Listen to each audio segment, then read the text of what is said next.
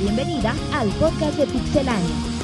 Toda la información de videojuegos en un solo lugar, pixelania.com. Comenzamos.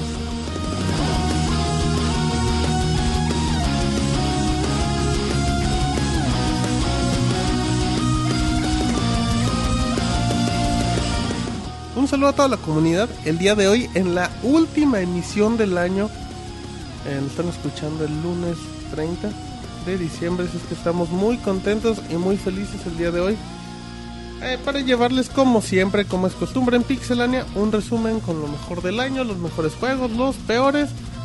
El podcast del fin del mundo, como se ha nombrado. Y empiezo eh, saludando al Robocop de los videojuegos que nos ha acompañado, David, por tercer año consecutivo. Bueno, pues ya gracias a todos los que están acompañándonos en esta tarde de, de sábado, un, un horario y un día no tan tan común. Te, o sea, te valió madre lo que dije. Bueno, ¿Qué dijiste, güey? David, estamos en lunes. lunes en la noche, como todos. Ay, bueno. Bueno, perfecto. Ahí está, ahí está el, el Robocop de los videojuegos. Eh, David-RB en Twitter. Sí, correcto. Muy bien. Bueno, de vaca. En efecto, bueno, eh, exacto, con B de vaca. Eh, presentamos a Roberto. ¿Cómo está Roberto? Martín, un saludo a todos los que nos están escuchando. Este David, güey, aparte de no ponerte atención, lo usurpó, usurpó el lugar al Monchis, güey, y está encabronadísimo, güey. Ahí está sentado en el suelo porque... No ya- puedes iniciar sin groserías el podcast, ¿verdad? Eh, no, no lo hago a propósito, pero bueno, No, eh, sí, ya el día de hoy vamos a hablar con lo mejor y lo peor del 2012. Por ahí dicen que el Cid trae algunos juegos para que platicarnos, a ver qué nos cuenta el ratito. Órale. Y bueno, se va a poner bueno este podcast. Perfecto, bueno, ya escucharon a Roberto como siempre en todas las emisiones, a arroba Robert Pixelania lo pueden encontrar en Twitter. Presentamos al Monchis que llegó, al final acabó llegando. Hola, toda la banda ya listos para grabar el último podcast de la historia, el del fin del mundo. Sí, ¿verdad, Monchis? Sí, güey. Y bueno, ya contentos porque estos podcasts siempre resultan bastante amenos, Bonitos. bastante divertidos. Más cuando David se emborracha, güey. Esperemos que este, ¿Te gusta este que día David no se sea... emborrache, Monchis? Se aprovecha na- de él. nacen los podcasts, güey. Más mientras estamos todos, güey, en los podcasts. Bueno, es Que hoy, importante no, que... que hoy no sea la excepción, güey, y que, que se ponga divertido. Perfecto, bueno, eh, les comentamos que como también en las últimas emisiones nos acompaña el único y el real Sir de los videojuegos al cual le aplaudimos de pie. Sir, por favor, saluda a la gente. ¿Qué tal, este banda? Aquí estamos ya listos para comenzar con, como ya lo han dicho todos. Lo notamos enfermo, Sir. Ando un ¿Qué poco tiene? enfermo. ¿Qué tiene? ¿Está gripado? Tengo- ando un poco malo a la garganta. Ya se tomó. lo descuidó, güey. ¿Te descuidó la garganta? Entonces, este. Una infección, güey. Por eso duele la garganta, güey. Sí, técnicamente, técnicamente Monchis Es mal pensado. dijo- no disculpen al doctor Monchis que se expresó bien. ¿Ya se tomó algo, Sir? ¿Medicamento real? Sí, ya estoy tomando medicamento. Perfecto, muy bien. Así es que bueno, eh, saludamos como siempre, David, a toda la gente bonita en el chat que nos está acompañando. Aunque sea el último día del año, la Pixebanda se hace presente. Sí, gracias por, por seguirnos aquí, por aguantarnos. este, ojalá y, pues sigan así con, con nosotros. ¿no? No, David, qué emocionante. Pero bueno, tenemos el podcast con lo mejor del año. Vamos a comentar brevemente, bueno, vamos a intentar comentar lo más que se pueda de los juegos que más destacaron, que hemos jugado, que de los cuales podemos dar como que una reseña un poco específica. Eh, bueno, la gente bonita del chat, recuerden eh, que este podcast lo pueden escuchar a través de iTunes. Eh, simplemente como Pixelania ahí en su iTunes para que nos descarguen en su iPod, en su iPad, en su iPhone. También nos pueden descargar directamente de www.pixelania.com, el sitio donde están escuchando esto. O si no, como extra, estamos en YouTube, youtube.com diagonal pixelania y subimos el podcast. Si no lo quieren descargar, dicen pues no me dejan descargar en, la, en mi escuela, pero me dejan abrir YouTube, pues ahí está. Nos brincamos el sistema y lo pueden escuchar desde YouTube. También estamos en Twitter como arroba pixelania o estamos en Facebook como facebook.com diagonal pixelania oficial. Así es que ya en el chat, David, no pudieron esperar ni un segundo y ya están troleándote. A ver, Ay, dice, a ver. no, mames. Ay. Dicen que ya no te hagan bullying, David. Así que recordando, que tenemos muchos videos de gameplay de New Super Mario Bros. U. sí, para, Todos, siete videos si no me equivoco hay. Sí, sí. Donde los- acabaste borracho, David. Y la gente, de- la gente en YouTube dice, ¿cómo acabaron borrachos? Son Eso es, irresponsables. eso es un mito, pero bueno, ojalá les hayan gustado los, les gusten los, los videos que grabamos. Exactamente, espero que les haya gustado. Recuerden que están en youtube.com diagonal pixelania. Así es que bueno, eh, si les parece, vamos a empezar. Vamos a tener un par de medios tiempos musicales. Ahí los vamos a, repartir para darle variedad al podcast. Así es que, si le parece, Sir, empecemos con, con un, bueno, con nuevas consolas porque eh, 2012 nos dio nuevas consolas. Y una de ellas fue en febrero para, para América y Europa el PlayStation Vita, la nueva portátil de Sony. Sí, la, se, se presentó la nueva portátil ya desde el E3 del año pasado. Se había mostrado lo que era la nueva consola de Sony. Y pues, bueno, ha tenido un lanzamiento pues un tanto malo, al igual que lo- el Nintendo 3DS en su momento. Pero el problema aquí con el Vita es que no se ha, no, no se ha levantado de Que, ese... que al, ser- al terminar el año nunca dio el estirón. Exacto, no dio el estirón. Y más que nada, pues se nota simplemente en la librería de juegos. No hay juegos tan buenos como pasó con el 3DS, que a fin de año ya habían bastantes juegos buenos. Agregando una reducción en el precio Agregando que le vino de perlas. Ajá, exacto. De hecho, eso fue el, creo, parte de su éxito, que bajaron el precio. Mu- mucha gente ahorita se pregunta, eh, David, ¿cuál, cuál será el futuro del PlayStation Vita? ¿Creen que si es una nueva rebaja o qué es lo que necesita? Porque pues de en venta sí está muy mal y como dice el Sir, el problema es que tú no ves un catálogo de juegos a futuro que te llame la atención para adquirir. Sí, no, no se ve, bueno, lo, lo que mencionan de la rebaja de precio, pues yo creo que es algo probable para el próximo año, no sé en qué medida. Y mientras pues no, no, no tengan un catálogo de, cuer- de juegos eh, importante, pues yo creo que la tendencia va a ser la misma. Y bueno, de hecho, el, el precio, ajá, como dice David, el precio a mucha gente, a la gente que con- consume PlayStation Vita, pues le puede venir valiendo madre, güey. Lo, Ah, no, porque el- lo compran el- caro, güey. sí. Y lo que se espera es, como bien decía ahorita David, es que el, catálogo de juegos sea ya no digamos muy vasto, al menos competitivo. Oye, Interesante. El Sir que tiene la consola, ¿cuántas aplicaciones de las que tiene el PlayStation Vita usas? O, o tienes instalados también. De hecho, tengo como dos meses que neta no uso el Vita para nada. Pero cuando lo usas, güey, o sea, ah, en realidad abres YouTube, en realidad abres Netflix, Mir. No, es que, o sea, yo una, Sky. Bueno, es que una también consola el portátil de videojuegos no la uso para multimedia. Es que también, exactamente, y, y hay jugar. usuarios que nada más Hay usuarios su que sí la usan consola. para eso, para música, YouTube. Para Netflix, yo tengo, al- yo Netflix. conozco a alguien que usa el PlayStation para Vita ver para Netflix? Netflix. ¿Pero cuántas Mota. habrá, güey? ¿Cuánta Pues gente habrá? nada, pero, pero para eso abarca, Mota. ¿qué dices? Ey, eh, pero tú abarcas ese tipo de aplicaciones para que le llegue a todo, a todo público. Ah, no, yo sí. creo que al final de cuentas eso hace cara a una consola y al final no le agrega mucho valor, güey. Yo creo que aquí Yo los... creo que sí le, llega, sí le agrega valor. Yo creo que sí, ¿Crees, lo que Sí. lo hace más atractivo ¿Pero tú porque crees no... que la gente lo hace comprar una consola por en eso? parte, porque sí, yo creo que sí. Es- o es sea, que es, el- atractivo. Hay banda que sí. Lo ves como un plus, tú como Pues comprador dices, bueno, en mi No, consola no güey, nomás no, voy a poder jugar, o voy a poder hacer otras cosas. Pero también, Pero o sea, no- la- no- las no- aplicaciones no, comparar- son el fracaso de la consola, Sí, es que no tiene juegos, Hay güey. dos consolas portátiles en el mercado. No vas a comparar el precio de una con la otra. O sea, de gastar 250 dólares en un Vita a gastar 170 en un 3DS, mejor los gastas en un 3DS. Pero el PS, sí, o sea, el PS los juegos, güey. O sea, yo, cre- yo creo que aquí el futuro del PlayStation Vita es ese medio, medio pobre, sobre todo en juegos. El E3 a mí me decepcionó mucho ese... Que, dormiste, anunciaron dos juegos, güey. Uno fue Assassin's Creed Revelation Y, y el no. otro fue... Liberation. Ah, Liberation. Liberation, perdón. Y el otro fue el de Call of Duty, güey. El Assassin's Creed más o menos ahí funciona, güey. Y el Call of Duty fue una mierda, güey. Así. Un fracaso. Con todo ese tipo... Traducción. Pero, Con- bueno, perdón que te Y, y ahora, güey, eh, salió el Tokyo Game Show y anunciaron Muramasa, que ese juego está muy bonito. Se Anunciaron viene el juego de Inafune El de Inafune, en el- marzo. el Soul Soul Sacrifice. Y ya no, nada. No, güey. viene un juego de los creadores de Little Big Planet también, ¿no? Se me olvidó el nombre. Puppeteer. también. Pop- no, Puppeteer es otro, Es creo. de Play 3, no Puppeteer. Sí, Puppeteer es Sí, digital. pero ese no, no es de PlayStation. no, pero hay un juego de PlayStation Vita, creo que de los creadores de Little Big Planet que anunciaron la Gamescom, que también, pero al final de cuentas estamos- Puppeteer, güey. Es Puppeteer, Rain, eh... No, según yo no es Puppeteer, pero bueno, ahorita lo investigamos, no importa.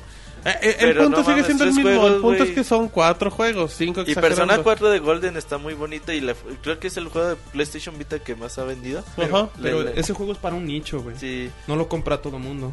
Entonces, sabe, güey, ojalá y en el E3 del 2013 pues ya se pongan un poquito más las pilas. Fíjate. Seguramente un, una rebaja de consola de 50 dólares es inminente.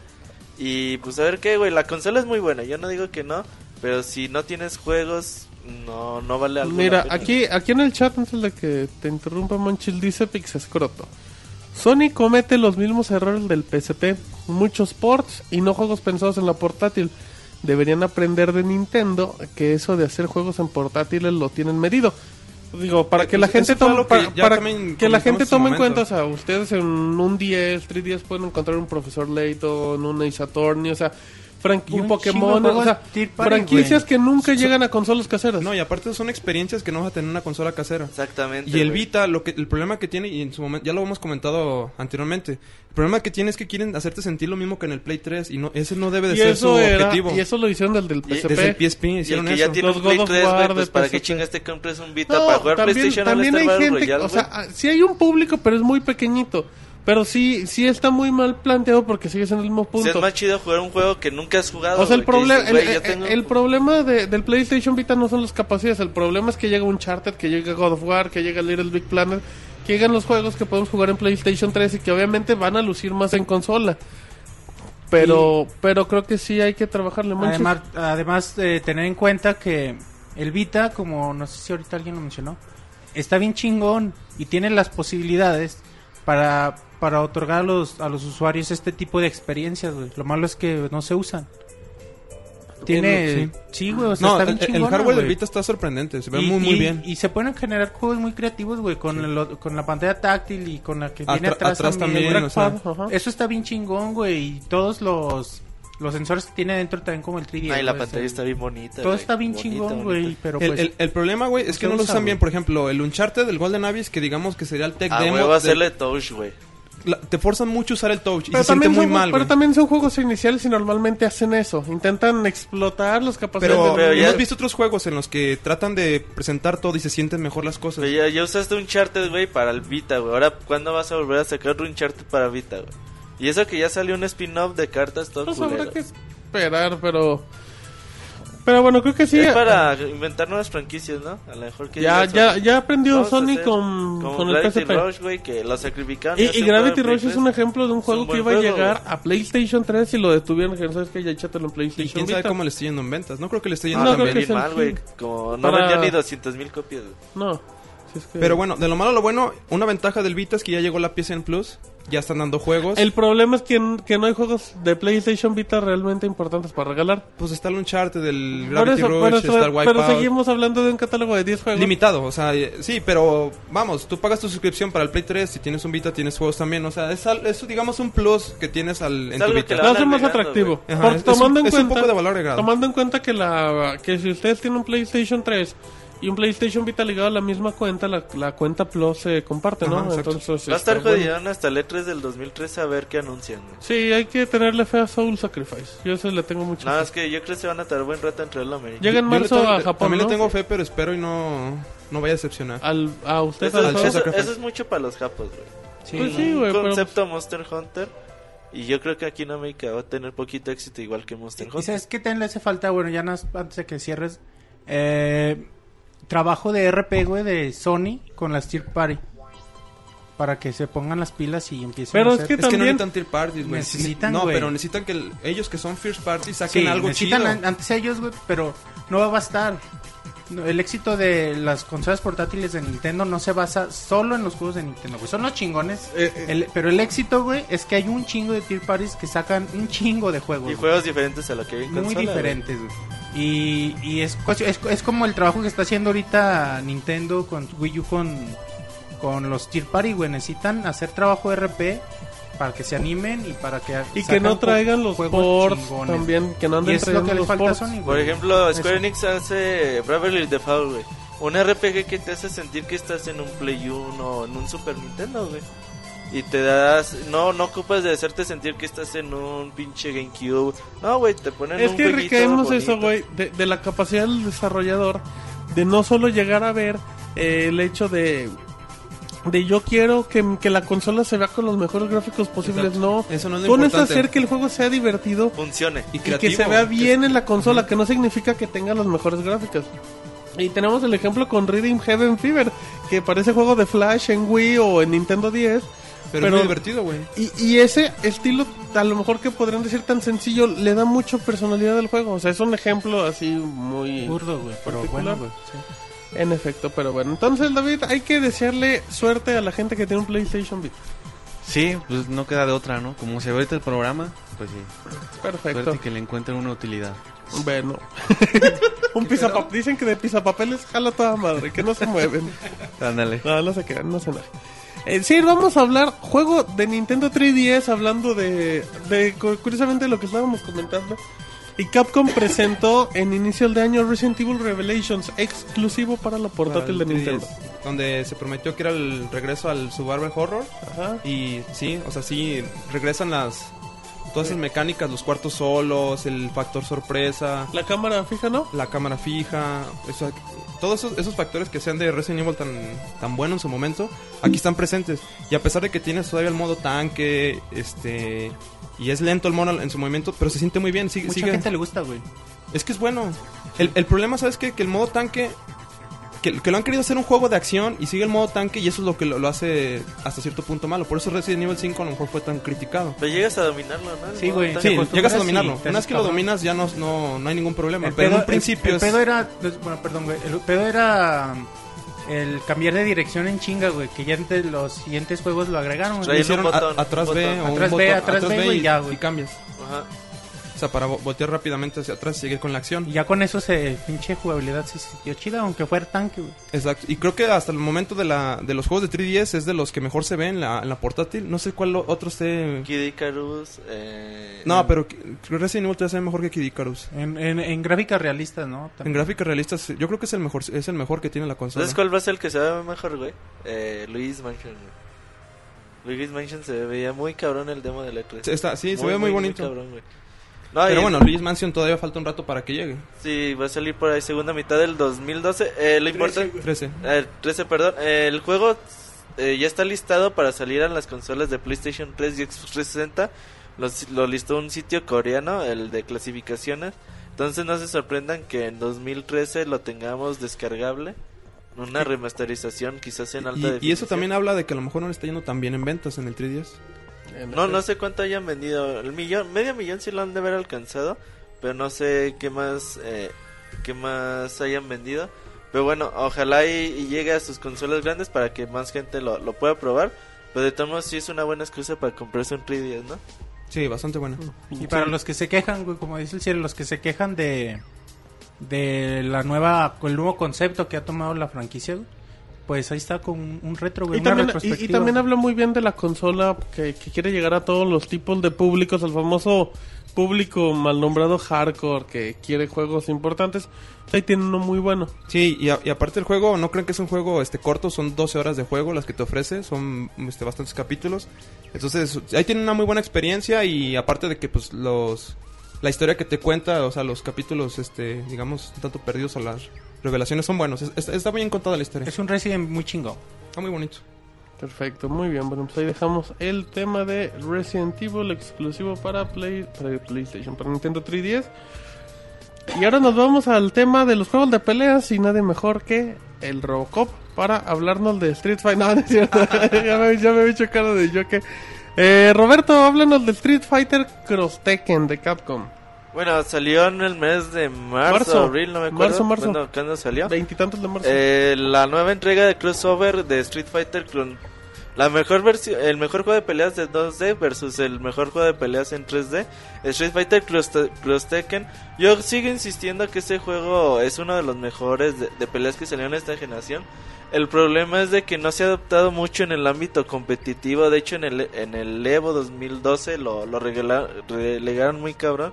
Ahorita ya lo empiezan a retomar de nuevo en los torneos de, Street Fighter de aniversario. Yo creo que eh, hay cosas que, que lo hacen bastante bueno, sobre todo de que tenemos una lista de combos infinitos dependiendo eh, nuestros peleadores, nuestra pareja de peleadores que agarremos. Podemos hacer una gran cantidad de combos eh, a lo que su imaginación y habilidad les den. Por ejemplo, si ustedes vieron el torneo en estos días, sobre todo en la semana pasada que fue, Podrían ver la gran cantidad de combos que hacían bien chingones, güey. La neta, te emocionas un chingón, eh, un chingo haciendo ese tipo de combos. Pero bueno, ojalá y ya con la eh, actualización que le van a hacer en el en el Neo 29 del 2013, Ajá. van a actualizar el juego, le van a arreglar, arreglar muchos problemas de balances. El problema es que las gemas van a seguir ahí, ojalá y tuviera una opción para que se las quitaran. Pero bueno, ojalá y ya eh, con la actualización el ámbito competitivo lo siga teniendo más en cuenta. Y ojalá ya en el Evo 2013 ya tengamos ahora sí su sección de Street Fighter Que, 3. que mucha gente sí estaba esperando que Capcom hiciera lo que habíamos visto con Street Fighter y con Marvel vs. Capcom, que era sacar una reedición del juego a los seis meses.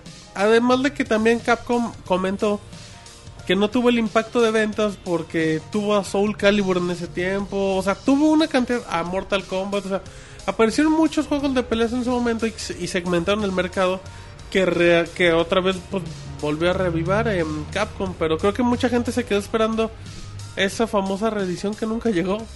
Yo creo que más bien eso habla de que no, no fue tan... No fue negocio para Capcom. Que la gente ya no, la hecho. gente ya no es que perdió mucha confianza en juegos de peleas con eso. Eh, Es que, o sea, lo que pasó con Capcom de que los DLCs ya venían incluidos en el disco, yo creo que eso mucha gente sí lo decepcionó, ¿no? No creo, güey. La gente que juega eh, normalmente en torneos o se la pasa jugando retas, eh, una actualización siempre es bienvenida. Muchas veces la gente que, que dice, ah, no mames, ¿por qué otra vez otro disco? Es mucha gente la gente que ni compra el juego, güey. Pero bueno, yo creo que las actualizaciones siempre son bienvenidas. De hecho, hablamos, ¿te acuerdas con Fruitsy? Claro, tenemos Eh, un podcast especial un- del un- Fruitsy. Una entrevista que él decía, le dijimos, oye, güey, ¿qué, qué sentiste cuando, cuando te anunciaron la actualización de, ulti- de Marvel vs. Capcom 3? Digo que estaba feliz, güey. Porque estaba, porque estaba bien madreada la primera versión, ¿no? Sí, güey, porque hay más personajes y porque de todos es bueno, una actualización en el ámbito de peleas siempre es, siempre es bienvenida. Pero nosotros no estamos diciendo que la actualización sea mala. O sea, estamos diciendo que la credibilidad de Capcom Ah, Bajó mucho. bajó mucho y Pero, mucha gente pero que la no- credibilidad de la gente que no juega, güey. No, pero yo creo que cada vez había gente. El género de peleas fue creciendo y fue llamando más la atención. Y más gente estaba interesada en comprar juegos de peleas. Pero con Capcom, yo sí creo que mucha gente se reservó a esperarse una reedición. Yo, sí creo que la gente que, que se queja, güey, es la gente que no compra los juegos. Así No te lo digo. necesariamente.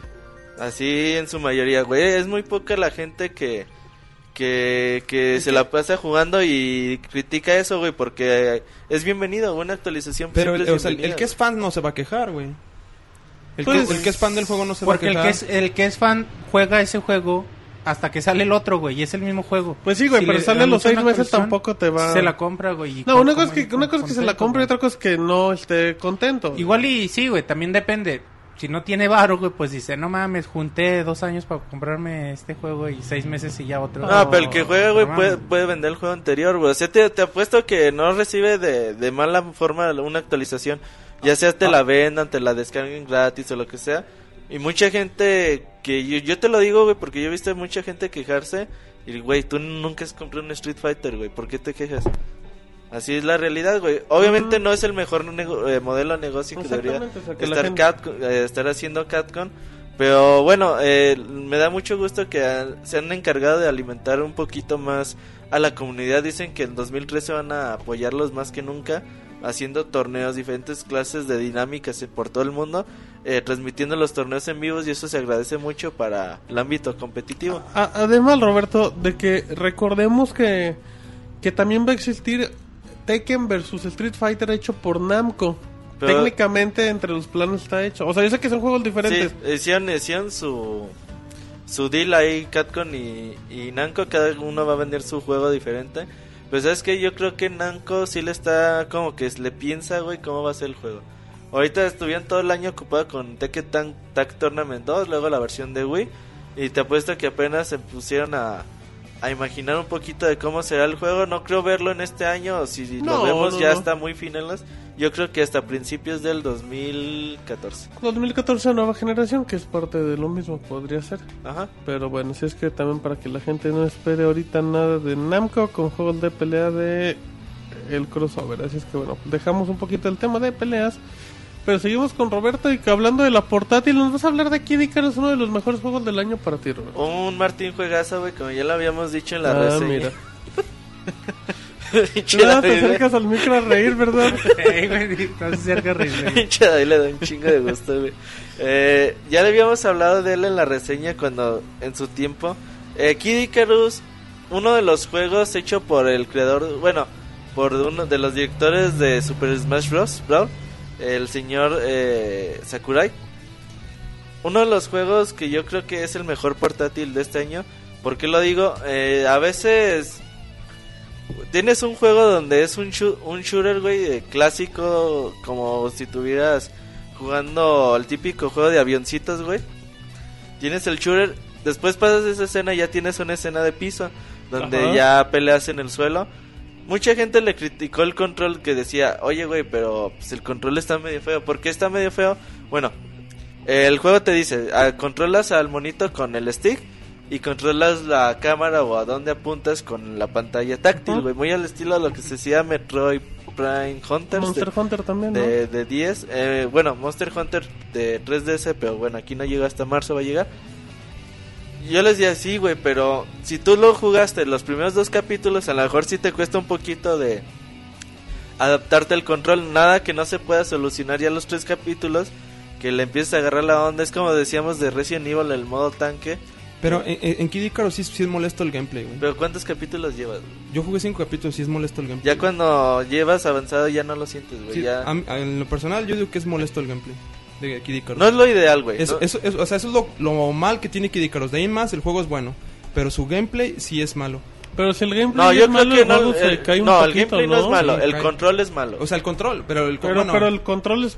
el control va de la mano con el gameplay. Pero bueno, el- en la forma de que te pusieron los, con- el con- los controles, a mí se me hace muy mala. Cansa mucho al estar jugando. Yo creo que el único error que tiene el juego es de que con el...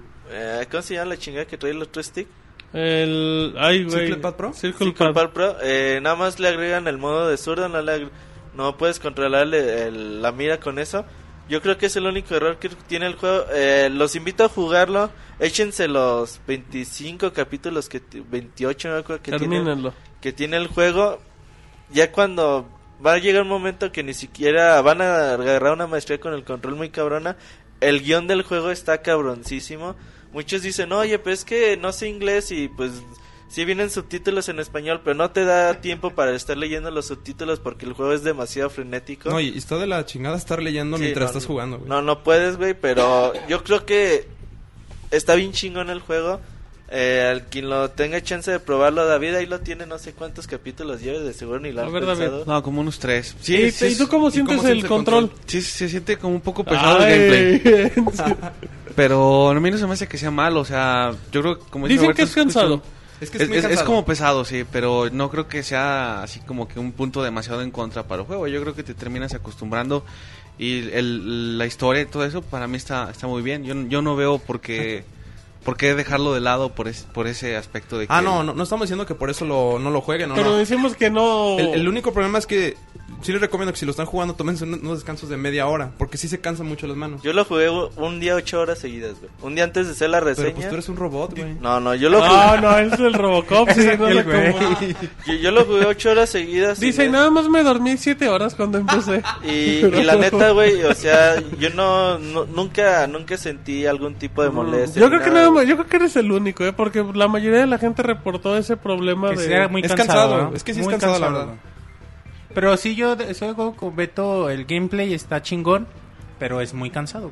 No, es- está muy chido el shooter, Porque, o sea, porque los controles tampoco son malos, güey. A mí se me hacen bastante buenos, pero muy cansados. Sí, dicen que Robert tiene manos de hule. De hulero. No, la neta, les invito a probarlo, el juego está muy bueno. Yo, yo lo Te considero... a probarlo, David. ¿Le Yo entras? considero que es el mejor juego de Nintendo 3DS hasta el momento.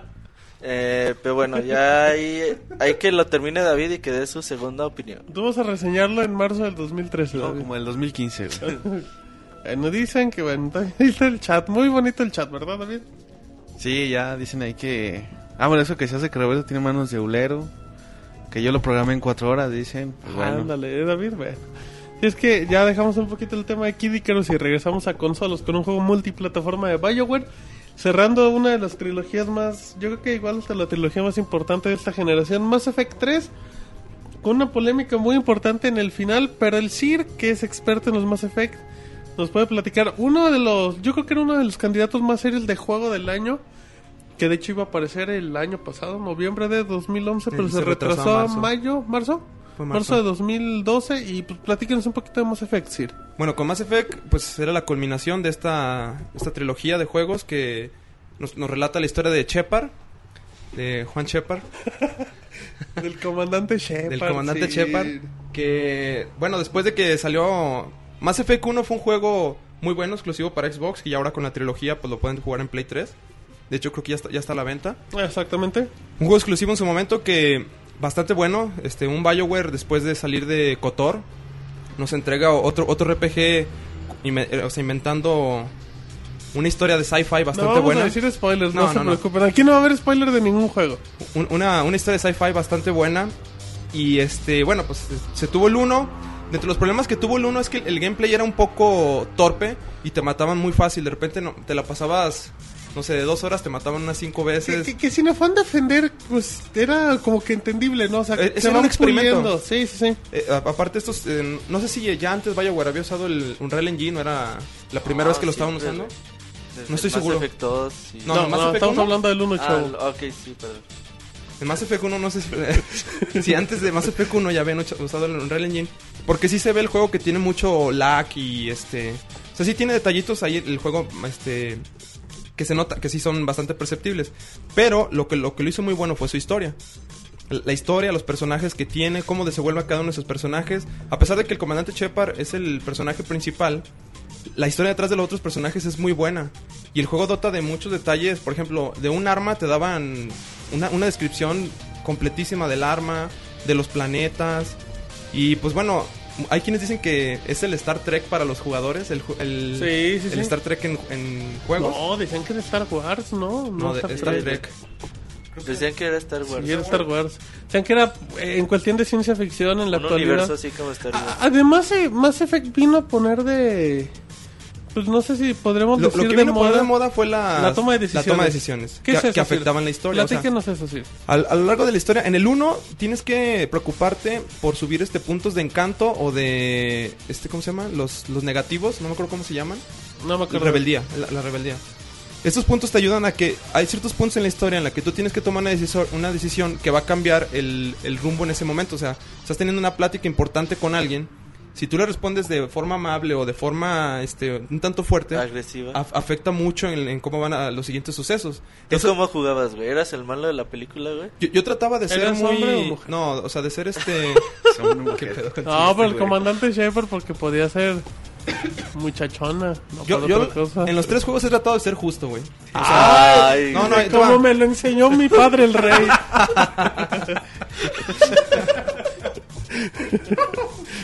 Perdón. Güey. Ah, bueno, No, o sea, sí. por ejemplo, si hay un güey al que le tienes que dar una putiza, pues darle su putiza. Ju- Lo más justo, güey. No, no, Una putiza real. una putiza real. No, o sea, he tratado de hacer eso. O sea, por ejemplo, hay una. Garrus, hay unas, hay unas partes en las que Garrus se quiere quitar de un personaje por, por unas cosas que le hizo él. Y yo, la neta, yo vi, yo vi justo que Garrus, o sea, hiciera lo que tuviera que hacer. O sea, usted, usted se fue por una línea muy lógica, por decirlo así. No Sí. hizo cambios No, acá. No, no soy una persona así que. Ah, voy a ser rebelde siempre y. ¿Con Ay. qué, ¿Con qué background empezaste, güey? Ah, ¿cómo? Ya ves que cuando empiezas en Mass Effect 1, bueno, eso es Ah, que, es que soy- te dice Soy vanguardia. que te dice que de dónde vienes Le puse que de la tierra y era huérfano. y que se murieron tus papás, Sí, güey. Ya le están spoilereando No, el es que juego así, del CIR de así, así empiezas, güey, y está Sí. chido escoger la, la forma en que... ¿Y tú eh, qué escogiste, Roberto? No me acuerdo, güey. Hace, hace muchos años que ya... Que lo jugué, güey. Lo jugué como cuatro horas, güey. Ya ni me acuerdo, voy a tener que volverlo a empezar. Dicen que por ahí que si les recomendamos Mass Effect Trilogy, Sí. obvio, güey. Aparte, obvio. es muy barato, Está en sobre mil todo pesos. en mil pesos. Y si los compran por aparte Y en son tres Xbox, juegos, güey. Y son tres juegos de 30 horas mínimo y cada creo uno. que es un estuche especial y todo, ¿no? Sí, sí. Entonces, la neta, sí les conviene un chingo Com- comprar Mass Effect cómprenlos en paquete o cómprenlos separados así que para como cualquiera quieran. de las consolas que, que, que lo vendan. Tomando en cuenta que ya apareció el primer Mass Effect en PlayStation 3 que era PlayStation Con esta exclusivo. trilogía. Así es que ya tienen todos los motivos. Mass Effect 3 está para Wii U. Si es que no hay pretexto, Monches, para no probar Mass Effect. Una de las grandes trilogías de la generación. Sí, y, y, bueno, muchos usuarios, por esto mismo que eh, platican que era exclusivo.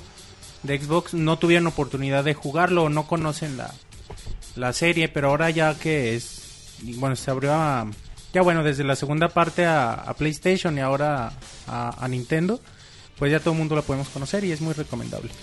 Bueno, y ya siguiendo con lo que era Mass Effect 2, ahí este, mejoraron muchos detalles del juego. eh, inclusive el, el gameplay se mejoró bastante. Eh, la historia fenomenal. El principio de Mass Effect 2 es, está muy, muy chido. Neta sí te queda así de, no manches, o sea, pasó esto. Pero bueno, no les voy a decir porque si no van a decir que es spoiler. Sí, no queremos broncas.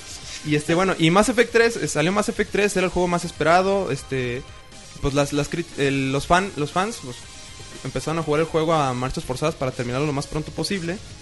Y pues posterior a eso se hicieron venir las críticas porque el final no era lo que muchos esperaban. Para aquellos que hayan jugado Mass Effect, enteran- eh, yo creo que pueden entender que el finalizar esa historia sí era bastante complejo. Por todo lo que sucedió en... Aparte tiene un peso ya muy... O sea, la historia ya tiene un, un respaldo tan fuerte que como que esperas un final muy espectacular. Exactamente, o sea, era, sí era bastante difícil finalizar esa, esa obra que tenía BioWare en sus manos. Pero bueno, yo creo que la, la forma en la que la finalizó no fue tan no fue, no fue mala.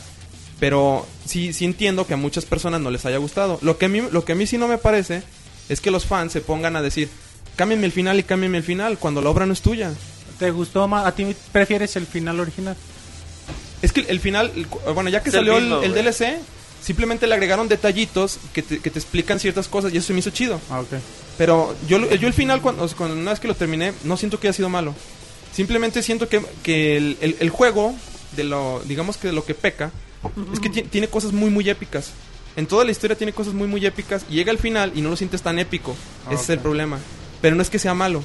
Oh, yo pensé, es que bueno, yo tenía entendido que habían cambiado el final, güey. No, no, fue como que explicarlo un poquito No, lo más. expandieron. Ah, expandieron más la pues, historia. Está bien, güey. ¿Entonces le gustó la expansión, Sir?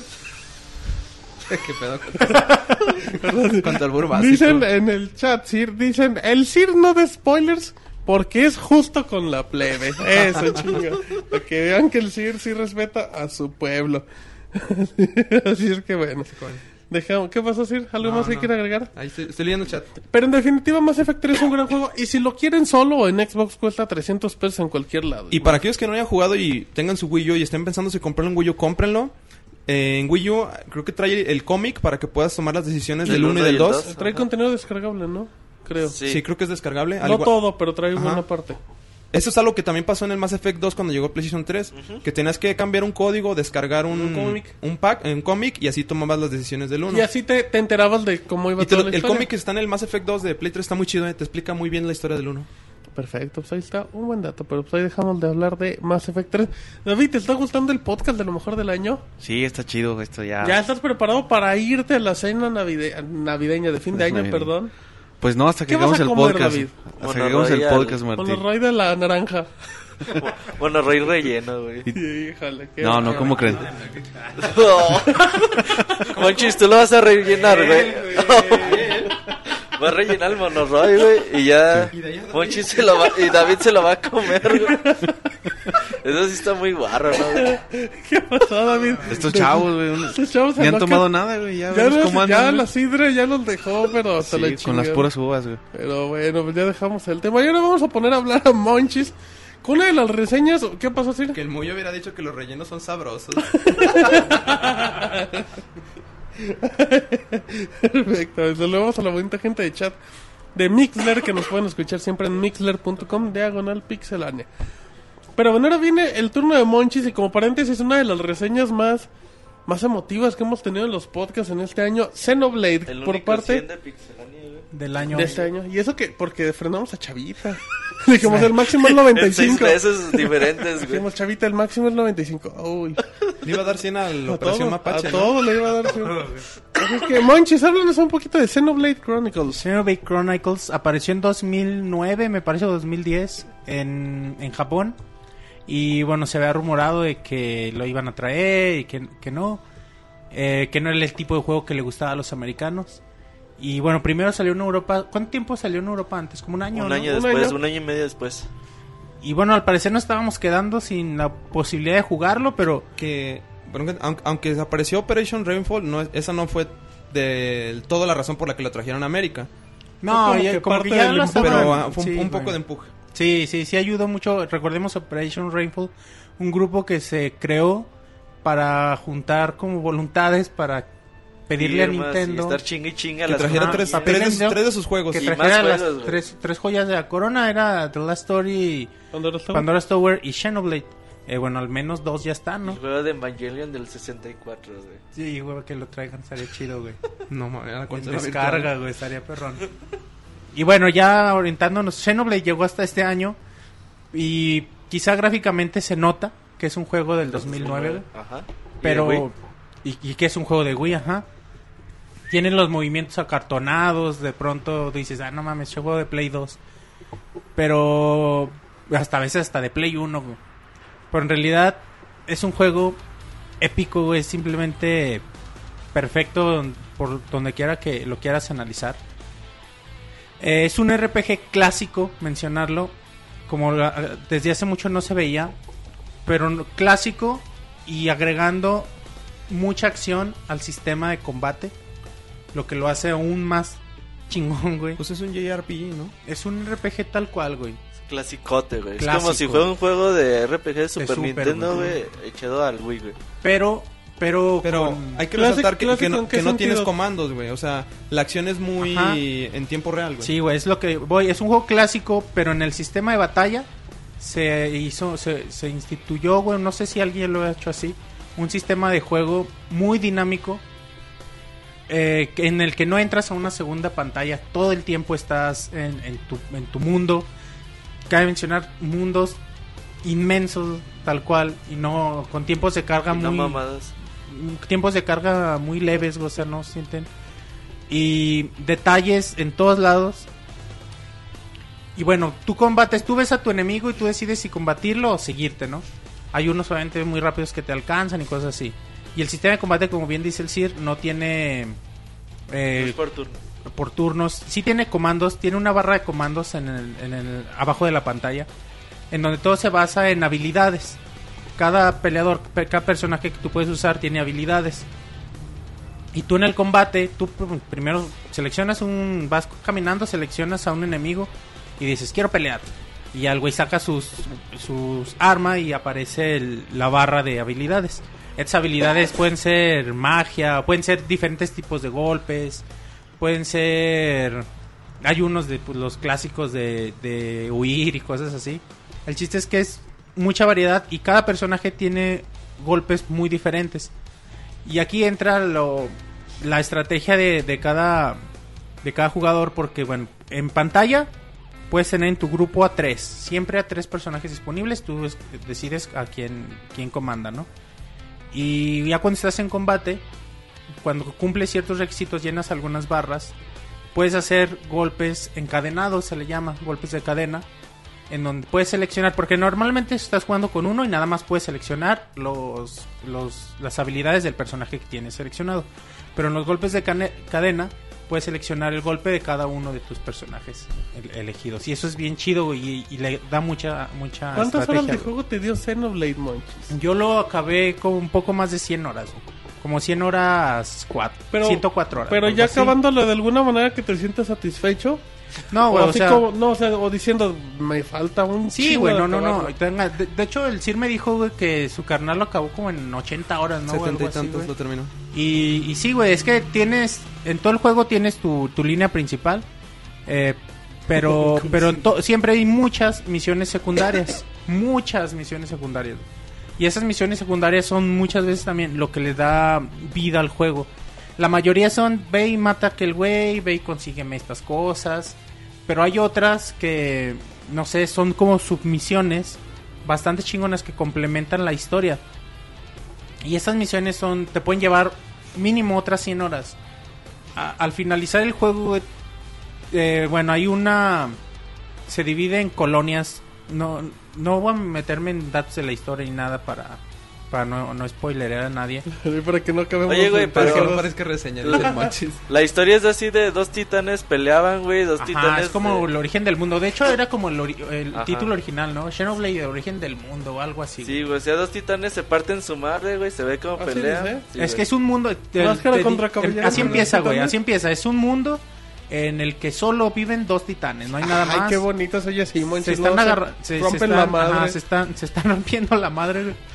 Y se dan un golpe mortal al mismo tiempo y los dos Como quedan caballeros del zodiaco, y güey. los dos quedan así como como Se mueren, güey. muertos entre comillas, güey. Ah, pero Ya ya spoileó, güey. No, güey, no es no, güey. Dice porque no, güey. reviven. al final, los vuelven a matar. No, güey, no, güey. Pero no son No, no, no. O sea, es que es muertos porque no es muertos, güey, porque en ellos nace vida. Y cuando tú empiezas el juego, De ahí nacen humanos, güey. ajá, humanos y otras muchas Ajá, razas. especies. Eso sí es un poco de... No, güey. No, pues, güey. ¿No es un poco no, no, spoiler? no, no. Digo, de 100 horas puede decir Sí, güey, no, de hecho spoiler. la historia la empiezas a entender a las 20 horas de juego, güey, porque Incluso ahí se, hasta más, ahí ¿no? se plantea, güey, Pero, pero decimos ¿no? que es un juego de como de Super Nintendo, güey, por la eh, historia tan épica, por los personajes tan memorables. cada personaje su historia y cada historia bien Te chingona como- y cada historia un chingo de giros que te sorprenden. Como cuando juegas Final Fantasy 4, 5, 6. y giros, güey, cabe Raid of mencionar, Fighter, Secret of Mana. ca- cabe mencionar de parte de la historia giros en, en la trama Muy cabrones. muy, muy cabrones, güey, que, que pues no te pasan por la cabeza o te los puedes llegar a, a imaginar, güey, pero la forma en que los plantean, bien chidos, güey, y Oye, y la historia este te emocionas, güey. que te está detrás de la madre, está muy chido, ¿no? Sí, todo güey, lo de bueno, la espada. to- todo el juego gira alrededor de Monado, que es una espada que... Ah, bueno, es que eso iba, güey. O sea, el, el juego empieza con los dos titanes y eso. Se forma vida en, en un titán y, vida en otro titán y están en guerra. Se Están en guerra peleando los... sí, se siguen peleando con la vida que surgió de ellos. Órale. Y Monado es una espada que nada... De, que de un titán puede chingar a los a los de a, a los del otro titán, güey, nada más. Es- y todo gira alrededor de, de esa de esa espada. ¿Y por qué lo deben de comprar, güey? Ya, dos razones. Es güey. uno de los mejores juegos de toda la historia. De Wii Monchis. El problema es que lo Es encuentro. mejo- de los mejores juegos de Wii. Y, y bueno, si no te gustan los RPG, pues ni lo compres, güey. Ese es buen, ese es buen Sí, güey, punto. pues sí. Pero si te gustan los RPG, Pero no, que es que- infaltable. Pero no entra pero como está en bien para empezar, ¿no? Ajá, güey? era te iba a decir, no entra Sí, como güey. que en un RPG a lo mejor amigable para que la gente que diga, Sí, le güey. quiero entrar a un Sí, porque juego". muchos RPG tienen acertijos muy complejos que pueden llegar a alejar a la gente. Pero este no, en realidad lo pasas, no tiene acertijos muy complicados. Aquí nada, eh, si alguien no juega RPGs, lo importante es, es tener paciencia cuando estás leveleando. Es fa- básico Eh, en eh, eso, cualquier güey, RPG. y, y que te guste estar leyendo una historia chida, güey. Porque hay, hay- oyendo, hay güey, personas porque a las que no es- les gusta estar leyendo o viendo un video donde estén platicando Quieren algo. acción, quieren Es- sí, golpes quieren o quick acción, acción. Y tiene mucha acción. Este juego tiene mucha acción, güey. Y, y te digo, es muy emocionante. Tan chingona está la historia que acaba una cinemática o, bueno, creo que son en tiempo real todas, güey.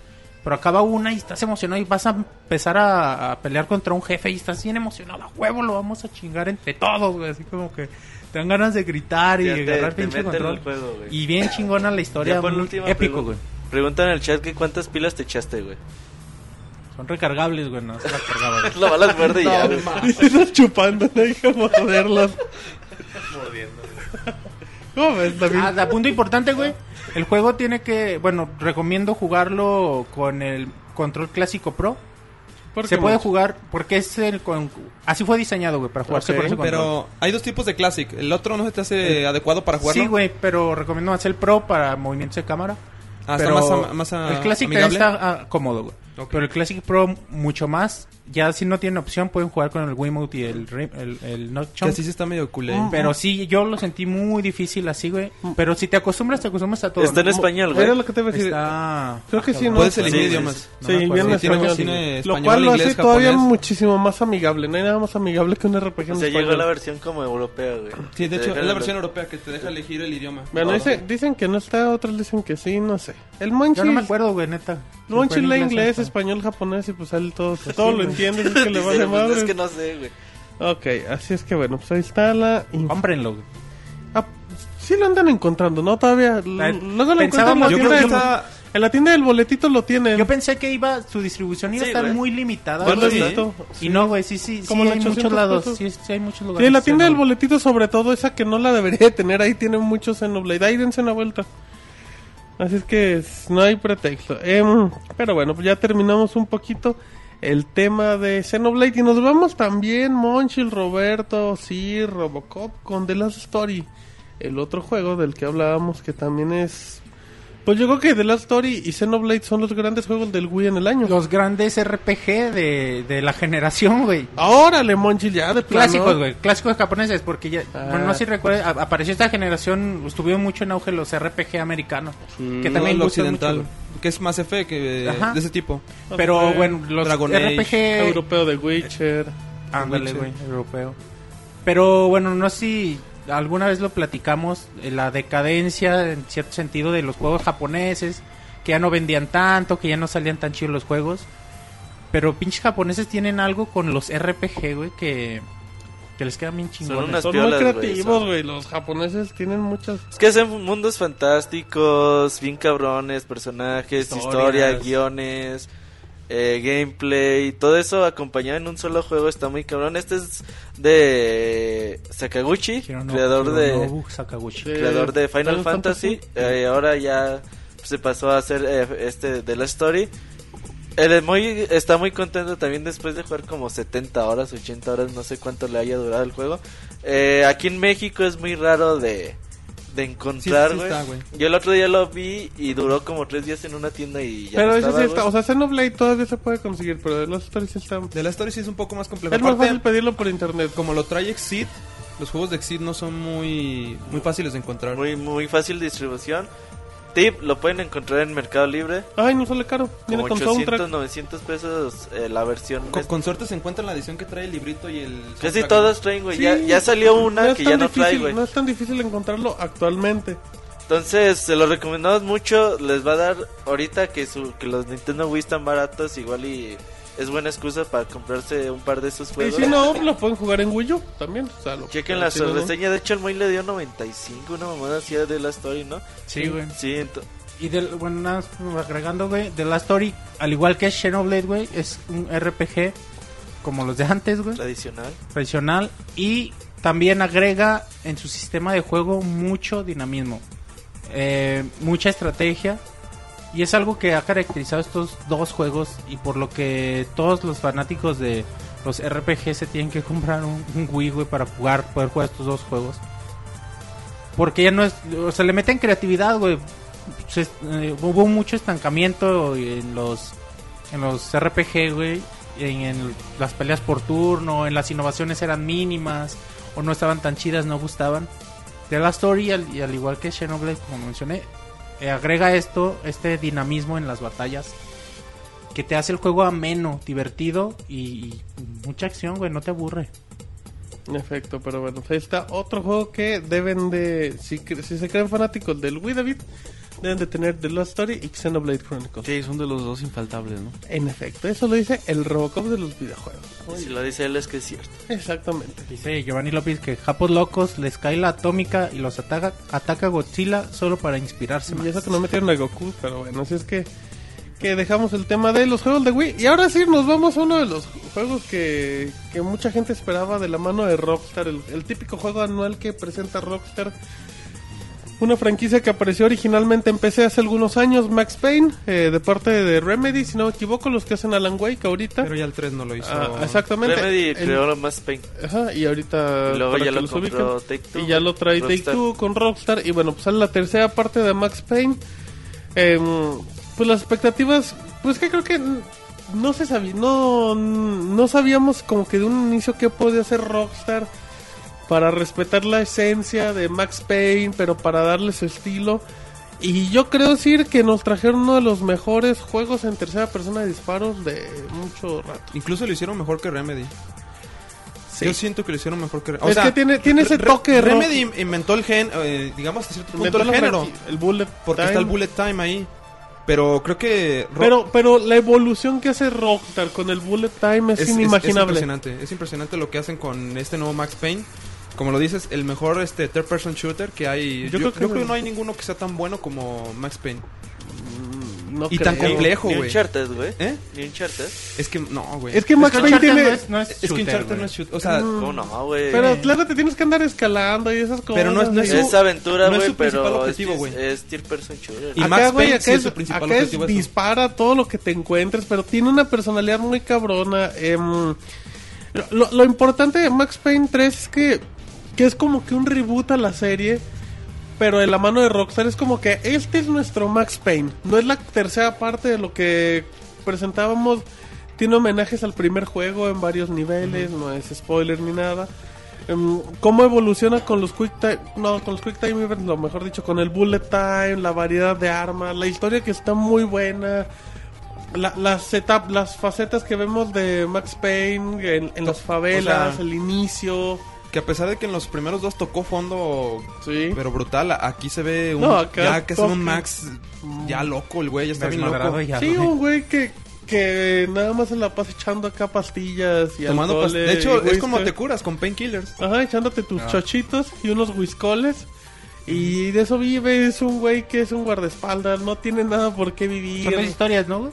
En- no, Bueno, es, es la misma, como en historia, dos- en pero... dos tiempos. Ajá, exacto, en tres tiempos, ¿no? Si no me equivoco. Sí, creo que son tres. Sí, son Ah, tres, que son las tres etapas de Max Payne. Que, que lo pueden ubicar, digo, es, es cuando se ve como de traje, Detec- como todo ahora como detective, luego el, Guardaespaldas. el guardaespaldas y... Ya la última que está acá como de... Ya, como, loco, de Don los domingos echándole puta Ándale, con camisa con su güey. guayabera y todo. Ajá, Ah, con su camisa y ahí echando los cacahuates pero creo que Max Payne es un buen juego tiene un multiplayer muy bonito nadie esperaba también un buen multiplayer creo que el multiplayer de Max Payne es muy bueno gráficamente el juego luce increíble Eh, la música el trabajo de voces la historia en general el inicio tiene una parte tampoco es spoiler en un estadio, o sea, tiene tiene escenarios tan grandes que en serio Y Max el estadio bien detalladito, güey. Todo, la, todo, la iluminación, güey. es un todo se ve terror, bien güey. cabrón. Es increíble y Max Payne sí es un juego que, que te dan ganas de vol- que lo terminas y, te dan ganas Y sabes de que está volver bien chido que ya una vez que te haces este bueno en el shooter, que ya le apagas la mira. Ah, es la que tiene la tres miras. Tiene, tres miras. Mira manual, semiautomática y, Y automática. automática. La automática es que simplemente le aprietas para apuntar y, y te apu- marca... apunta directamente al, la enemigo. cabeza. La semiautomática ya la tienes que te mover un cer- te lo deja cerquita. Y la ya la libre, ya cuando dominas la libre y el uso del bullet time, güey, haces, haces este, tomas bien espectaculares. O sea, que brincas acá con el bullet time, vas brincando de lado, matas a tres güeyes en la cabeza, te, te levantas, vuelves a brincar otros tres en la cabeza, te- se vuelve bien espectacular, güey. y te sientes bien cabrón, Sí, ¿no? te sientes Güey, es, que, es que se ve tan cabrón, güey, porque aparte del bullet time, tiene muchas escenas como que en cámara lenta. Aparte tiene esos detallitos mu- muy, sencillos, como que cuando, cuando vas a tirar como que un balazo letal, se va, se va la cámara lenta y te hace el zoom directamente a la bala y detallitos que, que cinematográficamente son bien espectaculares. Eh, de- es increíble, creo que es un muy buen juego, es un juego barato. ¿y digo. por qué no vendió lo que esperaba Rock- Rockstar?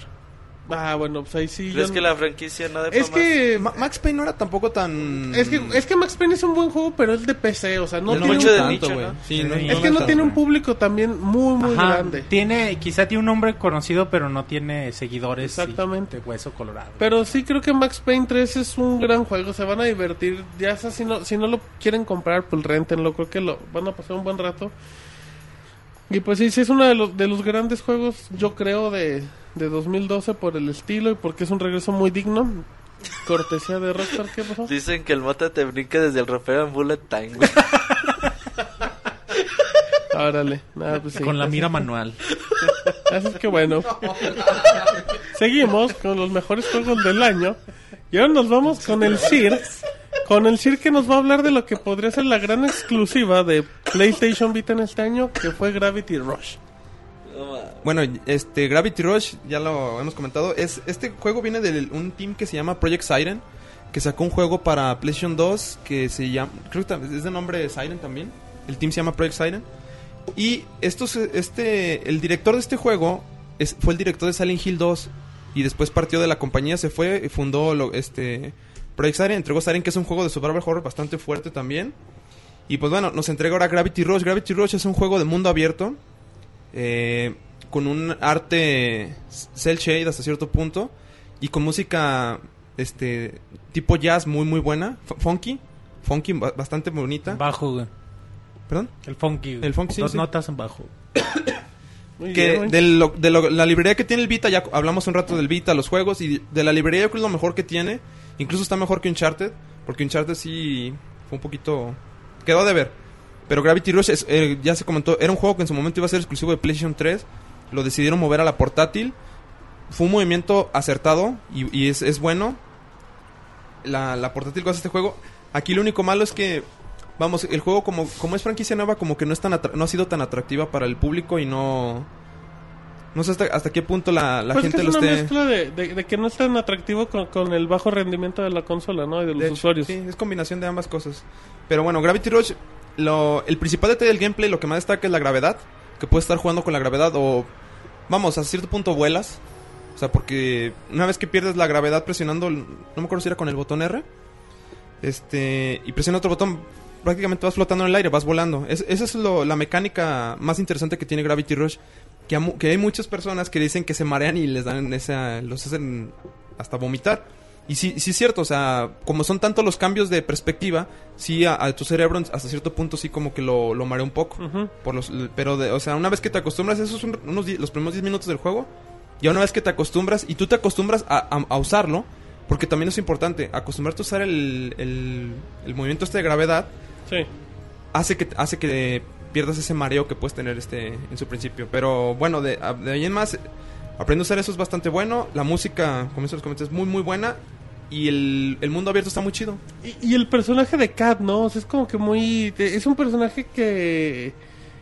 Pues es muy carismático, es, es- ¿no? Es carismático y enigmático a la vez. Porque es un personaje que está ahí en ese mundo y es la única que puede hacer ese, ese tipo de cosas, o sea, la, la- afectar la gravedad. Y eso es algo que ella sí la, la, la- la saca de onda en, su, en, en ciertas partes del juego. Y mucha gente, o sea, de, de repente estás así entre la, entre la gente, empiezas a, a flotar y la gente empieza a gritar porque la levantas a la gente. A todos los que están a tu Ajá, alrededor los levantas y la, la gente empieza a gritar, ¿qué onda, qué pedo? Y ya, o sea, te vuelves a bajar y todo y la gente nada más se queda sacada de onda. Tampoco te van a, este, a querer golpear ni nada. Pero, o sea, sí, sí, sí está muy chido eso, que se afecte la gente cuando tú estás en, en gravedad. Y pues Es- bueno, la, de, las, de las mejores exclusivas que tiene el PlayStation Vita. La gran, ¿no? La gran exclusiva hasta el momento, Gravity Rush, que, que está que ya va a estar gratis. Ya está gratis y tiene Ya está gratis, si PlayStation tiene Plus. Ya está gratis.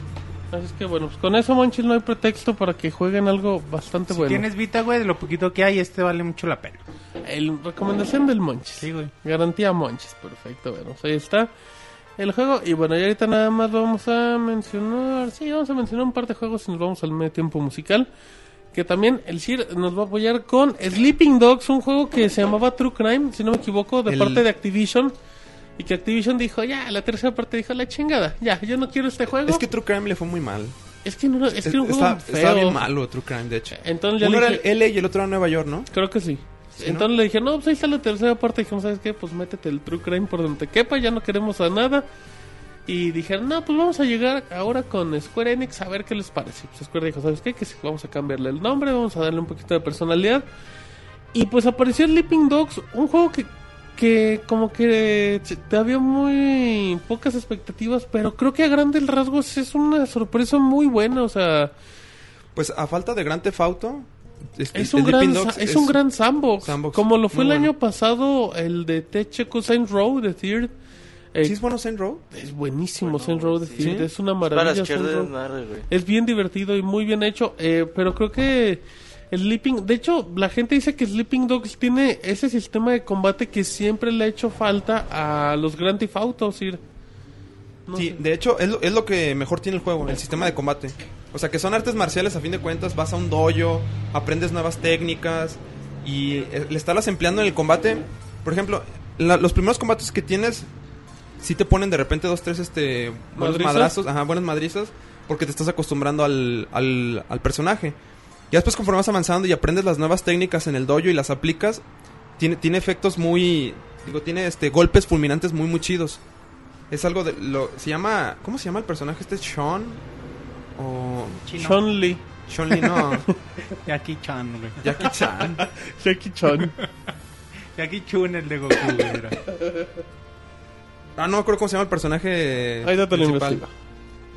Ahorita nos dicen en el chat, güey. Ajá, ahorita la gente bonita en el chat. Jet Li. No, ese es Jet otro. Li, es el del único. Shwell, dicen. Shwell dice Shwell. Wei, Wei Shen, dice. Wei Shen, eh, güey. Ándale.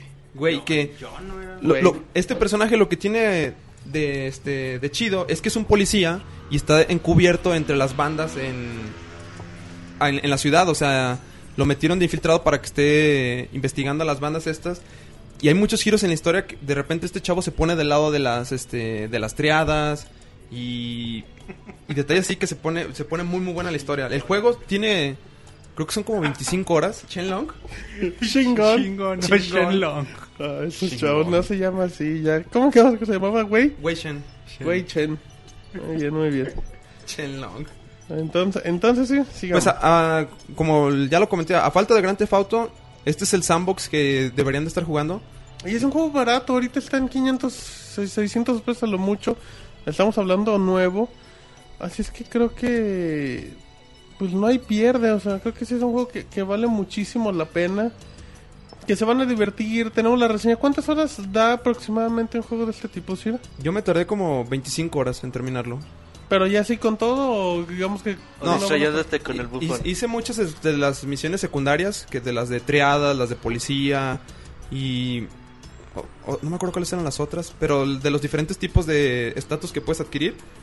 Sí, sí hice bastantes misiones, traté de, est- este, de no, enfocar, no enfocarme nada más en la historia principal, que la historia principal es muy muy buena, o sea, cada, ca- cada, cada suceso que, tiene es, es bastante bueno. La verdad no, no, no los va a defraudar el juego. Yo, o sea, yo lo, lo- cuando lo empecé a jugar no esperaba que el juego estuviera tan bueno, que fuera tan buen juego. Sí, eso es una sorpresa como que bien agradable y este tipo y este tipo de juegos siempre le viene bien, David. Eh, como lo hablábamos, hay muy pocos sandbox, o sea, muy, poca gente tiene el valor de competirle a Grand Theft Auto, la verdad. Sí, es, es que no es fácil hacer un juego así y un juego de calidad, ¿no? Sobre todo teniendo como referencia a, la mayor de todas que es Grand Theft Auto. Y, y bueno, tener juegos así que entre cada eh, release de, Rockstar, eh, pues vengan a animar un poco ese género, está bien. Y, juegos de, de calidad, sobre todo como este de, de Sleeping Dogs. En efecto, sí, entonces ahí está un buen juego, una buena oportunidad. Acá siguen diciendo nombres, monchis. Dicen que el dojo del Sir donde juega con el bufón. Ah, qué chaval. Chingue- Chingensen. Chingensen. Oh, puro chiste fino aquí, pero bueno. Eh, na- ya vámonos al último juego para terminar. ¿Qué pasó, Monchis? Nada, güey. Ah. El nombre, güey. La Ah. cagüey. La cagué, ok. y ya vámonos con el último juego antes de irnos al medio tiempo musical. Y de aquí también, pues vamos, el Sir está muy, muy parlanchín el día de hoy, David. Pues déjalo que se siga expresando. güey. Y luego, hace un año, David, apareció el Sir, ¿te acuerdas? En el Hace un especial. año, güey. En el especial de... En el especial de fin de año Güey. llegó a hablar de del Gears of War y todas esas cosas que le gustan. a- cantarle las mañanitas. David. Ya vas, Monchis. A ustedes, güey. Ay, se llama el Monchis. Tú fuiste el de la, de- la idea, güey. Sí, Monchis. A falta del pixel, del DJ Yotin, debería decir el Monchitín. Así es que, bueno, pues el Monchi ya se enojó. Sí, New Super Mario Bros. 2, otra exclusiva para Nintendo 3DL, donde para, al parecer lo importante era capturar todas las monedas. Sí, de hecho, tenían un récord. Cuando empezabas a jugar el juego, te ponían que era juntar un millón de monedas. Que ya hay gente que creo ya tiene 99... 9.999.999 es que hay un... En lo que es la, la fiebre del oro. ¿Sí se llama así el juego? El, donde haces muchas monedas. DLC. El DLC. La gente hace hasta 30 mil monedas en un, en un puro que este ¿Nivel? mundo. Eh. Puro nivel, 30 mil monedas. Pues, un Eso ratito- no es, del, es el del diablo. Ese es el diablo. Bueno, pues New- Super Mario Bros. 2 llega, llega para, en exclusiva para el 3DS y pues la gente luego dice Mario es lo mismo y es lo mismo y pues Mario va a seguir siendo lo Pues mismo. Es lo mismo, güey. Pero, pero es igual de bueno. entonces. Pero no deja de ser bueno. Ya el, la vez pasada en la reseña que del Mario U, del New Super Mario Bros. Bros. U, se comentó que el, el diseño de niveles ahí es muy bueno, aquí es muy bueno. Como En, ca- en cada Mario, el diseño de niveles yo creo que es lo, lo- lo que se puede resaltar mucho más de los juegos. Es Es eso, güey. Es, perdón, güey. Es eso, por ejemplo. ¿Qué pasó con los Guitar Hero, güey? Era lo mismo, lo mismo, lo mismo. Nada más era cambiar las, güey. canciones. Pero acá es lo mismo, lo mismo, lo mismo, pero diferente, Es güey. que el gameplay es lo y mismo. cada mundo, y lo- bien lo mencionó el Sir, y de toda la serie, güey. O sea, no es de. En este, en este juego no se parece a ningún nivel. No, güey, en este, en este nivel no se parece a ninguno de este juego y ni de los otros, güey. Y es lo chingón de los Mario, güey. Es un juego diferente. Es lo mismo en mecánica, güey. Pero es completamente diferente por la estructura y diseño de Y- los es que a, niveles. a la mecánica, ¿quieren, ¿qué quieren que le cambien? Que Mario hable, que Mario, no sé, ponerle... Usa espada. Que us- exacto, que usen espada. una metralleta, güey. No mames, metralleta. David, ¿cómo una metralleta? sniper, güey. Como Robocop, güey. Dice David, que traiga moto. Y una No, moto. Que lo hagan un shooter. No, no sé, no sé qué es lo que quieren que hagan con este. No se puede. Mario está hecho Ah, para son haters, güey, plataformas. y los que lo critican, como dice bien Beto, Digo- son los que ni lo juegan, güey. No, digo, y al final de cuentas, si quieren novedades de Mario, pues ahí tienen los Mario Party, ahí tienen los Mario Kart, o sea, ahí Ah, tienen, dale. tienen un chingo. de- Digo, si quieren No, variedad Sí, eso, de pero Mario, vamos, el Mario, es, eh, digamos, el original, el exclusivo, es lo mismo siempre. y está hecho para eso. Y está hecho para eso. Es Y un va a seguir siendo el mismo hasta que alguien le haga un juego mejor que ese, perdón, pero... y con la misma mecánica, y usando la misma mecánica. Sí. y es, o sea. es diseño de niveles, güey, porque incluso Mario Galaxy es lo mismo, güey. Es Dicen lo que ya mismo. se echa la princesa. Esa sí sería una gran novedad. y ahora así hasta le van a dar ganas Después de rescatarla, Sí, güey, güey, ya, ya, le toca... ya le toca. Ya le toca checar la Ya lo cañería. merece, güey, sí. Ches besos nomás, güey, y ya. y luego, y luego... Ah, te digo, güey, incluso Mario Galaxy, güey, es lo mismo, brincas. Y ya, güey. es Pero el diseño de niveles es El lo que lo hace niveles, chingón, güey. Sí, güey, es lo chingón. los trajes que se van cambiando, los- o sea, tiene muchos detalles el juego. O sea, en cada, como que en cada este, entrega quieren ponerle un poder, eh, digamos, hasta cierto punto diferente. Ajá. Pero, vamos, eso simplemente es algo para un que... extra, es un plus. extra que tiene. De hecho, te la puedes pasar este estando pequeñito Sí, güey. y así pasar todos los niveles y disfrutar cada uno de los niveles. Eso, Sí, eso es lo, más lo- cabrón, güey, que no te maten así, güey. Y, más cabrón que no te maten así exactamente. Pero bueno, ya se comentó. Lo, aquí lo importante era coleccionar las monedas. También están la- las tres monedas de cada nivel. Que este, algunas para- algunos niveles parecerán fáciles, otros este, difíciles. escondidas, güey. Y hay, exacto, hay unas muy escondidas. Pero pues de ahí más, neta esperen divertirse. Van a estar con una sonrisa cuando estén jugando, se la van a pasar muy muy bien. Usted tenía una sonrisa en todo momento, ¿sí? Sí, pues te la pasas muy chido. es que bueno. la musiquita, viendo cómo están todos los niveles, que dices, no manches, aquí le metieron algo de Super Mario World, aquí le metieron algo de Mario Bros 3. O sea, todo ese tipo de detalles lo hacen lo hacen este bastante bastante bueno. Hay unas monedas, güey, que está tan difícil agarrarlas, güey, Que cuando la obtienes y pasa el nivel, no mames, te sientes bien chingón. Sí, bien cabrón, güey, güey. Echen unas pilas, güey. Pero bueno, no, está bien. Pero sí, también si, si tienen un 3DS deben de tener ni un Super Mario Bros. Indudable. Ese y el 3D Land, güey. 3 de la. En efecto, el 3 de tierra. 3D Land está todo más chido. Oh, manches, estamos hablando Fíjate de que es de gustos, ¿eh?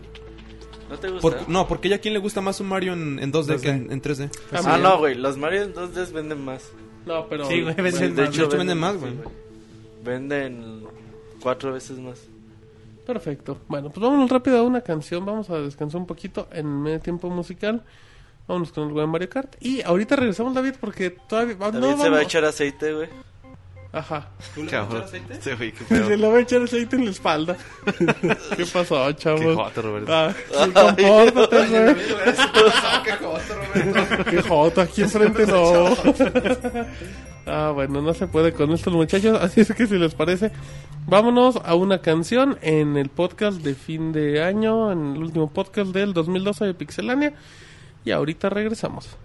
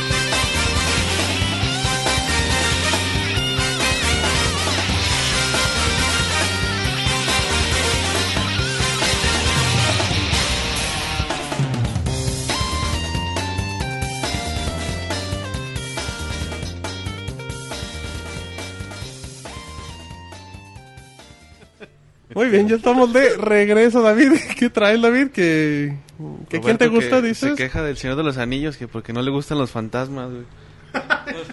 En De efecto. Gasparín. güey. Pinche Monchis. bueno, pues buen, buena esa, Monchis. Vean el Hobbit, güey. Estamos hablando del Hobbit. ¿Ya estamos en recomendación? No, güey, no. Hoy no, No, hay de hecho, hoy no hay güey. recomendación, pero si quieren hablamos del Hobbit. Así es que bueno, ya, ya dejamos un poquito el tema. eh, ¿Te gustó la canción, David? Sí, está, está chidilla. No la había escuchado yo, pero bueno. De hecho, ni la escuché, dice David. Pero De hecho, no sé de cuál hablas, pero sí está chida. Ah, David, No mames, ¿qué, David. qué seguridad das con esos comentarios. Así es que bueno, pues ya vámonos, em, ya vamos como a la mitad de la lista. Ya mencionamos New Super Mario Bros. 2.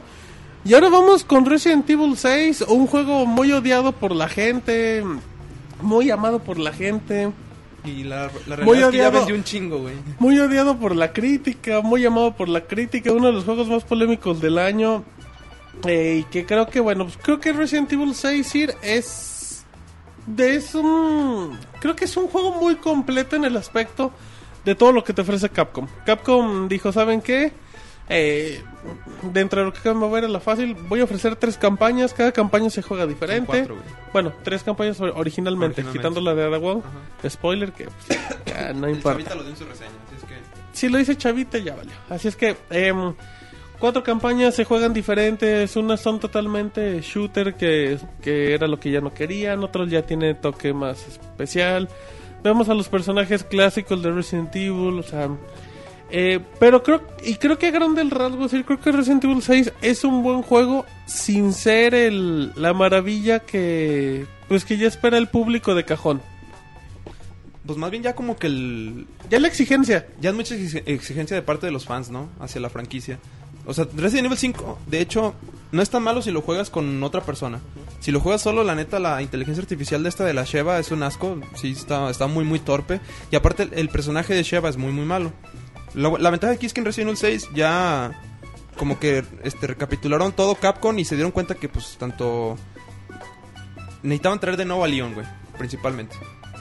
Leon, yo creo que Leon es el personaje más este Emblemático. más emblemático de Resident Evil, güey. Mucho más que Chris o que Jill o, o cualquiera de los otros personajes que están ahí. Leon es el, el mejor personaje, no por nada sale en, el- yo creo, el- en los dos mejores juegos, Resident Evil 2 y Resident Evil 4, que son los dos mejores juegos de toda la franquicia.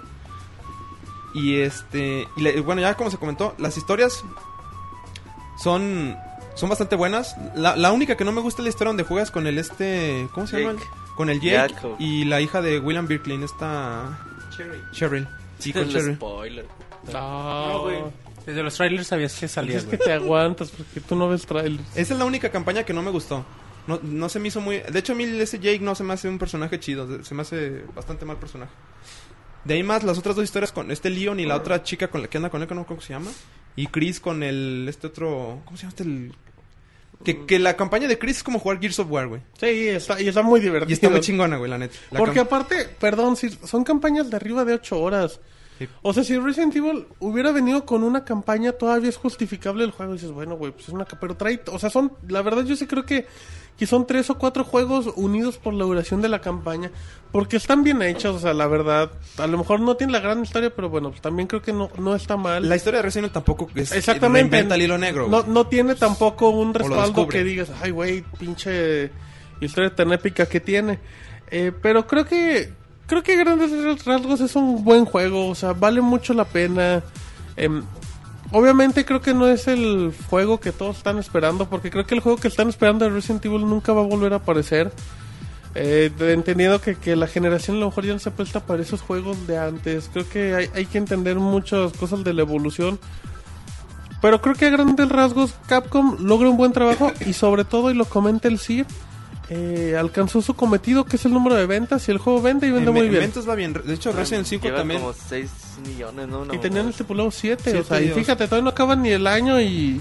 Fíjate, eh, lo que sí es que la prensa gringa lo, lo trató de la chingada.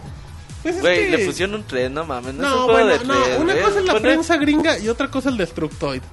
Bueno, no sé, güey, güey. pero de todos modos ponerlo en 3 es una mamada. Sí, güey. Yo pero- creo que ni siquiera jugaron el juego completo, güey. Y aunque lo jugaran, güey, son, son calificaciones para reventar. También GameSpot le, le pegó, fue GameSpot. IGN, güey. güey, también le pegó bien culero. No, IGN IGN le no le- como 6. Sí, no, IGN no le, pe- le pegó a, A mí se me, hace, sí se me hacen calificaciones muy exageradas, Pero es una güey. mamada, güey, Muy de vamos a chingar güey. al juego porque no es lo que esperamos, güey.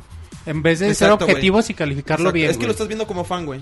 Eso es lo sí, malo, güey, güey. sí. Lo están viendo, lo mismo No, que pasó con lo Mass veas como Effect, fan, no es un juego de 3, güey, no mames. No, o sea, es un juego... Güey, pero es que es, es lo que comentaba Martín en principio. Las expectativas que ya la gente tiene de Resident Evil son tan grandes que les entregan un juego que no, le, no, no lo satisfacen, güey. Muchas veces yo Si creo no hasta es lo el hacen juego- por si- publicidad, Es que, ¿no, es que si no es el juego que esperas, güey, es un juego de dos. para el Exacto, fanboy güey. ardido, Para el güey. fanboy, exactamente, güey. Así, así es el fan, güey. Y es algo malo. Yo creo que, ya lo había comentado, de los únicos pecados que tiene ese juego es que la, cama, la cámara está muy cerca de los personajes, cosa que se va a arreglar con el parche que va a salir ahora en el Que ya 16 está de- disponible, a lo Ajá. mejor en estos días, así es que... si va a estar ese, ese parche disponible o... si- como Oye, está- como depende- estamos en el futuro... No, es que depende decir la disponibilidad de regiones. A lo mejor dicen, no, pues acá en Toluca todavía no sale y así. Pues esperemos que ya les llegue. Y es cierto eso. Y fíjate, en Famitsu tuvo 40 de 40, güey. No, sí llegó, Sí. no, tuvo 39, 39 de 40, Sí, no llegó a la No perfección. fue, pero yo según yo No, fue perfecto. 39 de 40. 39 de 40, A güey. huevo. Sí, o sea, pero también requeremos a lo mismo. Y seamos honestos, ¿alguien leyó la reseña, no de Famitsu, de Destructoid? Yo no recuerdo haber leído Ah, tampoco. pura pinche calificación, güey, te conformas. Sí, o sea, es la verdad. Tam- también ahí tenemos Güey, una mala... Exacto, si tú ves la calificación y si tiene un 3, vas, lo que, o sea, intuyes que lo, que Lo vas a leer, Lo güey, cagaron, güey, dices, lo Sí. cagaron, güey. lo que vas a leer va a ser pura basura del Sí, juego. y digo, y, y así como Destructoid, o sea, pues sí, yo, yo siempre he creído y sin afán de defender que Destructoid no es un parámetro en la calificación. Ya la, la reseña pues ya puede hablar por sí sola, pero dejarse ir por una calificación, Monches, es el problema que siempre hemos Que hablado. siempre las reseñas, así que si les interesa el juego y si, y si les atrae, réntenlo, cómprenlo, pero jueguenlo. Y ustedes decidan, siempre la recomendación eh, por parte de Resident Evil 6. Sa- A mí se me hace, a mi, mi, mi sobrino lo compró en chinga, güey. Salió y, bueno, mi sobrina vive en casa conmigo, güey. O tú vives en la casa con tus ojos. Sí, güey. lo compró en chinga, güey. En cuanto salió. Y él es fan de Resident Evil desde siempre, güey. Y, y lo jugó y lo acabó y todo, güey. Y bien contento con el juego, güey. Es que es un muy buen juego, güey. Pues o sí, sea, güey. Tanta pinche campaña. Aparte, ¿sabe qué pasa, Sir? Y eso sí es bien cierto. Y yo tuve un par de discusiones con gente en Twitter. La gente criticaba Resident Evil 6 en su salida por el demo que había aparecido semanas antes. Y el demo que venía del E3. O sea, no era ni la última El, el versión. demo del del E3 está bien malo, güey. O sea, la gente decía, no, es que el demo está horrible. Sí, pero ve el juego final. El juego final tiene muchísimas mejoras. o sea, o sea, el, no el- puedes el demo del E3, eso. a comparación de lo que es el producto final, güey, el demo del E3 es un asco, güey. De hecho, Roberto lo jugó en el E3, yo se también lo jugué en el durmió, E3. no, dicen. Dicho Roberto creo que se durmió y despertó, ah cabrón, ya me están matando, se curó y, Dijo, ah, cabrón, amaneció en una hielera. y des- ¿Dónde están mis pantalones? Sí. Digo, ¿qué pasó ayer? Con Tyson ahí a un lado, pero bueno. Kobe Bryant, güey. Con Kobe, Con el Bryant. PlayStation Move, pero bueno, es otra historia. Eh, pero, pero, bueno. sí creo que creo que la gente también, así como lo, lo hablamos en un cierto momento de Street Fighter o esos juegos de peleas, eh, hay mucho hater también para Capcom y, y criticaban la criticaban el juego del puro demo y te decían es que yo jugué el demo y pues juego como dos horas y no me gusta. Pero es que el demo no es un parámetro para criticarlo, Además, Sir, el juego tiene campaña cooperativa en línea. O sea, es un juego muy completo, muy divertido. Es un gran paquete en ese aspecto. Y, y por la forma en la que está estructurado el juego, hay que, hay que jugarlo con un, con, una, este, con un compañero. O sea, si lo juegan solo, no es, no es la misma experiencia que jugándolo con alguien.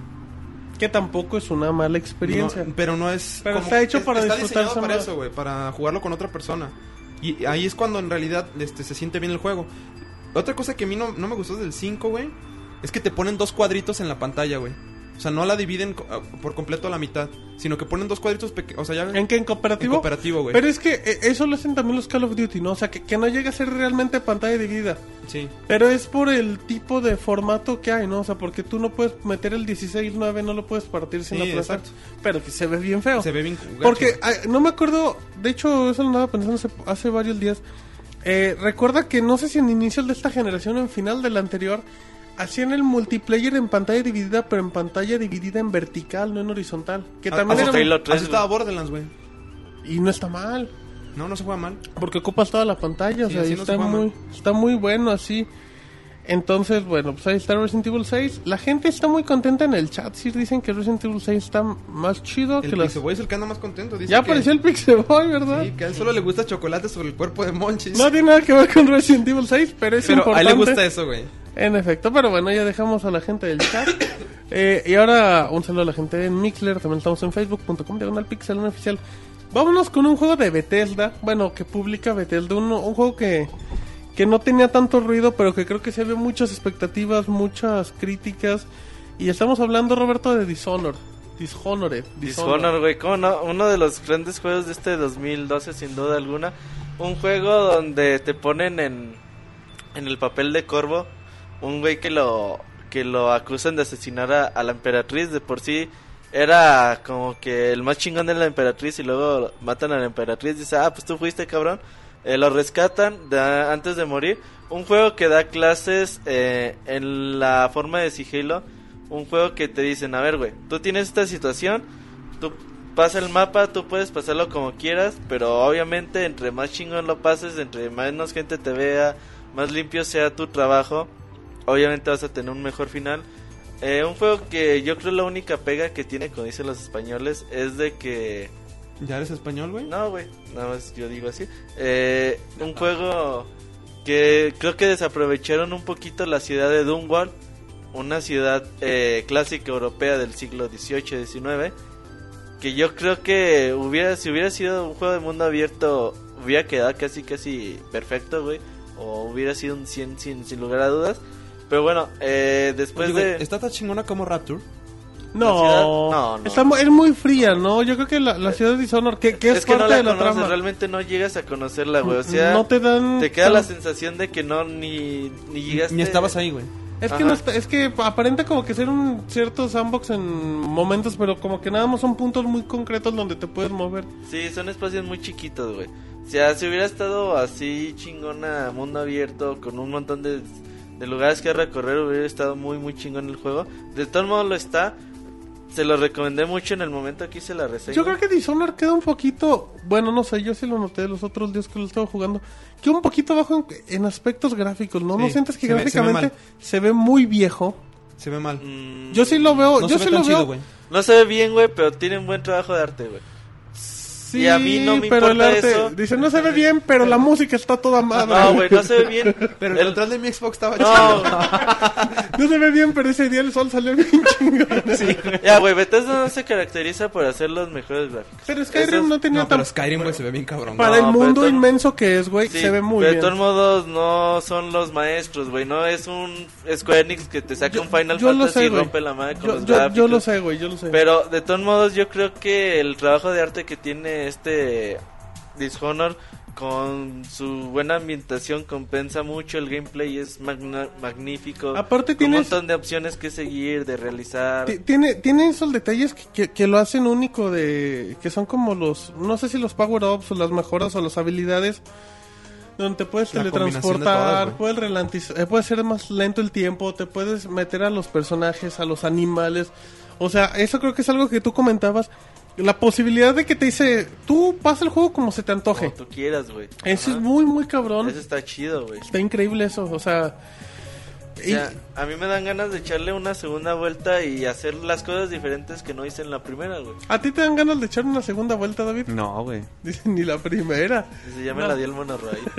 Sí, me Oye, dejó mareado. Comentan en el chat que de de repente siente como Bioshock y la razón por la que siente como Bioshock es porque Arkane Studio Eh, participó en Bioshock 2. participó en- muchas cosas de, De Bioshock en aspectos 2. de diseño de Bioshock Ajá. 2.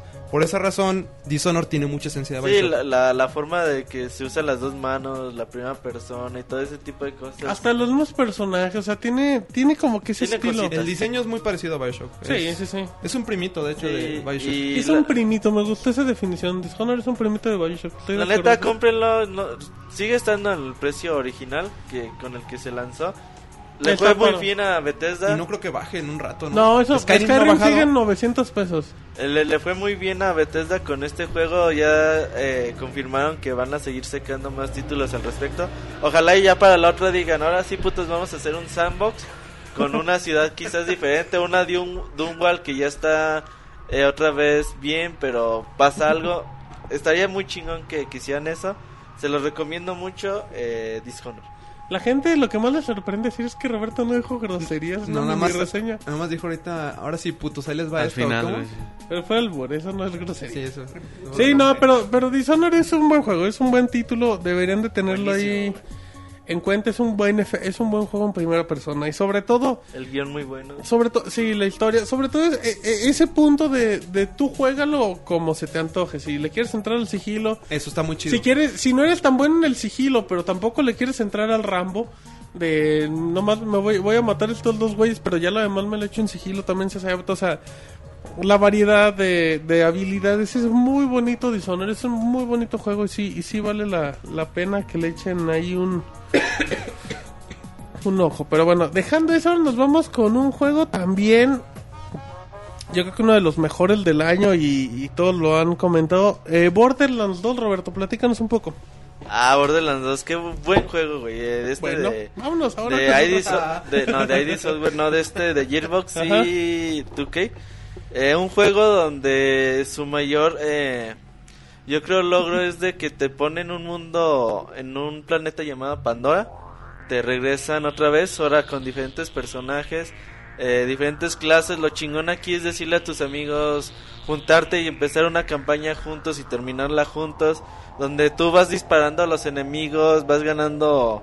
O sea, aparte de ser un buen first person shooter, eh, también tiene sus elementos de RPG con un guion extraordinario, con un montón de misiones, un mundo gigantesco así eh, que está estúpidamente grande, con un montón de cosas, personajes memorables.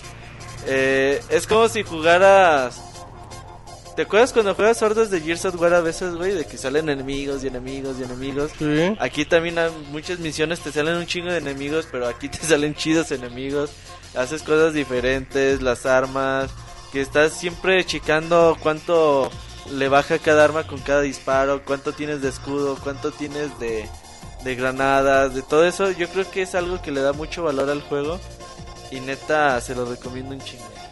Es una, yo creo que es de la, yo creo que es la experiencia multijugador en línea más recomendable. Es una experiencia muy, muy completa. De hecho, una vez que juegas la campaña con...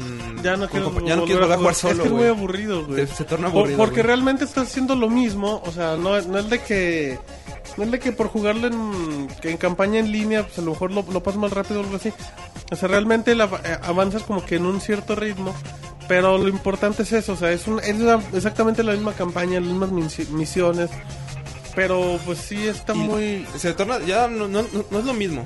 Y otra cosa que tiene es que, dependiendo del número de jugadores, se pone más perro el juego. Sí, sí, sí, Los sí. enemigos se ponen mucho más perros. Si son dos, tres o cuatro, se ponen bien, bien Aunque a perros. veces jugando de cooperativo pierdes muchas cosas que tiene ahí A, el a juego, eso iba, muchos detallitos. a eso iba, que, que si tú quieres disfrutar bien la historia, si juégalo solo o juégalo, no sé, si tienes un hermano, juégalo con él y disfruten la historia juntos. Pero si estás jugando en línea con tus amigos, sí se torna más como que el desmadre. o lo sí. tiene- o lo tienen que empezar de cero y con las reglas muy Eh, claras de esa- vamos de- a investigar todo. Exacto. Sí, porque se pueden llegar a, a perder mucho. El juego está lleno, güey, de, de, de easter eggs. De hecho, en uno de los DLC sale un Big Daddy, güey. Qué chingón. Sale un Big Daddy por ahí en el juego. Neta, qué chingón Borderlands 2, se lo recomiendo un chingo. Mucha gente me, me dijo por Twitter que, que se iban a comprar un Borderlands 2. Ahí después de que hicieron la reseña y que anduvimos ahí. Neta, me da mucho gusto, güey. Dice, lo sigo esperando porque no me invitan, perro. Dice la gente que si recomiendan Borderlands 2 aunque no hayan jugado el 1. Sí, definitivamente, güey. ¿Sí, David? Lo único malo es Ah, que. es muy bueno. mm, sí te vas a spoilerear el 1, güey. O sea, si juegas el 2 y no has jugado el 1, te lo vas a spoilerear. Sí, güey. Te lo vas a spoilerear bien cabrón. Pero de todos modos, Y, y la versión GOTY no está cara, güey. Y trae todos los DLCs. la del Borderlands. La del No, la versión 1. GOTY de Borderlands anda en 300 400 Está pesos como a lo 400 mucho. baros y, y trae un chingo de DLC, entonces... entonces sí, Trae el DLC de los zombies, ¿no? Algo así. sí, el, el del- añadido. la isla del doctor, Ajá. no me acuerdo, Muri- no me cómo se llama el doctor. Cándido Pérez. Cándido Pérez, ajá. Pero es de zombies. En efecto. Está, está muy chido. Entonces, pero bueno, si no tienen este el tiempo, porque consume mucho tiempo, eh, tanto el 1 como el 2, pues entren directo el 2. El 2 tiene muchas mejoras en todo el gameplay. Si, si están cansados de jugar en línea, David, Halo, Call of Duty, eh, Gears of War, pero, pero o, bueno, sí, esos juegos que son como que muy importantes. Pero tienen a su grupo de amigos, si quieren un buen shooter, Borderlands 2 es la opción. Sí, es muy buena opción. Y yo iba a agregar que el sistema de, de- del shooter, el propiamente de disparos, se me hacía de lo mejor que habíamos- visto en este Muy año. fino, güey. Además, Muy- toda, la, to- toda la evolución de las armas que puede ser. Que, que, que realmente. Se crean en... Realmente es el arma que se te antoja, es el arma que quieras. O sea, No, lo chido de las armas es que creo que es más de un millón de variaciones Sí, porque sí, son son. es random, se, se generan este, aleatoriamente las armas. Eso lo también muy chido, el, el motor que tiene para generar las armas este, aleatoriamente está, está cabrón. ¿Tú, cu- cuál es el arma que más te gusta, David? Tú, Martín, responde primero. Ah, Pues, es que no he jugado Borderlands, David, por te estoy preguntando. no, pues como dice el con cualquiera, con cualquier este pistola que... que te- eh, La que- es, que- que- es que no mames, güey. La, la que agarres bien, Dice, con que No, aguante las dos manos. Es, es, es, es muy bueno la de el sistema. Muy bueno el sistema de shooter, güey. Compórtate, David. Yo no dije nada, güey. Tú estás ahí eh, fantaseando, güey. preguntando bien de Borderlands y tú con tus fantasías, David. Que le gusta la macana. Ahí te hablan, David, así. Pareces policía. Pero bueno, ahí está David, el Robocop de los videojuegos. El único, no acepten imitaciones. Eh, bueno. Ahí le dejamos. Vámonos con otro juego y el Robocop de los videojuegos por fin va a hablar XCOM Enemy. No, ¿cómo se llama? XCOM Enemy Unknown. ¿Qué es eso, David? Suena aburrido. Eh, es un juego de, de estrategia. Eh, está, bueno, lo pueden encontrar en Xbox y PlayStation, aunque creo yo que se acomoda un poquito por el estilo para PC. Eh, tiene también como eh, toques un poquito de RPG, donde básicamente pues la misión es salvar al mundo de la invasión extraterrestre, ¿no?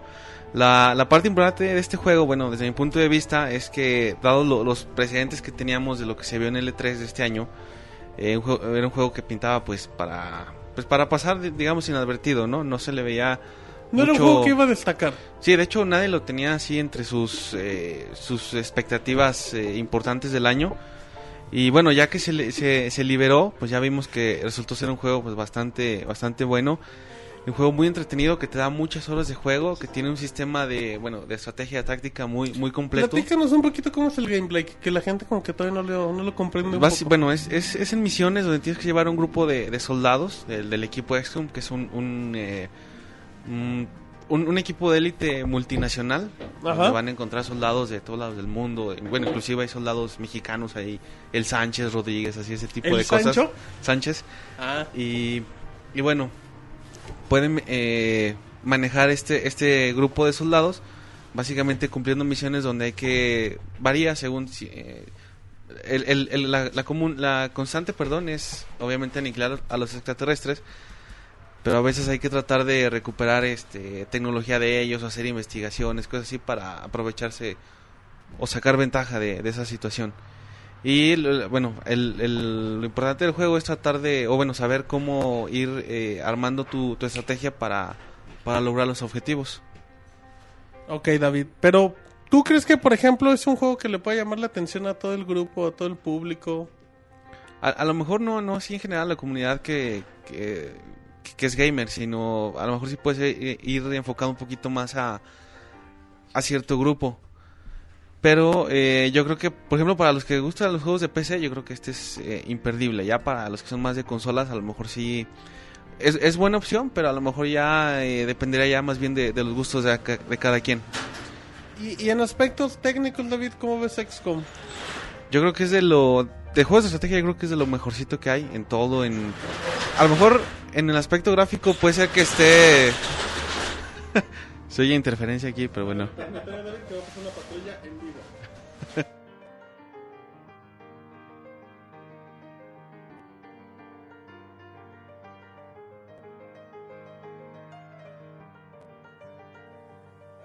Ya regresamos. Lo vamos a dejar con musiquita un minuto porque David ya se descargó. Lo vamos a, lo vamos a enchufar en la luz y ahorita sigue hablando su reseña.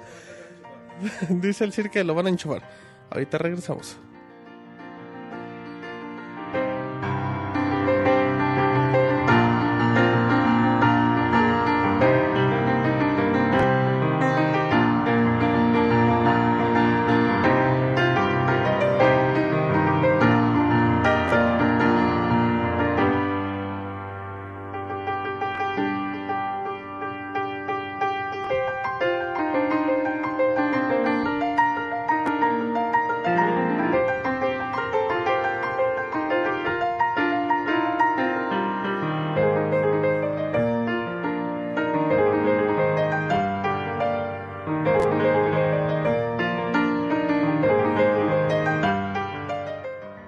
Ya regresamos. David en este momento tiene una carga del 15%. Así es que David, échale prisa antes de que de que te apagues, por no decir que te descargues. Bueno, ya nada más para, para terminar con lo de XCOM. Eh, bueno, me preguntabas de la parte técnica. eh, a lo mejor el- los gráficos no se ven tan de última generación, pero sin embargo yo creo que están bien. Sobre todo porque no, no tienes una vista tan... Más bien el juego no se enfoca tanto en mostrarte detalles, sino más eh, tienes una vista como medio en 2.5D, algo así. Y, y entonces a lo mejor esa parte pasa un poquito desapercibida. Pero ¿es este top down view o cómo es la vista? Sí, más o menos así, desde arriba, pero no, no exactamente desde como si fuera en helicóptero, sino un poquito Porque recargada en 40 ángulo. grados. Sí, unos, a lo mejor unos 45 o 60 grados. Y, y bueno, eh, por ejemplo, cuestiones de audio, pues bueno, sabemos que a lo mejor ya no es eh, algo que tan difícil de lograr, pero está bien el juego, muy, muy ad hoc en ese sentido. Yo creo que no le pide nada a otros de, del mismo género. Perfecto, entonces ahí está, un juego... em, Si es de los juegos que fue como sorpresa, porque decíamos que Pues nadie que se verdad esperaba. Era la sorpresa antes de que llegara Far Cry, güey. ajá, antes de que Sí, llegó Far Cry y... y pateó todo. Exacto, pero bueno, pues ahí está un buen juego, David, que pues que chequen la reseña en donde, David. En pixelania.com. ¿Y quieren ver la videoreseña? En nuestro canal de YouTube. Y si quieren Pixelania. escuchar la reseña, Ah, pues bajen el podcast, no recuerdo cuál número, pero... bajen los podcasts, ahí bajen van. todos hasta encontrar Hasta- la reseña. Escúchenlos Empiecen del todos. uno. en efecto, pero bueno, pues ahí está la información del Robocop de los videojuegos con la nota. Y ahora nos... Sí, ¿qué, el juego del año, ¿no? qué pasó, Sir? Ahora vamos con, con, con el duelo de, de nenas de todos los años. The Walking, The Walking Dead The Game, güey. No, No, manchis. güey, no, no. el... Era el sarcasmo, Monchi. Sí, pues yo también. es que a ti no te salió, manchis, pero no se entendió, güey. No, pero el típico duelo, David, de David contra Goliath. El duelo, el duelo de cada septiembre, octubre más o menos. La parca contra Octagón. eh, de los dos, eh, bueno, Máscara contra cabello. Máscara contra David cabellera. contra el mono. casi güey. casi que las únicas opciones que hay, op- opciones importantes que hay para... Los para juegos más importantes de deportes. simuladores de- ¿Qué hay, no, de fútbol. ¿Qué más hay? Debe haber alguno hay que otro, pero- Manager y hay unos juegos bien feitos, pero sí hay. Pero son juegos que pasan inadvertidos, al menos comparado con estos dos, pues son... Estamos hablando, David, de FIFA contra PES. FIFA, FIFA. 13 contra PES 2013. La pelea de todos los años, como siempre, FIFA dominando el mercado, PES prometiendo mejoras y esas cosas muy feitas que, que nunca logran. Y bueno, pues PES ya sacó a su productora, Shingo Sebas. Entró, creo que la gente del, del PES Team, si no me equivoco, los europeos empezaron a meterle mano al juego. Y bueno, hacia grandes rasgos, PES muestra muchísimas mejoras, un gameplay muy limpio, eh, muy adictivo. Sí, PES. PES tiene un Sí, gameplay muy bueno, muchísimo, pero, pero gráficamente se sigue cayendo en un barranco PES. Eh, un, un detalle muy malo y, y, pues del otro lado FIFA David que sigue en esa línea sin ningún problema le corrigen tres cositas eh, falla una pero pues así como todos los años y FIFA sigue rozando la perfección Sí, FIFA siguió con su mismo su misma propuesta, ¿no? O sea, se puede decir que tomó su juego del año pasado y como te dices, le corrigió algunos, le hizo algunas correcciones menores. Sobre el único cambio que yo noto, vaya, que, que está muy muy sobresaliente, bueno, sobresaliente no necesariamente una nota positiva, sino me refiero a que es muy notorio, es el sistema de sobre todo de, de pases o, el, el sistema de juego, la mecánica de juego en cuanto a las capacidades de los jugadores. Algo que seguramente quien jugó el FIFA 12 o, o anteriores y, y- y va, va a notar en este nuevo es que se hace mucho más difícil poder eh, hilar jugadas o incluso hasta en cuando tus- alguno de tus futbolistas baja un balón o cosas así, van a notar que es mucho más complejo y te exige más concentración. Depende de cómo lo veas, pero yo creo que es bueno porque te, te, te requiere un poco más de concentración y de, y de aprender a manejar ¿Qué pasó mejor tu... A ver y- y de David apre- parece que tuvimos un a ver David parece que Bueno. tuvimos un ataque de zombies Sí, y, y bueno, les decía que, que depende mucho de cómo lo veas, pero yo creo que es positivo ese cambio que hicieron porque te requiere más mayor concentración y sobre todo estar eh, el, el esforzarte a, a aprender un poco más la, la técnica. Bueno, amigos Yo creo que en ese sentido el juego destaca eh, FIFA, yo creo que bueno este año al menos otra vez repitió como como el líder en ese sentido. Aunque bueno, mencionas tú que Pro Evolution dio un, un paso No, importante. PES, PES está muy bien, actualmente está muy bien PES, la verdad creo que vale muchísimo la pena el juego. Em, y recordando decir que, que eso como que es un detalle a destacar, que el nuevo PES del siguiente año viene con el motor gráfico que tanto ha promocionado Kojima, con el Fox Engine. Eh, y creo que eso eso es lo que más necesito hoy por hoy eh, PES, que es un nuevo motor gráfico que no siga viendo como juegos de Play 2. No, y, no tanto en las texturas, en, bueno, sí, en la calidad en sí, sino en cómo llevan a la... eh, simulan los movimientos físicos de los futbolistas en una en, en, en la pantalla. Pues yo creo que eso es de lo que más ha carecido Revolución desde hace como Oye, tranquilamente 4 o 5 años. ¿PES es la evolución de lo que era Wi- Winning Eleven? PES es lo mismo. Es que, PES es que ¿es lo Winning? Eleven era la marca japonesa. PES era PES era europeo. Y Y aquí nos llegaba International Superstar Era Soccer. el mismo juego, solamente cambiaba la no sé por qué esa decisión de eso, güey. Porque creo que era más fácil unificar, eh, creo que era más fácil tener PS aquí. Porque Winning Eleven llegó a ser otra vez en América. Llegó una parte de la generación ¿no? pasada, llegó a ser Winning Eleven. Entonces ya el PES Team dijeron, ¿sabes qué? Ya que se llama igual en Europa y en América. Sí, el Pro- y el Revolution es la evolución del International Superstar Soccer, es, es lo mismo. O bueno, sí, es la, la continuación de la saga. Pero creo que aquí lo importante, David, eh, y así nada más para concluir rápido el tema de, de fútbol. eh, creo que lo importante es que Konami ya supo, ya supo por dónde modificar y que el cambio del motor gráfico el próximo año podría ser que por fin le compita a FIFA. A mí eso se me hace. Sí, o sea, uno esperaría que, que así fuera, ¿no? Depende de, obviamente de, de cómo, cómo manejen ese nuevo motor y, y ver qué, qué pueden hacer con él, pero e- es, difícil, vaya, Cap- Konami ha, ha perdido algo de credibilidad después de tantos años de que pues te ofrecen lo mismo y, ¿Y FIFA sigue ganando terreno, entonces... ¿Qué, qué motores te gustan? Mm, Eso es coqueteo. No, ¿no? sí. Dice, porque yo tengo ocho caballos de fuerza. Pinche Roberto, ¿cómo ves? Que a ver. Pinche Güey, no se compartan ni, ni terminando el año, deja de eh, jotear. es decir, güey, cambia el tema así. ¿Qué onda? Me coquetea Sí. Te quiero hacer el cambio de aceite, aguas, David. No, no. Aguas. Ya me lo hizo el monorra. También cambio de narradores en FIFA, entró Fernando Palomo, Mario Kempes y Ciro Procuna ¿Eso de fue ESPN. Sí, Sí. pero creo que los diálogos quedaron muy cortos, De ¿no? FIFA, eh, mira, por ejemplo, Ciro Procuna es más así como Es que está en de vez en de cuando. cancha. Ajá. De- y Y, y lesiona dice lo mismo, siempre dice que se lesionó la rodilla, pero como- parece que no es nada importante Como y va a regresar a la de cancha. cancha, David, también. Y- no, no, pero me refiero a que ni siquiera es un repertorio de diálogos más Es o menos está muy importante. pobre en diálogos FIFA, Siempre pasa lo mismo, que un mono se queda tirado y dice, pero está bien, no se preocupen, ahorita regresa. Y ya, es lo único que hizo Procuna. En lo, en lo otro de Mario Kempes y Fernando Palomo, Sí. bueno, sí es un poquito, obviamente tenía que ser un poco más amplio. Y a mí en personal me gustó más, aunque creo que no hay tampoco demasiada variedad respecto a lo que vimos en, en otros FIFAs. Perfecto. Entonces la pelea de siempre, como siempre, ganó FIFA, como en los últimos años. Correcto. Y por goleada, David. Sí, como un 5 a 2 Sí, un 5-2 y, y- y el segundo gol cayó ya en minutos extras. de rebote. Autogol. Pero bueno, terminando rápido el tema de PS y todavía nos quedan un par de juegos para terminar el año. Assassin's Creed 3, eh, yo quiero comentar un poquito el juego de Ubisoft, eh, el quinto juego de la saga, después del 1, el 2, eh, Revelation, bueno, el tercero en canónico en este aspecto. Un juego que tiene desarrollo prácticamente, es cierto, el de que acabaron Assassin's Creed 2, o sea, Revelation y, y ¿El 2 salió Brotherhood, que en el 2008 o 2009? 2009, 2010, 2011, ajá ¿Quién 2009? fueron anuales.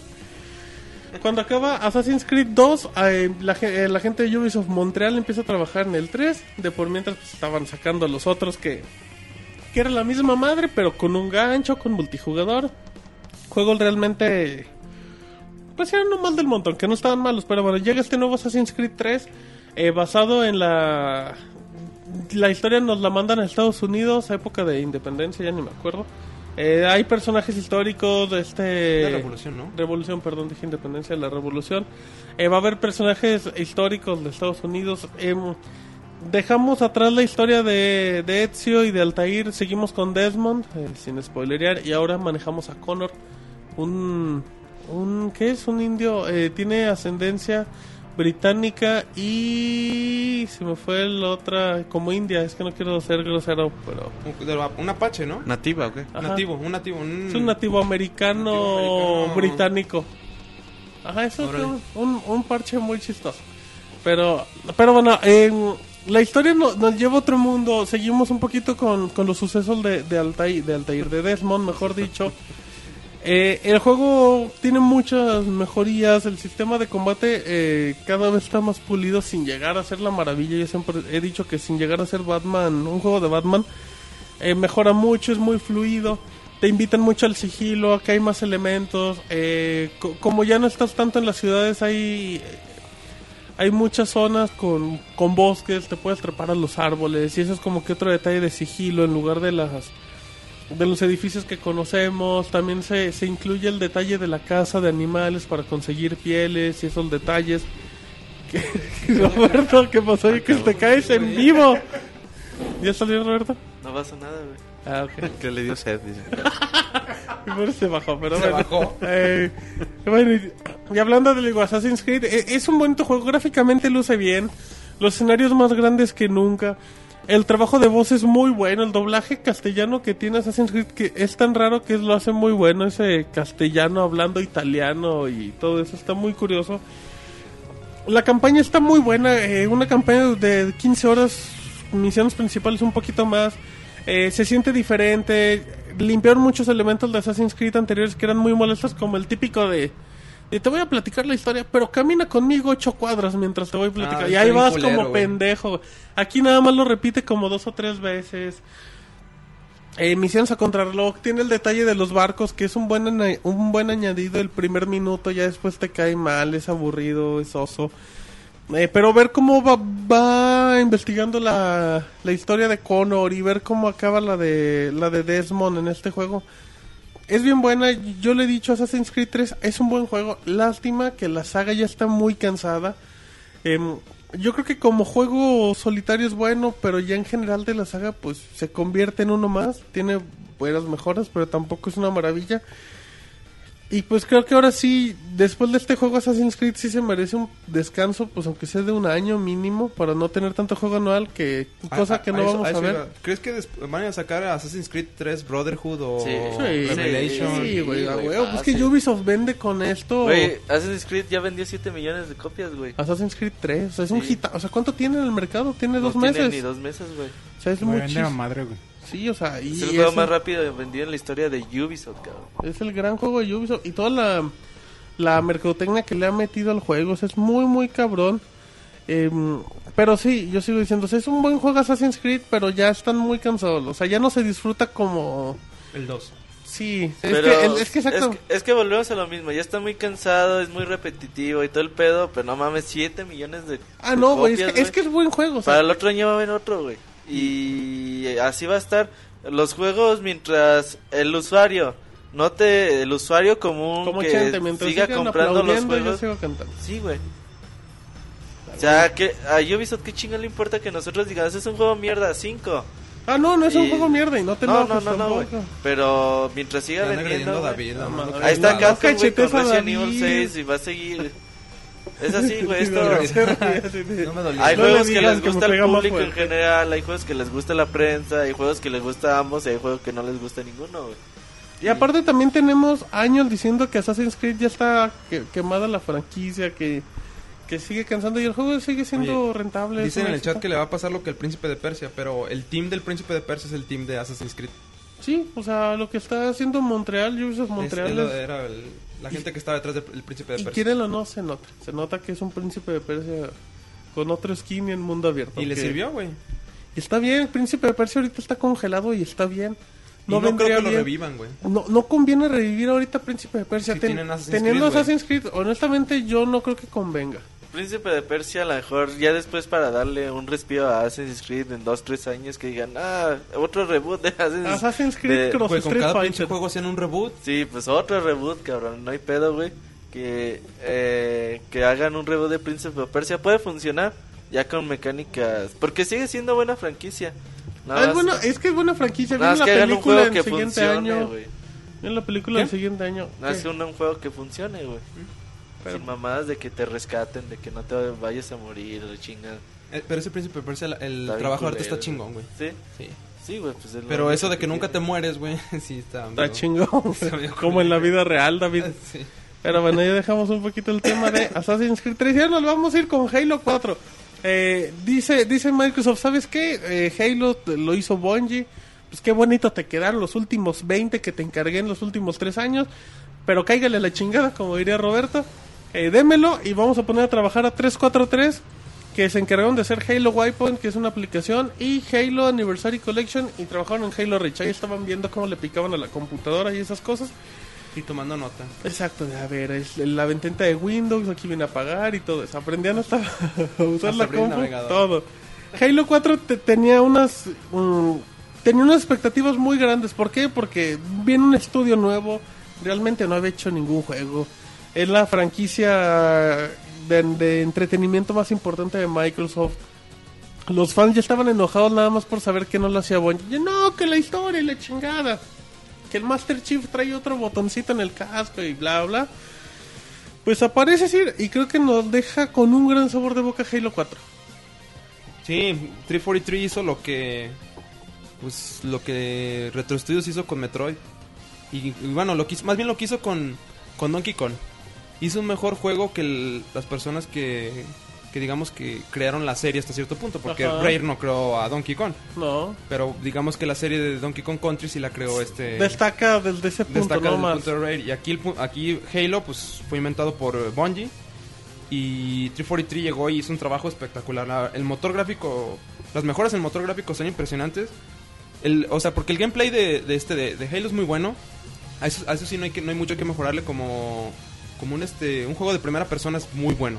Y un juego multiplayer es- es muy, muy bueno. balanceado, muy nivelado. Pero pues Bungie nunca se caracterizó por tener juegos con gráficas muy chidas. De hecho, pues Halo 4 es el primero que tiene que está corriendo, digamos, a 720p. Sí, sí, en alta Ya lo tenemos en HD porque los otros, pues vaya que no, no- ninguno corría a 720p, eran bastante malitos.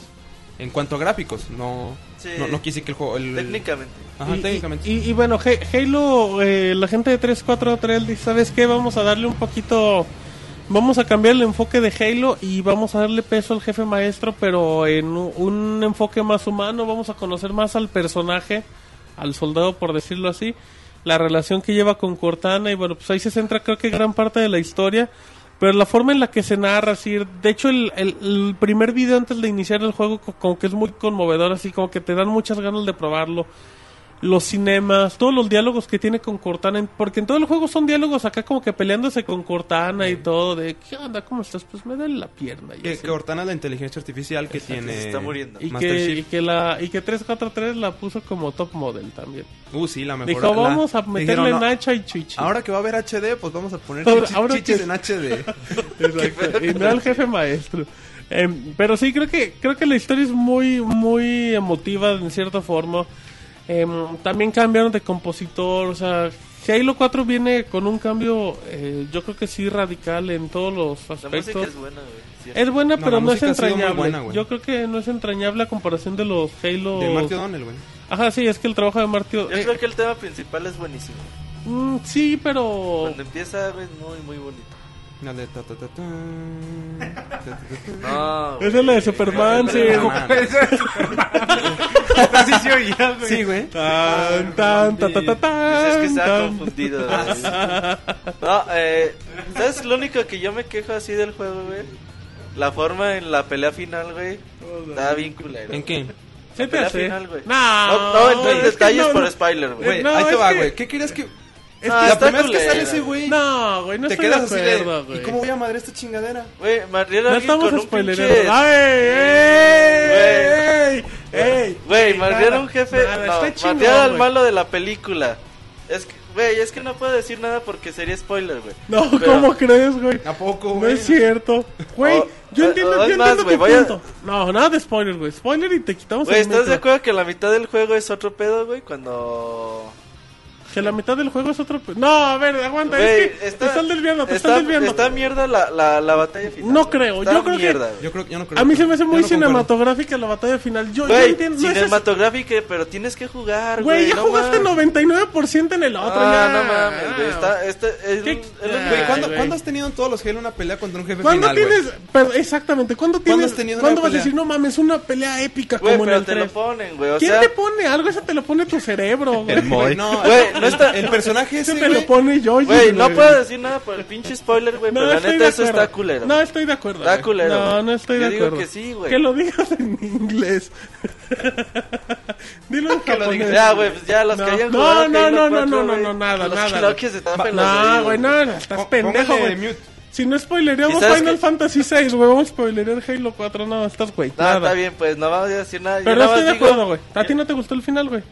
La forma en que. No, A mí no- se me hace bonito La forma el final, en que matas a ese güey. No es tan espectacular. Es muy Call of Duty, güey. Yo estoy de acuerdo. A mí se me hace Güey, un final muy Call of Duty. insisto, güey, ¿cómo querías pelear contra ese güey? ¿Qué querías hacer? ¿Qué ¿Quieres ese? Es que vamos a Güey, ¿Qué es lo que querías hacer contra No, ese güey? Güey, no te puedo decir, güey, por el spoiler, güey. Dice, de hecho, baja los micros ¿estás de acuerdo que la mitad del juego se ve otra cosa, güey? No, güey, es que yo no, es cierto. ¿A qué te refieres con que sea otra cosa? O sea, es ¿Baja un shooter, es un juego? shooter. No, o sea, tú dices que te va encaminando a El una juego pelea. se mantiene en un nivel estable de acción, de buen gameplay, de buenos disparos, buena acción. Yo creo que todo eso se mantiene muy bien. Pero, Dice un tal usuario que Roberto dice que es culpa de la Tamel. Pinche final culera, seguro la Tamel retrasó la historia. entonces, eh, a la mitad del juego... Es más, güey. No, nada de spoilers, cabrón. y ya, güey, nada. Ya, y te callas. Güey, es como No, típica película que... A ver. Compáralo, ¿contra qué lo puedes comparar, güey? Dice contra A ver, típica eh, película. la loca academia de policía. Contra... Típica película que sale un güey y te pone una marrisa, Güey, y dices, no mames, ahora pero es cómo lo vas a tocar. Sigues una- avanzando, No, a, la tercera, a la tercera parte del juego pasa algo que ver, sabe qué ver, chingas ¿qué- te hace. qué que pasara, Pero es No, Halo, no vas a pelear contra un coloso, güey. O sea, es Halo, tú sabes cómo se no, desarrollan esas bien, ¿Qué güey. querías que pasara, güey? Lo mismo que pasaban las peleas contra Wesker en Resident Evil, güey. Que es un pinche asco eso. Yo no he peleado contra Wesker en los Resident Evil. Ah, ¿Cuál? está- El No, no he peleado. El código No, Verónica. No, no, no, no ¿No? los he terminado. Ah, bueno, bueno. el chiste, güey, yo, yo, no, yo digo, güey, que, que está chafa, güey, la No, forma en que güey, matas. A O mí sea, se yo me me hace- quedé así de, ahorita va a volver a salir, dije, no Ah, mames. ¿y qué, ya güey? güey, No. no, no mames, sí, eso está culero, güey. No estoy de acuerdo, No, güey. no demerita el juego en sí. Es que, güey, es que no puede ser un final de otra manera. Yo ah, creo que... ¿por qué no, güey? Porque así son esos ¿Pero juegos. qué es lo que la ¿Que saga. peleara contra él? Sí, güey. ¿Qué quieres? Quick Time Events, ¿Y güey. Derecha, güey? izquierda, güey, con No, los sticks. Pues así sale, güey. ¿Quieres lanzar el control y agarrar el Kinect, güey? no se puede, güey. Ya, güey. Con el Kinect, güey. Querías. Que te Bailando, güey. A ver, a ver. diga, Reto al jefe Tiempo. a bailar. Entonces, decimos el final. No, güey, estás pendejo. No vas a decir Pa- el final. para- para decirles nada, mi punto, nada. No güey. vamos a decir el final. güey. Sí, güey. Para que se No, acabe la güey, disputa, no, güey. Sí. Güey, hemos regañado a gente por decir una, una pendejadita de spoiler. Güey, Hoy No. en día, ¿quién no, quién no lo ha terminado? Que Además, digan- que, en el que chat, digan en el chat que en si el les chat vale digan, güey, verga o ¿quién no no, lo ha güey. terminado? No, Que en el Ay, chat chinga. digan Y si no por hay el pedo que chat- les y spoilemos por el- el chat, la no, batalla no. final de Halo 4. No, no, Yo no. nada más digo que no está chida, güey. No, yo no estoy de acuerdo, güey. Yo no estoy. Ya dicen en el chat, yo no lo he acabado. Si es que ya. No, dicen que no. No, Ah, está bien, güey. No, vas a decir, no vas a decir el final, Yo no tengo Xbox. No están pendejos, yo no lo he jugado. Pero está bien, yo nada más digo eso, güey. No no demerita el juego, güey. No, de, no demerita No el juego. acuerdo, a mí me gustó que- mucho, lo disfruté. es que tus expectativas crecieron, güey. Dicen que sí andas pedo. Ajá, pregunta que si andas borracho, güey. Pero la forma, la forma en que matan al último, güey. nomás una. La- una hay una escena de típico avión de, de shooter, güey, se me hace muy bonito. Pero la, la forma en que matas al último cabrón no me gustó, güey. Tan así que yo me quedé así de, no mames, ahorita sale otra vez Está o algo. bonito güey". el final, no seas exagerado. Es Halo, güey, también. ¿Qué quieres? Un pinche final épico como otro que- No, no, ¿Qué- qué está bien, güey. Es, Halo, que- güey, es no es Halo dice este, güey, Colossus. ¿cuándo has jugado contra un jefe final, güey? Está bien, güey. Pero ahí te lo ponen, hay peleas, Güey, pero, y está pero, culero. pero, pero cuando Halo Pero cambió. ¿cu- ¿cuándo dijeron que iba a ser el. O sea, tú ahí dices, ok, cambió todo el gameplay. O sea, dices, va, la evolución sí se presta para un final espectacular. Pero sigue siendo un Halo, güey, dentro de lo que cabe. ¿Y eso qué, güey? Te están poniendo un jefe No, para pelear y güey. peleas con él, güey. Ah, ¿quieres? Nah. ¿No peleas con él, Sí güey? siente culero cuando no peleas contra el jefe que está esperando Sí, todo el Monchis, juego. yo lo entiendo, pero Monchis, es que... imagínate, güey. No, güey, eh, yo- yo recordé, Imagínate güey. pelear contra Ganondorf y empujarlo, No, güey. güey, es que estás compa... Y empujarlo No, güey. que se Mira, mira, güey, ya, ya No, sacó, güey, yo recordé. ya sacó Así como que se ahoga, güey. güey. A ver, güey, a ver, güey. Como Imagínate, tortuga. No, güey, no, que güey. se pone Yo no, yo no juego Halo, güey. imagínate pelear Ah, contra güey. Destructor, güey, las No, tortugas ninjas güey. y empujarlo, güey, que se muera, güey. No mames. No güey. pasó. También no seas ¿Qué mamón. no ejemplos pasa tan eso, güey. pendejos No, están dando? No, güey. El ejemplo sí está muy No, güey, pero no sí recordé, güey. Dice un día que me dijeron que Oye, güey, a que me empujaron, Dice- que me dicen en el empujaron, chat, güey. Que, que imagínate que Bowser empujó, secuestra a Peach. Y nunca le pegas Y nunca un le pegas un putazo, güey. A ver, güey. Ah, me acordé del de Star Fox Adventures, güey. Ajá. Que... Vamos con los spoilers. Ah, ¿eh? vale pues, madre, sí, no, no, güey, esa sí no me la Güey, spoilees, güey. che viejo Ah, güey. Güey, no, acabado, madre. Ya no, vamos a cambiar madre, de juego. güey. Ya no, güey, cambiamos de juego. Vámonos, David. Juega, peleas contra Destructor, le y Nah, se güey, muere, estás pendejo, güey. estás comparando sagas, güey, y se me Ah, hace no raro en ti, güey. Está mamón, güey. Ah, Se me hace raro en ti, güey, que digas, bueno, Está feo, güey. Está bonito, güey. Dicen que les recuerdas al Jonah con tus berrinches, güey. Fíjate, güey, para que, para que te des cuenta el nivel de terquedad no que dije que estaba feo y ustedes, no, no es cierto, está bien chingón este chingón. Nunca.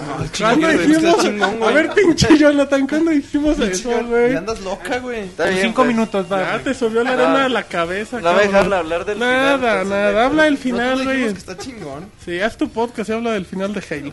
Vámonos, eh, sí, ir con... Bueno, rápido vamos a comentar un poquito de Black Ops. El nuevo Call of Duty que salió como, como en todos los años. Eh, como, como extra de, de este Call of Duty, David. Sí, es como, como una historia alternativa. Bueno, una historia, un juego alternativo al Modern Warfare. Ah, eh, lo, lo tienen otros desarrolladores. Eh, es Treyarch por un lado y Infinity Ward. Si no me equivoco, Infinity Ward son los que Pero ya traen... son lo mismo los dos, ¿no? No, no, son Mm, estudios Es diferentes. la misma madre, Pero, pero... bueno. entre Activision ya son... Güey. No, no, son estudios de Activision, pero cada quien trabaja por Ah, aparte. sí, son estudios aparte. Sí. Que los juegos se vean iguales. No, no, pero sí se nota la diferencia entre un juego de. No, de hecho, hasta de gráficamente, güey. y- Sí, tú ves, y un Call tú ves un Black Ops y un Modern Warfare y se ven muy Treyarch es así de, vamos a hacer un guion bien chingón, pero no le sale, güey. Y Infinity War es de, vamos a hacer una película Hollywood, hollywoodesca, güey. Hollywoodense, güey. Y le queda, pues, bien, güey. Uno de Lola Sí, Infinity. War es el que hizo, empezó con los primeros de Call of Duty. A ver, o sea, pero la historia de Black Ops 2, es- bueno, del 1 no es buena. David, No, sí, sí es buena. Bueno, si la comparas, por llorar, ejemplo, David? con... Nada, tampoco. Si la comparas con, Con el... Que con el. Modern Warfare o Modern Warfare 2 sí es mejor. Es porque es una historia, bueno, se basa en eventos históricos, aunque combina mucho de ¿Y ficción, Black obviamente. Ops 2? Black Ops 2 yo creo que es sí es, sí es mejor que la de Black Ops 1. pero eh, yo creo que sí es mejor que la de Black Ops, la del primer Black Ops. Y mejor que la de la de Modern Warfare 2. La, bueno, igual que hasta la 3. Yo creo que sí es poquito mejor en cuanto a historia. Aunque en realidad en, en un Call of Duty Exacto, Es difícil que te encuentres un guion importante. Acá tienes una historia de Call of Duty con el protagonista y todo.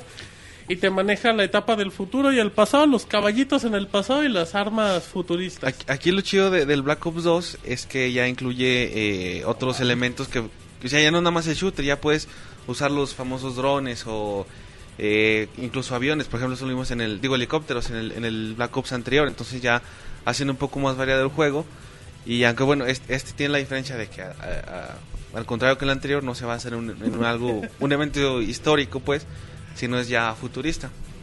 Yo, yo creo que el de los Black Ops, bueno, yo creo que sí este es mejor que el, que el anterior. Aunque creo que si lo comparas en general con toda la saga de Call of Duty, yo creo que está en el promedio, pues. Es- muy bueno yo creo, yo creo- yo Es- jugué- es bueno, yo pero sin jugué llegar a ser algo nunca antes Y es muy medianón. ¿El 1 o el 2? No, el 2. Este Black Ops 2 o sea, lo, lo estoy terminando de jugar y está muy medianón. o sea, es un... A mí lo que me gustan de los... Ay, cuidado David, no se te vaya a caer eso en la... Porque sí le agarra el micrófono. Pues güey. no sé. Y David dice, a ver, déjalo agarro para que no se me Déjame resbale. lo pongo en la boca. Dice el David.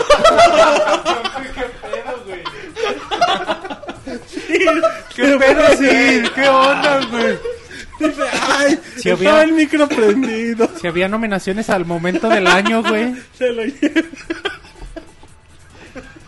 ¿Qué pasó? Sí. Pinche Sir, güey. Sí, usted, usted quiso todo, meterle diversión al podcast y se quiso hacer un Y autogol. salió, güey. Aplicó la del Pixemoy.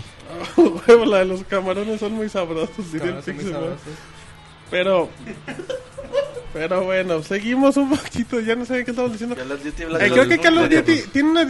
Las campañas son muy divertidas. Yo sé que la gente se enfoca en multiplayer. Aquí vienen las De hecho, el, de el, modo cooperativo es entretenido, ¿eh? De, sí, El Black Ops 2. Pero creo que no es un... A, a mí, yo, yo noto, por ejemplo, los Call of Duty como que siento que van...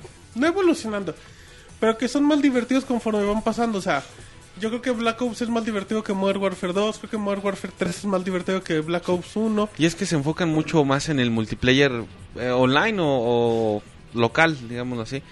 Eh, y, por eso buscan darle más, eh, como más, digamos, dinámica, no sé, hacerlo un poquito más, más ameno para los jugadores.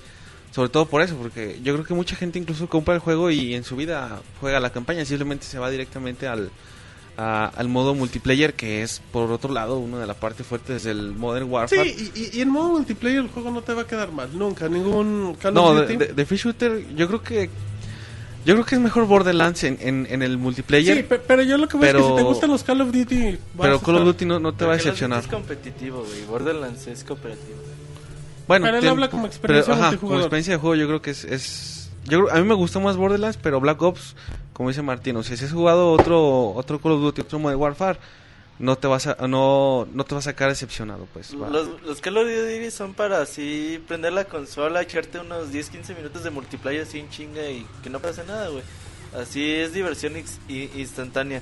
A lo mejor ya si quieres algo más clavado, obviamente está Battlefield, donde ya tienes un chingo de estrategias que hacer, vehículos, cosas muy diferentes a lo que te ofrece Call of Duty con mayor, más fino se podría decir.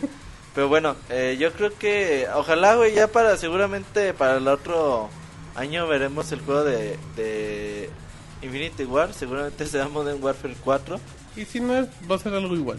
Le cambian el nombre cuando que- mucho. Sobre todo a ver cómo cambia la saga de Call of Duty en la siguiente generación. Que necesita, porque pues, esta la De hecho, hace poquito en el podcast, me parece que en el anterior mencionábamos los números que son buenos, pero ya se veía que empezaba como a quedarse un pero poquito están atrás. abajo a comparación de Modern Warfare 3. Entonces igual y sí, a lo mejor es una señal para, para Activision para que diga, ¿Qué? vamos a buscar hacer algo...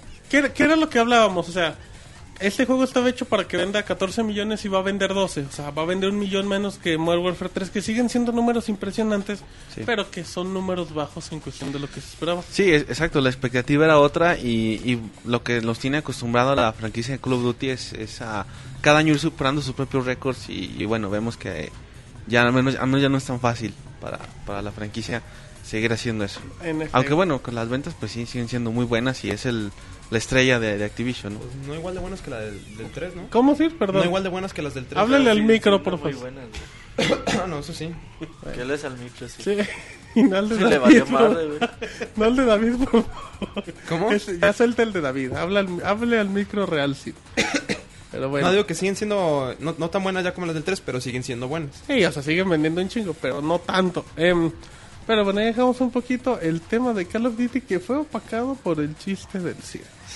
Y vamos, ya nada, nos quedan un poquitos juegos. Eh, Roberto, una consola que apareció en noviembre, hace un par de semanas, bueno, hace un- ya un mes, el Wii U, la nueva de Nintendo. Nintendo Wii U ya, bueno, ya desde el 2011, 3 2011 que la conocemos, eh, por fin llegó a nuestras manos el pasado 18 de noviembre. Bueno, como 11 días después para los que vivimos en México. Después de que hiciste 10 compras y las cancelaste, ¿no? Después de que la Tamel nos Sí, troleó bien la cabrón. compró en todas las bueno, eh, ya tenemos la, ya tenemos algunos días, semanas con la consola de Nintendo. El, por ahí les estuvimos mostrando gameplay de New Super Mario Bros. U. Ya, siete videos disponibles. Van a ser YouTube. siete videos. Ya son, ya están disponibles. Ahorita ya los Ah, pueden buscar. Cierto, güey, ya para el- Es que estamos en el futuro, recuerden. Ajá, Venimos del futuro. Para los que no, búsquenlos ahí en el canal de YouTube, youtube.com diagonal pixelania. Pero bueno, es una consola que su mayor novedad es ofrecerte una pantalla, un control con una pantalla tipo tablet. Eh, lo que te dicen es, bueno, te vamos a dar dos pantallas para jugar, la tu televisión, más aparte el gamepad y con ello te vamos a ofrecer experiencias diferentes. Lo que habíamos dicho en la reseña, no sé si fue la semana pasada o hace dos semanas, creo, Yo creo que fue en el podcast 133 o Fue el lunes, 132. ¿no? Pasado. Es que seguimos Sí, en el el, futuro. podca- En en el podcast 133 En hicimos la, la reseña de la consola que decíamos, ok, eh, no- una consola se hace a base de videojuegos, no se hace a base de, De potencial técnico. de, de lo que te ofrecen. Por ejemplo, eh, dabas el ejemplo del 10 que Nintendo te decía, güey, con dos pantallas vas a poder hacer más cosas y es la nueva forma de jugar. Y no, güey, la neta es que el 10 es grande porque el 10 tiene juegos muy, muy buenos, ¿no? Que, y no la... Yo creo que por ahí Reading Heaven hace buen uso de la pantalla táctil y por ahí poquito y poquitos más, güey. No, no recuerdo otros, güey. Eh, y luego te dicen, el Nintendo 3D es un- una consola con 3D sin gafas, pues tampoco el 3D te, te da la, la gran maravilla, la nueva experiencia de juego, pero el Nintendo 3DS es bueno por los juegos que tiene. También el Wii lo que mostró, el control de movimiento, ya vimos que en poquitos juegos se agradece. Y aquí también yo creo que va a pasar lo mismo con el Nintendo Wii U, donde el Gamepad no realmente no va a terminar siendo la estrella de la consola, sino los juegos que vayan saliendo para ella, para ella misma. Sí, o sea, era algo similar, a lo que platicábamos al inicio con PlayStation Vita. Es una buena consola con potencial, pero si no tiene juegos, eh, no va a destacar. No sirves, güey. Y bueno, pues ahorita el Nintendo Wii U apareció con juegos importantes, pues se podría decir como New Super Mario Bros. U, que es el juego, yo creo que a tomar ahorita en cuenta. Sí, o sea, para los que no tuvieron un Play 3, un, un Xbox 360, claro que ahorita el Wii U pues tiene el Batman, tiene Mass Effect, tiene Assassin's Creed. Assassin's Creed. Sí. O sea, tiene bueno- buenos juegos Tier Party para todos aquellos que a lo mejor se perdieron, que se quedan en el Wii no tuvieron un Xbox 360, un PlayStation 3. Entonces, para ellos se compran un Wii U y tienen, no sé, 10 juegos si tú quieres para comprar ahorita mismo, ¿no? Y jue- juegos de grande calidad. Para los que ya jugamos, a lo mejor todos esos títulos dices, ok, pues tengo Mario, tengo Scribblenauts y tengo Zombie Zombie, U. Güey. Y, y Rayman también es tan chingón, güey. Bueno, todavía pero no sale. no sale. Entonces dices, para el lanzamiento a lo mejor, como ya habíamos dicho, no se lo recomendamos. Ahorita la consola no es para ustedes. Eh, esperen a que pues baje un poquito de precio aquí en México. que A más que llegue juegos. Pikmin, güey. A que lleguen más juegos. Que llegue Pikmin o que a llegue que llegue el Rayman. juego que ustedes quieran esperar. Por ejemplo, hay juegos, hay, siempre hay juegos vende consolas. Por ejemplo, yo siempre digo que a mí Gears of War 2 me vendió un Xbox 360 y Metal Gear 4 me vendió un, un PlayStation 3. Entonces, igual a ustedes seguramente llegará Bayonetta que les venda un Wii U, o llegará el nuevo Zelda, el nuevo Mario, Pikmin. nuevo Metroid, Pikmin, que seguramente los veremos en, en la consola. Hoy estaba saliendo información de del nuevo proyecto de Monolith, Software, los creadores de Xenoblade, que van a trabajar para el Wii U. Ellos dicen que se quieren convertir en la nueva Bethesda, que quieren hacer un juego así muy chingón de... Pues más o menos le tiran al mundo abierto y a un Elder a, Scrolls. un, a, un, a un mundo abierto y cooperativo, güey. Entonces, a ver qué, qué nos pueden enseñar en el futuro. Hay muchas promesas para el Wii U de grandes juegos, pero bueno, esperen a que salga el juego vende consolas para ustedes, ya sea cualquiera de las franquicias que ya están anunciadas.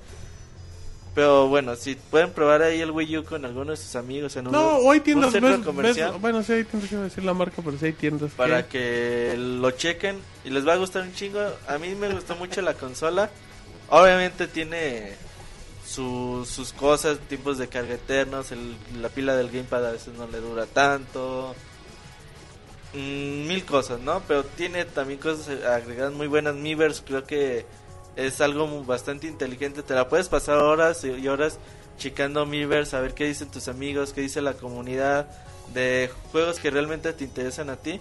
Yo creo que es un buen agregado, pero bueno, esperen más tiempo a ver qué, qué nuevos juegos les ofrece las compañías. En efecto, así es que, bueno, David, como siempre en todas las consolas es momento de, de no apresurarse y no gastar eh, el doble de lo que siempre llegan en México. Sí, sobre todo por eso, por el precio está pues bastante elevadito. De hecho, el, el día que hicimos el unboxing, el cual por cierto pueden ver en Pixelania. Ay, por favor, David, ¿de dónde más? Y, ah, bueno, nuestro canal de YouTube, en. Pix- es Pixelania, igual lo pueden encontrar así. el unboxing, el Robocop de los videojuegos, sí es cierto. Sí, y Salió, güey, por primera vez. mencionábamos que eran más o menos aceite. más o menos 200 dólares eh, arriba lo que cuesta Sí, la versión sí, sí. en Estados Unidos, la misma versión de, de lujo. Entonces, pues sí, o sea, si tienen las ganas y el dinero de comprarse la consola, pues, bueno, adelante, pero sí sería buena recomendación eh, que se espere un poquito. Igual, a lo mejor no para que baje la consola de precio, para, pero para que tengan un poquito más de, opciones de juegos. Porque aparte no son nada baratos los juegos. Perfecto, bueno, ya nos para terminar un poquito, ya, ya estamos casi en la recta final. Eh, hablar un poco del juego de The Walking Dead. Eh, fue anunciado por Telltale Games, si no me equivoco, que hicieron los juegos de Volver al Futuro y de Jurassic Park, que eran point and clicks. Juegos Sí, era- eran como de, de animación de caricatura, no me acuerdo cómo, cuál es el nombre. Y los iban... Ah, gráfica, gráfica. Y los iban liberando en, eh, por capítulos, y siguieron un esquema similar aquí. Y bueno, aquí fue el caso de igual de The Walking Dead, eh, que bueno, pues es una, es una aventura gráfica que fue apareciendo en cinco capítulos y ahorita ya se encuentra en formato físico y creo que es uno de los grandes, creo que es uno de los juegos con mejor historia, o sea, es indudable que tiene, que tiene el arrastre de la serie, o sea, y de la serie de televisión, por más que los cómics son muy populares, pues la televisión lo puso como que en otro plano. Em, tiene una historia muy buena, lo- los personajes son entrañables, las tomas de decisiones se ven inmediatamente, o sea, sí se ve cómo cambia Oye, el Martín, curso. ¿y qué tanto se apega a lo que, por ejemplo, vemos en televisión? Según, no, de televisión no vas a ver, creo, que- creo que nada más ves como un personaje, o sea, no tiene nada que ver. O sea, no es la serie de televisión hecha Es- videojuego. entonces es más al cómic. Eh, tiene por, que es que creo que tiene la estructura del cómic, pero creo que es una historia alterna, no es así basada 100% en el cómic, nada, son como que personajes. Ah, pero sí creo que de personajes de la serie de televisión vas a encontrar dos, o sea, pero así mínimos. Sale Herschel, sale... Pero me imagino que el principal sigue siendo el mismo, ¿no? No, ¿Es otro? Ya No, para güey, empezar. Es una historia diferente. Ajá, sí, o sea, Ah, para, sí, es, no. en el, es en el, digamos, el universo de The Walking Dead. Otra pero- historia, güey. O sea, Ajá, Otros historia- sobrevivientes, güey. Ajá, la historia es... Ah, exacto. bueno, manche, o sea, en otra colonia. Lo que pasa en, En otra, otra calle. Em, Cerca de Atlanta, En la- en otra colonia. en La colonia del Ah, Monchis. Qué mal chiste, sí. no, pero bueno. colonia del Monchis. no sé. Pinche David anda pensando en la colonia del Monchi. Oye, y ver, ¿qué pasó? es que mencionabas que los personajes están como que muy... Es que los personajes tienen mucha vida. Aparte, las Lo que pasa es que a lo que iba es que los personajes que vemos en la, en la, en la TV son personajes muy complejos que tienen mucho... Es que eh, esa, es la magia que tiene The Walking Dead. Por ejemplo, al inicio eh, se basa mucho en la... Lo, lo del primer episodio se basa mucho en la decisión del protagonista en este caso, que, que como que se va conociendo y todo. Pero luego hay otro capítulo donde se basa mucho en las decisiones en equipo. eh, y aquí lo importante de- del juego de Walking Dead es que llega un momento donde no se convierte en point and click. O, o sea, simplemente el llegar y platicar con las personas. Y la trama se vuelve muy tensa, muy densa. O sea, es, es bien... Es muy complicado el juego de Walking Dead. Yo siempre lo he dicho, el único problema que le veo para muchos es que viene totalmente en inglés. Entonces mucha gente se va a perder. Y las decisiones te tienes que tomarlas Ajá, muy rápido. aparte güey. las decisiones te dice, bueno, ¿y qué vas a comer hoy? Y ya te salen las cuatro opciones te salen como 30 segundos para escoger. Y si no escoges, agarra como que la de cajón. Ajá. Entonces eso también te pone como que muy tenso. Eh, te- el, el estilo gráfico que maneja es muy bonito. Es un juego muy independiente y pues creo que es muy pequeño dentro de lo que cabe. Pero en argumentos es de lo mejor que, que podemos encontrar y, y con el arrastre que tiene la serie, los cómics. Pues creo que si están encantados con el mundo de Walking Dead o si les gustan los point and clicks o si les gusta leer un chingo en los juegos y nomás hacer el control para, para caminar así lo más básico, es un... Es infaltable en la colección. Es que es muy bonito point and click, es muy divertido. ¿Ibas a decir algo, Manches? No, güey, nada más igual y, y te dejo terminar la reseña y luego comento. güey. No, pues ya, Manches, ya no quería decir nada No, el más. comentario era que cuando apareció el primer capítulo, yo vi y escuché, leí muchos comentarios encontrados, güey. Mucha gente, ah, está bien chingón. Y mucha gente también, no mames, pinche juego aburrido, pinche juego culero. Y eso me hizo pensar, güey, dije, a lo mejor y... O, o- o me hizo cuestionarme, no sé qué tan... qué tan viable o qué tan correcto fue sacar este juego como point and click y me hace preguntarme si lo hubieran sacado, no sé, un- más acción, en, un disparador en acción, algo Ya tiene así, disparador en camino, viene un FPS por parte de Activision. Que- Ajá, esa es la pregunta, güey. ¿Qué tanto éxito De o hecho, qué es que tantas la importancia- más o menos aceptación puede tener por parte Es que de la la gente? importancia de Walking Dead es, la- es la historia. Exacto. O sea, no iba. que sea, yo creo que como aventura gráfica funciona muy bien porque lo que importa es la historia. O sea, cómo desenvuelven a cada uno de los personajes, lo que pasa en, ca- en, el- en cada uno de ellos, cómo están viviendo esa situación en ese momento. Funciona muy bien con el point and click. Y bueno, también si te fijas también en la serie, ¿no? No se tanto tanto de ir a matar zombies a lo güey. Es No, más el trasfondo de cada Y tenemos el presente del desarrollado con los de Volver al Futuro, que era muy muy de ese estilo. de Ah, Telltale es, es, es el, es, es el estilo que tiene. Fuerte. Ajá. Y, ya con, para adaptar cosas, güey. y ya con este tipo de juegos, pues bueno, les cae una carga muy importante de dinero y pueden hacer nuevos proyectos. Pero si el juego de Walking Dead es una buena opción, digital es muy barato, cuestan los episodios 400, 400 Microsoft 5 Points. dólares. Y ya está la versión física. Y está la versión física y está la versión de colección que trae como 40 cómics, que está increíble, pero pues es casi imposible de, de, de en- conseguir. de encontrar. Pero bueno, pues ahí está una buena opción. El juego de The Walking Dead. Em, vamos a hablar también un poquito de juegos digitales, nada más permítanos un momentito. Estamos en la recta final. Y ya por último, juego, por último yo, yo quiero hablar un poco de Far Cry 3. Ya lo, ya lo hemos mencionado un poco en los en el podcast anterior, pero bueno, ya nada más. eh, yo creo que Far Cry 3 es una de las grandes maravillas que nos dejó el último año. Un juego de Ubisoft que, que lo anunció muy bien, pero conforme iban avanzando los videos se iba cayendo el juego. Eh, empezó a perder como que mm, perdí esa magia. De repente te decían todo, todo lo que puede hacer en Far Cry. Dices, tiene tantas opciones que creo que se me hace que no va a poder lograr ni una. eh, un juego que se retrasó, que aparece en diciembre, una fecha que no está hecha para videojuegos. Bueno, pues aparece Far Cry 3, un juego de mundo abierto en primera persona, que, eh, un juego que apareció originalmente por Crytek, luego ya lo tomó Ubisoft, lo tiene Ubisoft Montreal. Mm, eh, eh, estamos en una isla, somos unos pues unos juniors ahí que vamos de vacaciones y pues nos agarran los piratas y pues se logra escapar el protagonista y tiene que salvar a sus amigos. Y bueno, vemos la evolución del personaje que realmente pues no, no tiene conocimientos de asesino y pues aprende poco a poco. Eh, es un juego que se basa...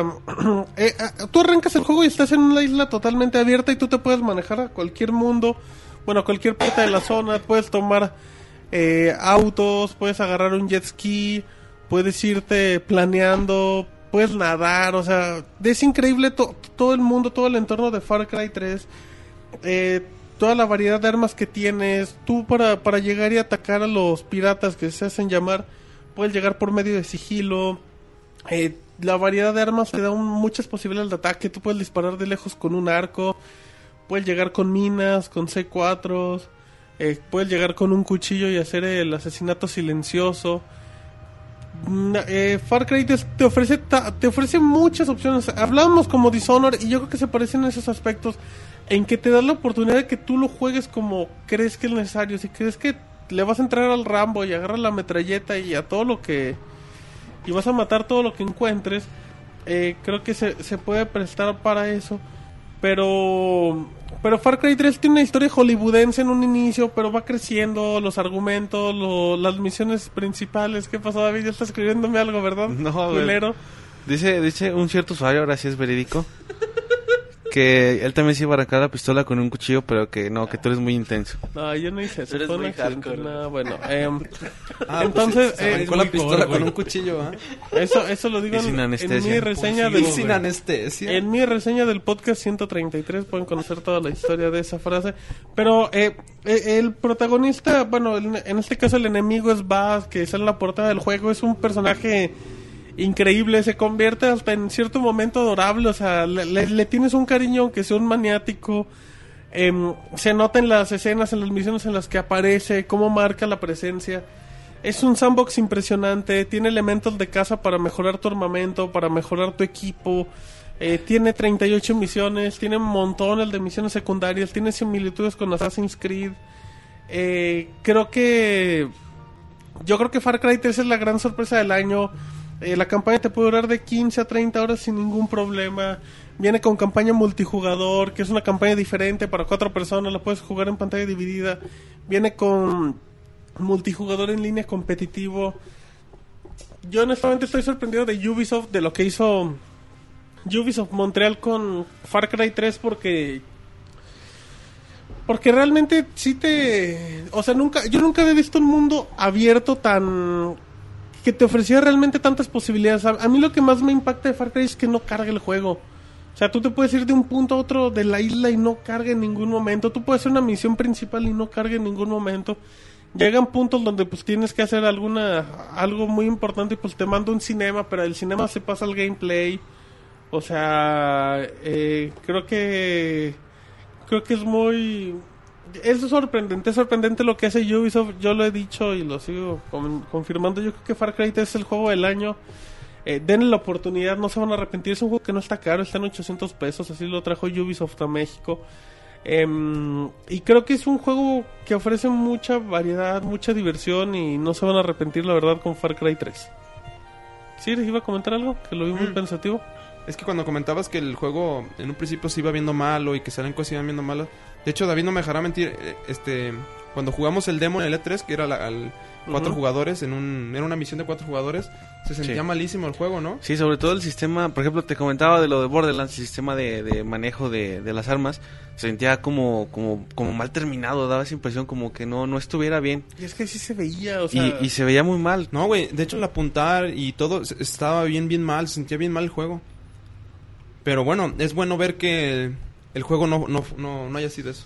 Sí, que corrigieron, porque bueno, eso fue en... O sea, en- verdad un demo bien, bien temprano. A lo güey, mejor que porque es- hace un Yo creo, güey, porque sí estaba bien gacho porque el eso demo. fue en junio y para que en, en cinco meses hayan Sí, lo han logrado de haber hecho hace un corregir, chingo de tiempo, güey, el demo. corregir de esa manera tan drástica, pues Pues sí, te habla... hablado de hacer algo chido para el E3. Igual, o de plano se aventaron una chama muy, muy grande, pero bueno. Pero bueno, eh, yo sí creo que, que Far Cry 3 deben de dar la oportunidad. Es un juego que no los va a dejar. Eh, es un juego que en primera persona, en esta generación, es de lo mejor que pueden encontrar, yo creo, sin ningún sin lugar a dudas. Les va a ofrecer muchas horas, mucha diversión y creo que sí es la, sí es la opción en estos últimos meses eh, para seguir. Pero bueno, creo que ya damos por concluido decir lo que son así como que los juegos más importantes, hablando en, eh, en formato físico, tomando en cuenta que Walking Dead son capítulos.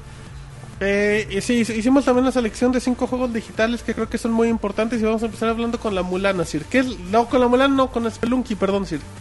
Spelunky es donde avientas una vieja a la chingada. Ajá, conocida con esa frase. Era una pinche vieja la una chingada. pinche vieja a la chingada, en resumidas cuentas. No, es, Spelunky es un jueguito de que puede, que puede ser hasta de cuatro personas. Obviamente es este no es en línea, es en- con la misma consola. Salió para Xbox, exclusivo de Xbox, de hecho. Y aquí la, la mecánica es que tienes que ir pasando por una serie de minas. Pero el pasar por las series de minas es- no es tarea fácil porque te puedes encontrar desde unos picos que te matan, una una abeja que te mata, serpientes, o sea, Te matan. es- está lleno de Trampas, ¿no? está lleno de trampas. que te matan. El fantasma está lleno de trampas. El juego está lleno de trampas Todo te mata ahí, güey. y en el peor momento te, matan, puedes güey. morir. Te matan. En el peor momento te matan. Y- algo, algo que tiene mucho el juego es que Es que te mata, güey. me, me acuerdo que Roberto Sí, Roberto me decía mucho. Dice, "No mames, es que yo por andar de avaricioso y querer recoger todo el oro me, Por andar de agarro una, ah, me encuentro una trampa y ya, ya, me morí, tengo que pasar desde el principio. Porque eso es lo que tiene el, el juego, lo que lo hace muy difícil. Que si te matan, no sé, en el mundo 2-2, vas a empezar desde el principio. ¿Qué pasó? es que, es que sí, Spelunky es, es un juego bien importante por, por lo que comentaba creo que Roberto en la reseña, en, en su reseña, sí, eh, que lo, que lo chingón es que, que, que lo, que cada escenario, sí, o sea, si usted lo, si usted lo mata en un escenario, eh, son randoms todos, o sea, no es de que, bueno, ya me aprendí los primeros cinco escenarios y ya no sé qué de paro, o sea, son aleatorios toda la creación de escenarios y eso es lo que hace único al juego. Porque pues, realmente hace un juego impredecible. Sí, porque- momento. Tú puedes decir, no, pues, este, ya me aprendí cómo está la, la- cómo está diseñado este mundo. Si vuelvo a pasar por aquí, ya sé cómo lo, pero lo que pasa es totalmente lo contrario. Cada que vuelvas a visitar el mundo 1-1, va a estar diseñado de diferente forma. Se te pueden igual chingar, aunque ya lo hayas pasado dos, tres veces, te van a chingar. A- así lo es vos 100 veces el mundo 1-1, siempre va a ser diferente. Sí, güey, siempre, es diferente. siempre. Y no, neta, qué chingón es Pelón, que yo creo que es el juego digital más chingón de, de este 2012. Está perro hasta la chingada. Pero si lo compran, le dan una oportunidad. No, a lo mejor no se van a divertir, güey, porque Se van a dar unas encabronadas. sí, se van a frustrar muy O sea, cabrón. no quieren emputar es el juego. Se van a disfrutar el juego hasta que lo pasen y ya como que empiecen a, a disfrutar un poquito, decir, apreciar, güey, decir, ah, pues, aunque me estaba bien encabronado, la neta, me la estaba pasando bien chingón. Qué chingón es Pelunky, oja- seguramente llegará a, a otras plataformas en el futuro. Ojalá y sí. para que más gente lo pueda disfrutar. Entonces está la versión eh, Spelunker, está para PC de forma gratuita. Que esa es la versión original. Ajá, que es la versión original. Y ahí la pueden jugar, creo incluso hasta en HTML5 sin necesidad de instalarlo ni nada. Perfecto, bueno, pues ahí está un juego que hay que tomar en cuenta. Sí, Monchis, Wii, la mulana. Pero no te enojes, Monchis, no sufres No, como güey, la la mulana, güey, sí, güey. Sí, sí, lloraba con... Con Xenoblade, güey, por chingón y emotivo, güey. Lloro con la mulana por cabrón, güey. Por difícil. Y es más, es más, es diferente la dificultad, por ejemplo, de Spelunky que, que la de la mulana, güey. Spelunky está cabrón por las trampas y los malos y que te mueres por todo, ¿Y güey. Spelunky está cabrón porque hay un chingo de enemigos o qué? La- no, güey, la mulana, la la mulana. mulana. está cabrón, güey. De hecho, los enemigos están bien fáciles, güey, de Sí, matar. no, no. Y las trampas están obvias, güey. o ¿Y sea, qué lo hace no- complejo a la mulana? La mulana lo hace complejo. no mames, güey. Ya, Oh, ya, Monchis, la No, no estaba difícil, ahora que me doy cuenta. dice. Ah, lo hubiera pasado en 10 horas, güey. No, qué verga. No, güey. La mulana es complicado porque. Es, es un juego de. Bueno, primero hay que mencionar, güey. Es un juego de exploración. Es como un. lo- bien lo decía Robert, es como una mezcla entre Spelunky, Castlevania y Metroid. Y es como plataformas. Exploración. Eh, y, y ya, ¿no, güey? Aventura, güey. Ok, Y- todos los géneros están ahí. Ay, nomás. Está muy complicado. Bueno, el chiste es que no tienes guías, no tienes pistas, no tienes nadie que te diga si vas bien, no tienes nada que te diga que estás haciendo las cosas en el orden que las debes hacer, no tienes nada que te diga cómo o qué o cómo hacer las cosas. Ya llorar. andas sufriendo, No, Sí, cabrón. sufriendo para dar la reseña. Hijo de Y no el reseña, monchis. Ay, no, viste el otro día, güey. No viniste, güey. No. Y ya, güey, el chiste es que lo complejo de esto es, es, es eso precisamente. De que no hay forma de que tú recuperes. Tiene una forma bien rara de que tú recuperas vida. güey, Porque es como con base de experiencia. O sea, tú no tienes ¿Estás algo... subiendo de nivel? No. Sí, güey. ¿Sí? Pues sí, güey, básicamente. Es que es algo raro, güey. O sea, tú no tienes cosas que agarras y te van recuperando Pero salud. recuperas vida en las aguas termales. Más que aguas termales, güey, que hay dos en todo el pinche juego, que es la de la superficie, que es la ¿En que serio? todo el tiempo vas, güey. Todo lo demás es como que vas acumulando experiencia y cuando ya... ay, güey, ya, ya, ya llegó por David. David, que no traigas a tus amigos al No trabajo. soy yo, No güey. traigas a la producción, güey.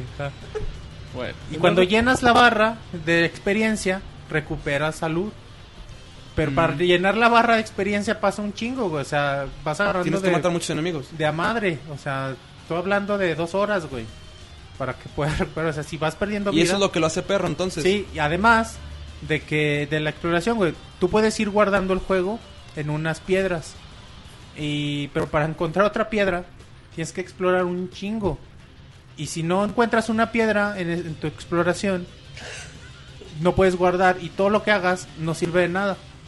O sea, si te matan antes de encontrar una piedra, ya valió madre. y te van a matar, güey. O sea, de eso es ra- ahí radica la exploración. Vas a morir una y otra y otra y otra vez hasta que encuentres la otra piedra. Y igual ya cuando sabes el camino para llegar, para encontrar esa piedra, ya pasaron cuatro horas y, y lo haces en 10 minutos, ¿no? Ya puedes volver a guardar. es lo perro de la Mulana. La Mulana es un juego bien chingón, es una joya. Eh, apareció creo en 2009, algo así. No, en- ya tiene más. Apareció 2005, güey. Sí, Sí, apareció en sí, sí. 2005. La primera versión. Y esta, Para esta PC, es una, ¿no? sí, Sí. esta es una remasterización que está Muy buena. perfecta, güey. También está para PC, ¿no? La remasterización. No estoy seguro, sí, güey. creo que sí, monchis. Ajá.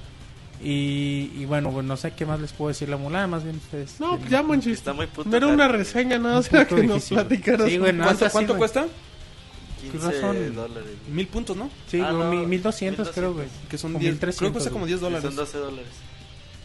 Así es que Monchil reta públicamente a la gente que juegue la Es un juego hardcore, güey, pero el más hardcore que juego en toda mi vida, güey. ¿Cuánto- Monchis, si cuánto alguien pasa la mulana y te manda una foto, güey, ¿qué les das? Ah, no, pues lo pueden pasar, güey. Ahí, ahí, sí, güey, pues yo pasé, güey.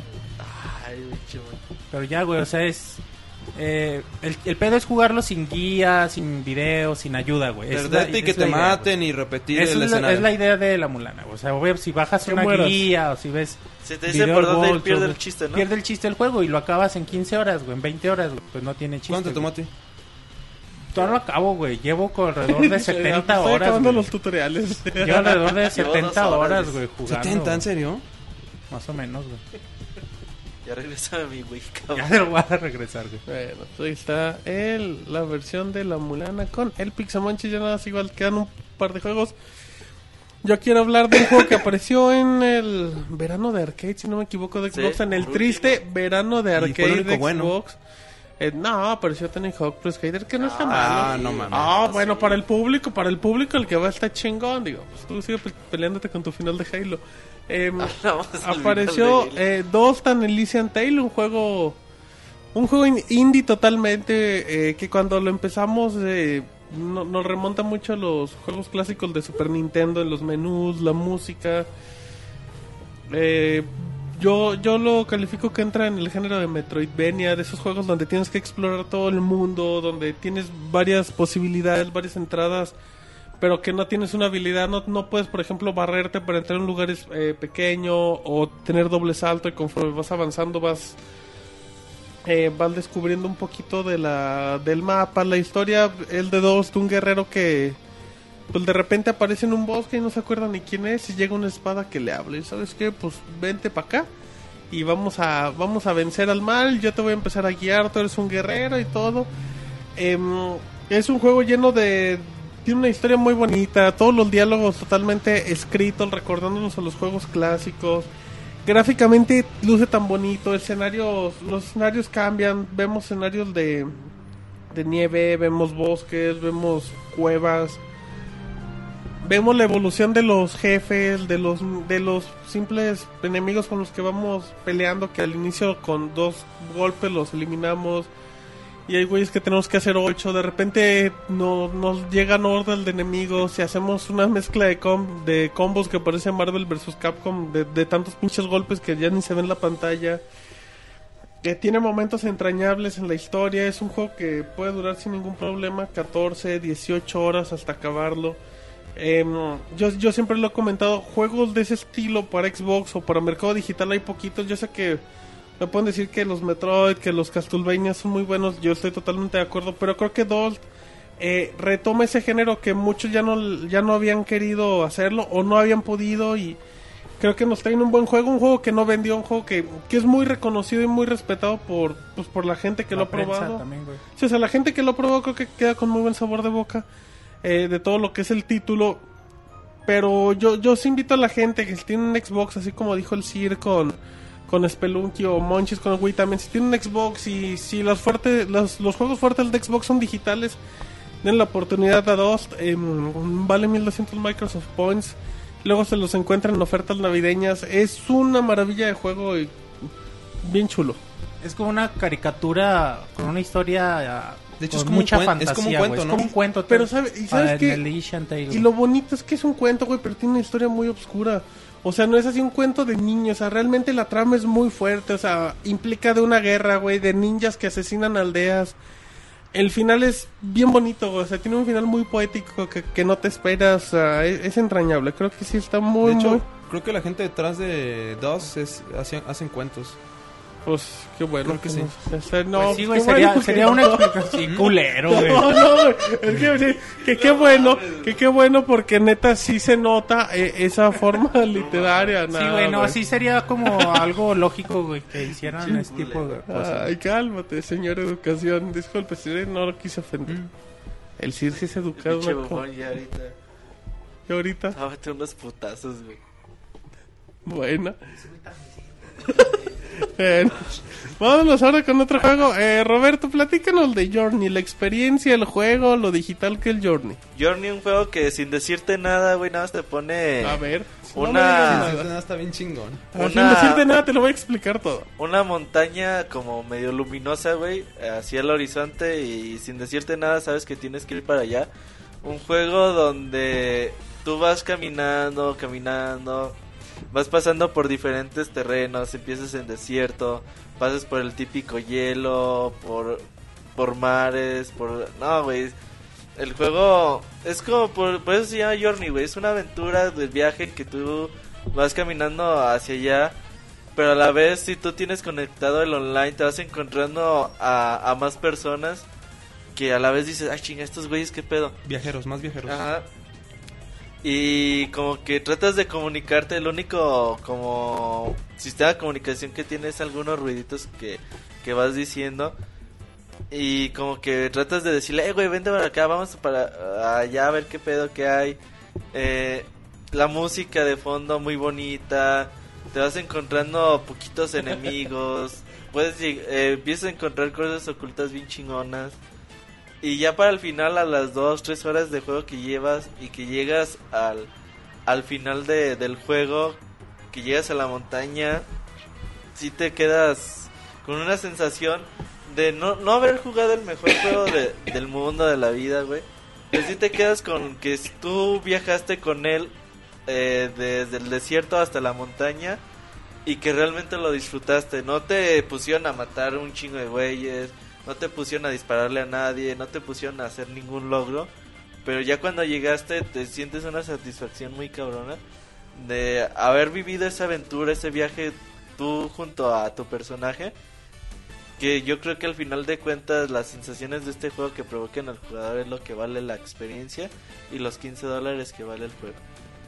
Mm, creo que creo que la polémica sí siempre ha sido si si realmente entra en categoría de juego o categoría de pues como una experiencia porque pues eh, y a final de cuentas es un precio elevado y pues mucha gente espera por un juego, o sea, no espera por un juego digital que pues más que nada te narren una historia o algo así. Em, Yo pero no creo que sea un precio elevado, güey. De hecho, los para, juegos- para juegos digitales pues es el precio más caro en juegos 15 digitales. dólares, sí. De hecho, eh, todos los juegos deben de ser una experiencia y creo que Journey lo cumple bastante bien. Yo Pero creo creo que, que- sí es pero- un juego, güey. Bueno, o sea, Un yo, juego yo que no no lo... te exige habilidad. Un juego que no te exige, te digo, matar a nadie, disparar. Te exi- sí te exige saltar lo más básico y ya. Así, en el si acaso algo de que exploración. si, que si en Journey puedes tirar una vieja a la chingada. No, ese es en Spelunky, Ah, güey. bueno. Pero yo creo que es un juego que te provoca más que nada sensaciones. Por ejemplo, cuando hay una parte donde estás en el hielo que se ve que realmente está haciendo un puteo de frío. Y, Porque tú, y tú sientes que está, el personaje sufre, güey. Sí, güey, porque Ah. tú, tú, en muchos ju- videojuegos hay mundos de hielo, güey. Sí. Y no, no en todos dices, ah, pues es pinche mundo de hielo, ¿qué, güey? No, aquí realmente sientes que tu personaje la está pasando a la chingada, que cada vez camina más lento, que realmente le está costando trabajo. Y que te hagan sentir lo mismo que estás, en teoría, sintiendo el personaje es algo muy cabrón. ¿Y no crees que, por ejemplo, al similar, si- sin comparar como con juegos de Walking Dead, ¿no crees que es para un público también muy especial? Es un público, no es para el Call of Duty-ero, para el Gears of War 0, güey, no es para ellos. No, no es para ellos. Bueno, ok. Yo no, no, no creo que, que sea No para es, para el no es para la persona que está buscando juegos de acción Yo se lo pongo a mi hermano de 12 años y me lo manda a la chingada, güey. Dice, ¿qué es esto, güey? No, me aburre, no tengo que hacer nada.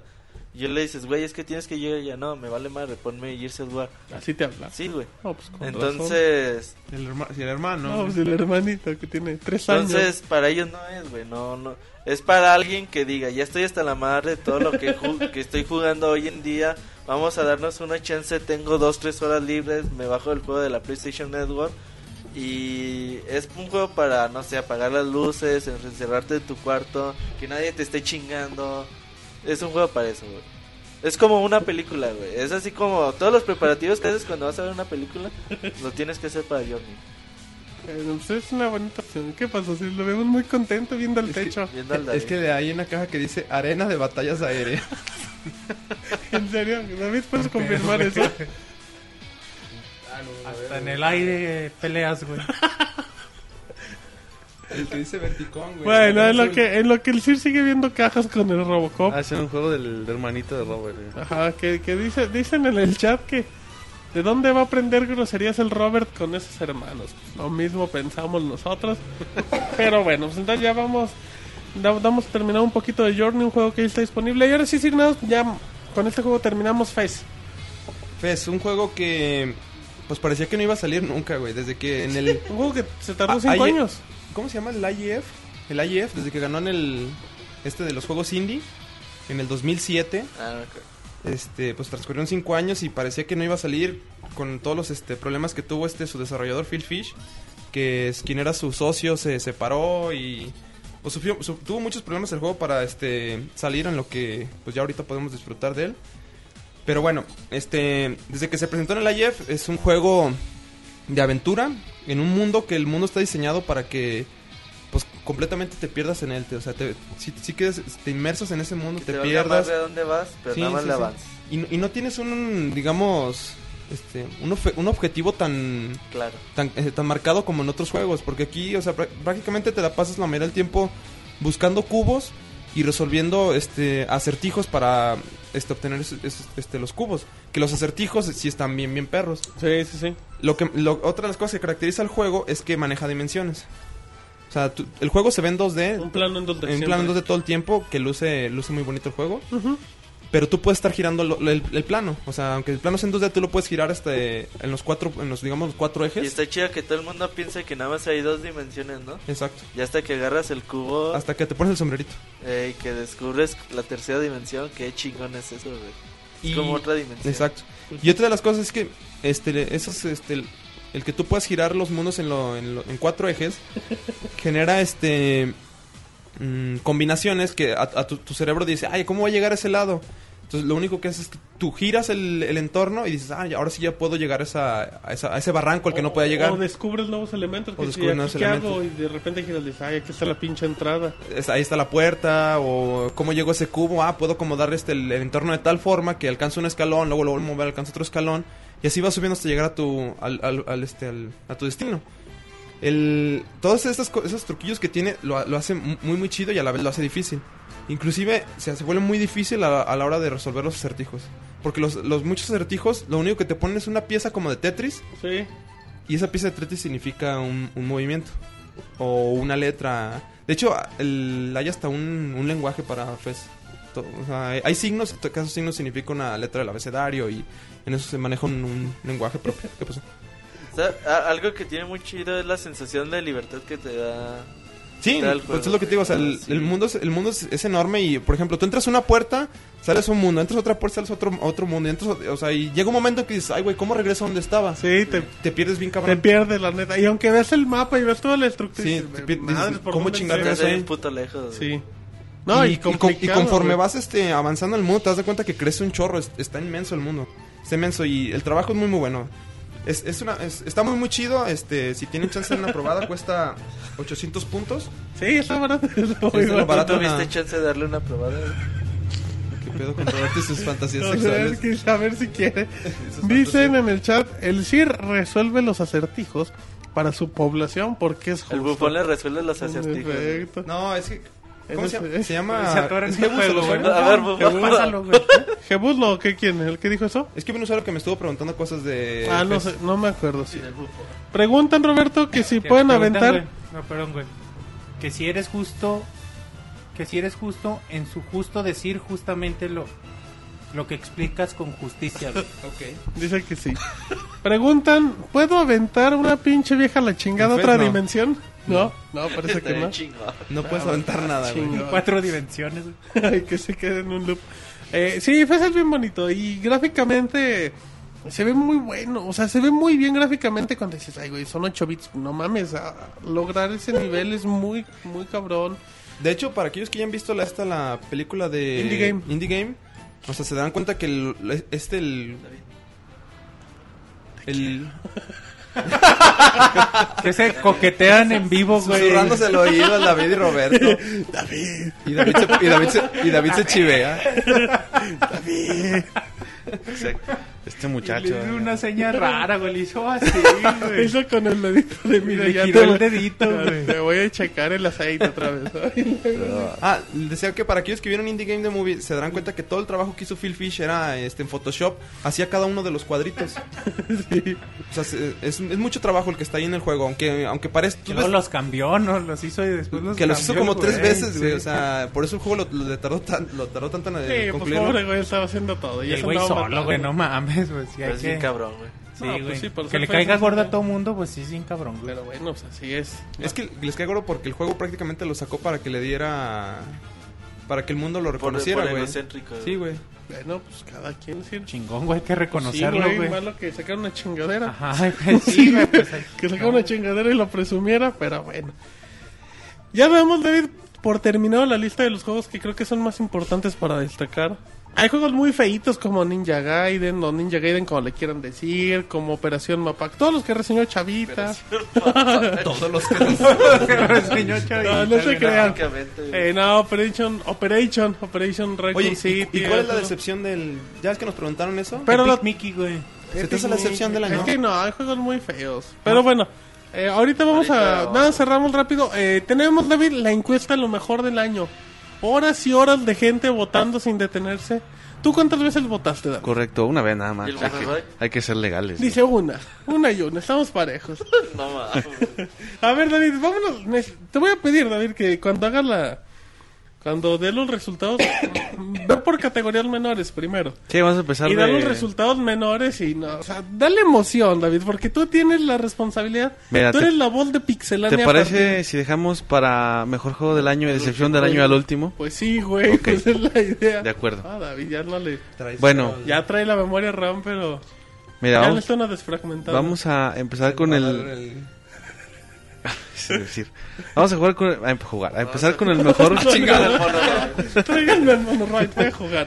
Vamos a empezar con el mejor juego de PlayStation Vita. Eh, según la, las votaciones, el... Va de menor a mayor, David. eh, Di menor el resultado. Bueno, mira, la era- emoción, era- eran cuatro candidatos. ¿Cuál es la, la de esta? La categoría. Mejor Vita. juego de PlayStation Vita. Eh, Ah, sí, mira, No, que diga cuál fue el menor y así. mira. Eh, Lumines Electronic Symphony fue el, el que menos votos recibió. ¿Con cuánto, David? 5% de, lo- de las votaciones. Uy, uy, uy. Después le siguió Persona 4 de Golden. eh, Se llevó el 15% Fíjate, de las ser preferencias. el mejor, güey. Bueno, pero La- para el público Es que muy de nicho, güey. Muy de Moy, güey. Muy de camarón. bueno. Eh, Uncharted Gold Abyss, el segundo lugar. Y el ganador fue Gravity Rush, Ah, muy bueno. ¿Con cuánto, David? el 38% de Ah, qué emoción. sí, Que la gente tuvo buen gusto. No porque Persona no sea buen juego, pero Gravity está bonito. Bueno, ahora mejor historia, esto en general, no nada más de juegos de una consola específica. Eh, están empatados con 4% Kid Icarus y Borderlands 2. ¿En último lugar? Ajá, en último ¿En qué- lugar en de la qué categoría. categoría, David? ¿Me lo Mejor recuerdas? historia. Mejor historia. Ok. Eh, después sigue Dishonored con 8%. Eh, después está Mass Effect 3. Bueno, eso era como que de esperarse. Eh, Xenoblade Chronicles le sigue. ¿Y el ganador? Eh, no, el, el tercer Ah, lugar es ah, para The Walking Dead. Ah, mira, la gente se hizo ver con The Walking Dead. El Desde segundo lugar, y dijeron, voy a votar por él. el segundo lugar es para Halo 4. Ah, ¿cómo, David? El De segundo lugar no y el- el final está bien gacho. Eh, pues bueno, son. Pues por eso el- sí, si ah. estuviera chingón sería el primero. Es la gente, sí. Eh, Assassin's Creed 3 es, es el gran ganador con Ay. 21%. De hecho, estuvo pareja la Qué votación. nacos, eh, Perdón. te compraron tu reseña, güey. Eso de matar osos por las espaldas. Por Detroit, sí, Los Detroit. Está clara, güey, por Sí, Detroit. pues, güey. que esa es la frase, sí, para que La espalda arruinamos. está más arriba, güey. Ese monchis. ¿Qué pedo contigo, Que Monchis? especifique, Claro, ¿Tú cómo sabes, güey? Claro. ¿Te vestías de oso, güey, o qué pedo? No, pues. Ese güey de- ¿Cómo ¿Qué te pasa, imbécil? Ah, chingada. ¿Cómo subo? Yo sí. Dicen que mejor historia tuvo que haber ganado Angry Birds. Posiblemente. No, sí, el Star Wars está... Está bonito. Bueno, sigamos. Bueno, ahora la categoría de mejor multijugador. Ándale. Eh, XCOM Enemy Unknown se llevó el cuarto lugar. Pues y el último. Es que no es popular. ¿Con cuánto? Eh, 4%, de hecho, le fue mal. nadie lo votó. No más David. Tú votaste por ese, David, la verdad. No, de hecho. Ah, bueno, no, de hecho, no. Yo voté por todas las Yo, categorías. yo, voté por XCOM, de hecho. Eh, el tercer lugar está New Super Mario Bros. U. Ah, muy bien. Eh, segundo lugar es Call of Duty Black Ops 2. muy bien. Y el primer lugar es Halo 4. Ah, ¿Cuál era, mira, cuál era la categoría? 40%. Mejor, multiplayer. Ah, Oye, 40%. Bueno, resultados para Halo. Eh, mejor El maestro juego. Brinca de felicidad en estos momentos. Aunque Mejor juego. Así que la gente nos va a trolear. ah, mejor juego descargable. El último lugar con dos. ah, culero. Hubo un empate, 2%, 2% de las votaciones para The Unfinished Swan Qué bueno. y Sound Shapes. Ah, muy buen juego descargable, mira. No, De- no esperabas los resultados. Después viene 2, Anel Anelias and ¿Con Tail. cuántos? ¿Con cuántos? 5%. Puta, ah. Fez, Nada más. Yo creo que no 6%. fui yo, el. Motita y el Mota, güey, votaban por él y ya. Sí, verdad. Nada, está bien, no. El montón. güey. Pero ya Martín vota por él y dice, ah, también. Eh, Fez, también otro juego que no le fue muy bien, 6% de las votaciones. Oye, muy bajos. ¿Y quién aplastó? Eh, el segundo lugar, Journey, 28%. Ah, y el ganador indiscutible fue The Walking Dead con la mitad de las votaciones. Con el cincuentón. Oye, muy bueno. Correcto. Oye, está buena esa, esa estadística, Monchis. Refleja que la gente... Le gusta The Walking Dead. Y les Game. gustó los VGA. Ajá. y, vieron los VJ. Eh, mejor juego de deportes. Está en último lugar SSX. Ah, ya No, no estaba nominado. Seguro por tu reseña. SSX. Eh, en, en tercer lugar, NBA 2K13. Muy buenos juegos. Yo creo que es el mejor juego de deportes. Hoy- básquetbol, ¿no? Ah, Bueno, de- en en general. general, Sí. está mejor que el... Es el único que hay de básquetbol. No, pero creo que, que de juego de deportes sí destaca. mejor, sí. En segundo lugar, Pro Evolution Soccer. Y? FIFA se llevó 51% de Ah, es votaciones. que enojado. ¿Cómo es? ¿cómo Es ganó. FIFA? Sí, yo quería el de carreras de caballos. También tiene que ver mucho tiene que ver mucho con las preferencias de la gente. Estamos en un país donde el fútbol es el deporte Y donde predominante. FIFA es el juego. Y bueno, la siguiente categoría es mejor acción aventura. Aquí tenemos a cinco nominados y el último lugar fue Hitman Absolution, ¿En cuál? ¿En cuál? 7% nada más. Mejor juego de acción aventura. Juego de acción aventura. Eh, el cuarto lugar es para Darksiders 2, 11% de las votaciones. Eh, Ki- Icaros Uprising con 14% se queda en tercer lugar. Dishonored se va hasta la, segundo, hasta la segunda plaza con 23% y Assassin's Creed 3 es el ganador con 41%. Ya no voy a decir nada de la gente. Pero qué naco los que votaron por No, Assassin's Creed. No, es que Ya lleva dos premios, ¿no, güey? Ya, yo me hizo brincando ahorita de felicidad. Este, ¿Cómo se llama su, su CEO, güey? Ay, no sé. Yo- Está bien cabrón de pronunciar. El Ives, Ives Gil, Gil- Gilbert, ¿sabe qué, ¿no? güey? Gilmore, güey. Gilmore. Gilmore. Bueno, ese Gil güey. Hernández. Muy bien. Sigamos, David. Mejor RPG. eh, tenemos cinco nominados. El último es el último en las votaciones fue Torchlight 2. Torch. Uy, es el, yo creo que es, ha de ser el mejor juego de ahí. Pues se llevó al 3% nada más. Nomás el Pixel Wolf. y. Y el Moy. y el Moy. No, el Moy votó por Diablo. Que Ah. por cierto está en cuarto lugar con 16%. Oye, muy bien. Borderlands 2 va hasta el tercer lugar con mejor, 18%. Mejor RPG, Assassin's Creed 3. Y Xenoblade Chronicles segundo lugar. Y el primer lugar es Mass Effect 3. 30% de, de los votos. ¿Cuál fue el primer lugar? Mass Effect 3. Mira. No, bueno. Pues, Pero de hecho estuvo, estuvo pa- Parejón. pareja esta categoría. Muy bien, Eh, David. Mejor eh, FPS. Pues bueno, aquí también estuvo parejo. Far Cry 3 se va al último lugar con No, 16%. No, no, muy mal. Martín, una muy mala son las votaciones Es que de la gente. no lo juegan. Salió a fin de año, güey. No malo. Salió hace tres semanas. Que, Ajá, ¿y luego con cuánto, David? Eh, 16%. Ah, no fueron malos resultados, al contrario. De hecho está más o menos pareja esta categoría. Después 20% Black Ops 2 en tercer Qué lugar. bueno, me da gusto. Borderlands 2 con 28% y el ganador pues es Halo 4 Ah, dos 34%. premios también, güey. ¿Con cuánto? ¿Tres o dos? 34%. Ah, fíjate, no estuvo Lleva tan- tres premios, ¿no? Sí. ¿Se llevará el Monchil de oro acaso? Quién sabe. Pero bueno, En el chat dicen que el motita de oro, güey. ¿El monorroy de plata? ¿El bufón de, de bronce? De diamantes, pinche. Ay, ay, ay, de diamante. De brillantrina, güey. Bueno, está bien. ¿qué.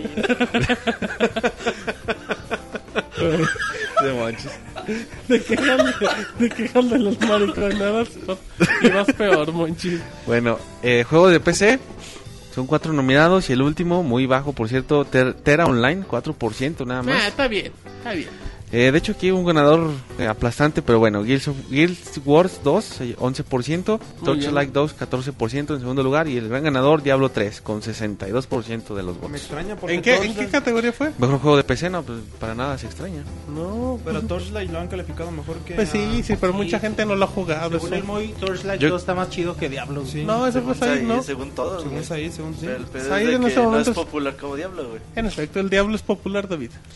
Eh, ahora vamos al mejor juego para Nintendo 3DS. Ajá. Son cinco nominados igual y el último lugar fue Paper Mario Striker Star, 8%. Ah. Ah, no, no, perdón, ese fue el, el cuarto lugar. El último fue Pro- Professor Layton and the Miracle Mask, Ah, 7%. mira. Es que todavía no llega a México. Pues primero que llega a. México, güey, ya después. Eso luego. Y bueno, Kid Icarus se llevó el tercer lugar, 22%, y muy cerquita Mario Bros. el segundo lugar con 23%. New Super Mario Bros. 2 ¿Y el primer lugar, David? es ah, Resident Evil Revelations. Ah, mira, Capcom metió Capcom cuchara aquí. presente. Muy bien, eh. Los Resident Evileros haciéndose presentes. Mejor juego para Wii U, eh, exclusivo de Wii U. Eh, Scribblenauts Unlimited y Nintendo Land están empatados con 5% de, de los votos. ¿Qué categoría es David? Es mejor juego de Wii U, exclusivo para Wii U. Ah, Eh, Zombie U es el segundo lugar, 35%. Y New Super Mario Bros. U, como era de esperarse, se llevó 49% Está bien, de los votos. está bien. Muy, muy predecible esto. Pues sí, Ahora- pero eso no le quita lo emocionante. Ah, no, no, no le quita el mérito. Mejor Es que juego. escuchas un poco apagado, güey. Ah, buenas Quiere noches. prenderlo, sí. No, préndelo, sí. ¿Quién dijo eso, güey? Ah, Púchale al on. Eh, bueno, ahora, ¿cuántos quedamos Wii U? ah? Sigue Wii. extraña el monorroy. Son, son tres nominados. El último lugar, la Mulana Monchis para. De seguro por la reseña de Monchis. Yo creo que ajá, la- No se animan a jugarlo, güey. No los Ah, regaño, ¿les dices güey. cobardes? Cobardes todos, güey. Bellacos. Sí, Monchis. Eh, The Last Story, segundo lugar. Y el ganador es Xenoblade Chronicles. ¿Con cuánto, David? 45, 46% de, de los ¿Cómo se votos. ¿Es lo mejor que salió para el güey? Este año sí, güey. Sí, Y ya el último. Y Sí, güey. Esperemos que llegue Pandora No, ya no. Ya, llega. ya. Ya no llegó. Que llega en 2015. O va a llegar para Wii U a lo mejor en descarga. güey. Claro, manches. 2015. No, man. ¿quién sabe? Igual, ¿por qué no? El más barato. David. ¿Qué, David? Ya se quedó así de ya No, vamos. no, faltan, falta todavía más, no. No se vayan todavía. Órale, David, la gente se está Eh, emocionando. El mejor juego de Xbox 360, exclusivo de la consola. Ándale, no me lo espero. Eh, tenemos tres, tres nominados. Pues Assassin's es- Creed. Pero Es- son exclusivos, ¿no? Sí, exclusivo. Ah, pues no sorprende. Tenemos Forza Horizon, mísero 7%. Uy, muy mal, David. Eh, dos, Analyze and Tail, 10%. Ah, muy bueno, David. y el, ganador? el ganador por aplastante mayoría. Fable de Journey. Exactamente, no. Halo 4, Con ¿qué, Para el variar. 80%, No, 80%. 77%. ¿No este Esta, año? esta encuesta no lo hizo Martín. No le he podido jugar. Exclusivo de Xbox? De Xbox. Sí, Halo 4. Halo 4, monches, no Imagínate. Monchis. Aplastante. Fable, Y bueno, ahora los juegos exclusivos de PlayStation 3. Díganle a Roberto que no ponga los resultados antes de que los diga David. Tenemos bueno, Cuatro nominados. ¿En qué? En mejor juego para PlayStation 3, exclusivo de PlayStation 3. Órale. El último lugar de Unfinished Swan, que no he leído nada bien, Nomás al 5%. Sid le gustó, dicen. Sí, pero en todas las categorías que estaba Oh, nominado, se ve último lugar. juego. Ah. Eh, segundo lugar, Okami HD, 20%. A, a lo mejor se esperaba poquito mejor calificación. Ah, muy bueno, muy bueno. Eh, PlayStation All Stars Battle Royale, segundo lugar con 22%, muy cerquita de Okami. Y el gran ganador es Journey con 42%, casi la mitad. Muy bien, la gente está muy contenta con su Journey. No hubo exclusivas de renombre, ¿verdad? No. Hasta el siguiente año. God of War de los of Us. Sí, Sí. sí. Last of Us lo retrasaron. Uncharted 4, exclusivo. Eh, bueno, ahora vamos a las dos, dos, catego- dos categorías más importantes. Eh, ¿Cuál decimos primero? Sí, decepción del año, Bueno. ¿cómo que eso lo vas a dejar al final? ¿Qué pasa? Tenemos cinco candidatos. El, el menos malo de las decepciones fue Amy, con 5%. Recordando, David, que estos candidatos nos los dio el público. Fue la gente los que Sí. decidieron. Sí, aquí no, no hay de que... Aquí no hay, si fuera por nosotros, no hay decepciones de. Tú puesto todo el repertorio de Kinect. No, Dance Central y Just Dance está bien bonito. Just Dance juego del año. Plataforma, consola del año. Bueno. Eh, Plataforma del año. el, cinco, el último lugar o el menos malo es para Amy, 5%. O el menos que menos sí decepcionó. malo, ¿no? El Amy. Sí, horrible. Juego feo, feo, feo, Pintaba feo. feo. para cosas chidas, ¿verdad? Pues nomás pintaba, güey. pero Era feo. como un Nico de miedo, güey, pero... Y fue un icono de mierda. Eh, bueno, Epic Mickey, el, el cuarto lugar, 7% de las votaciones. Dos, ¿verdad? Epic Mickey 2, sí, correcto. Eh, Ninja Gaiden 3 eh, fue hasta el tercer lugar, 21% de las votaciones. El segundo lugar es para Resident Evil 6, 31%. Uy, mira. Es la segunda mayor decepción del año. Fíjate, y, la gente está molesta y según ni lo han jugado, pero bueno. y la gran decepción es Resident Evil Operation Raccoon City. Mira, es el 1-2, la gente de Capcom, Capcom. sí. ¿Cuál fue el uno, güey? Operación Operación Mapache. Raccoon Mapache. Y Resident Evil 34% de hecho. chavita que no, güey, está encabronadísimo. Ahí te va a venir a partir tu Va a madre. decir, ay, papá, ¿cómo que...? a Ay, la papá. gente. Entonces los, los dos Resident Evil estuvieron muy, pe- muy cerquita uno de otro. Fíjate. 3% nada más. Digamos que fue un empate técnico. Resident casi. Evil es la decepción del año para la comunidad de Pixeland. Correcto. Yo digo que ahí faltó. Ahí faltó. La mulana. No, güey, faltó. Assassin's Creed. Güey. El... ¿La Lost? No, güey, el, el de Wii, güey. El, el- de Nintendo. El único Nintendo que- Land, güey, Nintendo Land. No mames. No mames, Sí, Nintendo es la que se te hace malo. Tampoco. Pues, se No, pero tampoco se- esperas mucho, ¿no? O se sea, tampoco es una decepción. Bueno, yo esperaba un chingo, güey. Ah, monchis. Pero Los viste- juegos de un solo jugador están padres, güey. Y como dos o tres de multi están chidos, güey. Aparte la gente que, que pudo ver el gameplay en YouTube conoció a Roberto, No, David. sí, no Por eso no es decepción. güey. No, güey, Eso no es decepción del año, ok. Sonriendo, güey. Es culera, monchis. Y luego... Bueno, ahora sí, la gran categoría Juego del Año. Exactamente. Tenemos seis, nominados, perdón. Al- De emoción, eh, David. Sí. los primeros cuatro y el primero y segundo ahí lo dejas en duda. El último se hace el menos bueno. Según la gente es Torchlight 2. Sí. Se llevó poquitos votos, 3%. Fíjate. Ahí, no estuvo el Moy. Moy. Y otra vez el Moy. Pues sí, nomás. Eh, el cuarto lugar es para Far Cry 3, Martín. Tú que No, lo alabaste David, 3. no, cancela esta Perdón, quise decir el quinto lugar, no el cuarto lugar. No, uh, está peor. no. ¿Con cuánto, David? 13% nada más. Le fue, no le fue bien. No, muy, muy mal la gente de Pixel. Muy mal, chavos. Pues bueno. Eh, el tercer lugar, quiero decir ahora sí, el cuarto lugar es para otro juego que igual quizás merece algo más, Dishonored, 15% de, de las votaciones. Oye, está muy parejo, hay muchas votaciones. Sí, de hecho eso. está parejo el, el- bueno, ahorita van a, van a escuchar los demás. Eh, el tercer lugar y muy cerquita, casi eh, alcanzando el segundo lugar es para Borderlands 2. Ok. Eh, otro juego que también de los de lo mejorcito que vimos y que, ah, bueno, yo en mi opinión yo creo que merece algo más. Y Espera, David. eh, quedan dos juegos, ¿verdad? ¿Puedes Ajá. mencionar cuáles son? Sin decir cuál es el primero. Nada más para que. No, pero ya con eso... sí, yo creo que mejor no decimos. Porque ¿qué Ya, quieres ya hacer? nada más di el ganador, güey. Ahora ya nada más di el ganador. Oh, No, o, o aquí vas, güey. O- No, no. los ha dicho. ah, que dice que, que dijera. dicho los candidatos, Ya, ya dijera cuáles bien. quedaban y ya que dijera el ganador. No, así, güey, está más emocionante. Mejor que se lleve el segundo y luego el primero. No sé. Dale como quieras, David. Bueno. Se va a decir los dos al mismo tiempo. Ahí- no, no, no. después les decimos cuál es cuál. Bueno, Eh, Segundo lugar, Bueno, ¿Quién era- ¿Quién era tercero? El- vamos a, a El repasar, tercero, mira. Ok. El sexto lugar fue para Torchlight 2. Boo. El quinto para Far Cry 3. Eh, cuarto lugar para Dishonored. Está bien, está bien. Está Y bien. Borderlands se quedó con el tercer lugar. Oye, vámonos Eh, con el segundo alcanzó lugar, podio. David. Muy buenos juegos. El segundo lugar, pues bueno, es nada más y nada menos que un juego muy polémico por ciertas circunstancias que no a todos convenció. Mass Effect 3. Es el segundo lugar. ¿Con cuántos, David? 19% de los votos. Uy, entonces el primer lugar es aplastante, David. No, no, no, de hecho, sí de hecho, tiene... tiene menos. de hecho, tiene 15%. Es que esto- Pero quedó en primero. Estos conteos los patrocinó el IFE. Eh, no, no, eh, tiene una ventaja significativa, pero vaya, no es así que haya aplastado a los demás, pues no. mundo, claro. El, el gran primer lugar de los de los Games Awards Dale, de. Pixelania. El Monchil de oro. El Monchil de oro es Voy a Monchil. para... quitar los notita de oro, güey. Ah, lo que quieres, el motita de oro, el. Monchil de oro, el monorroide, Bueno. plata, lo que sea. El gran ganador de estos premios que entrega Pixelania, De, de estos Grammys.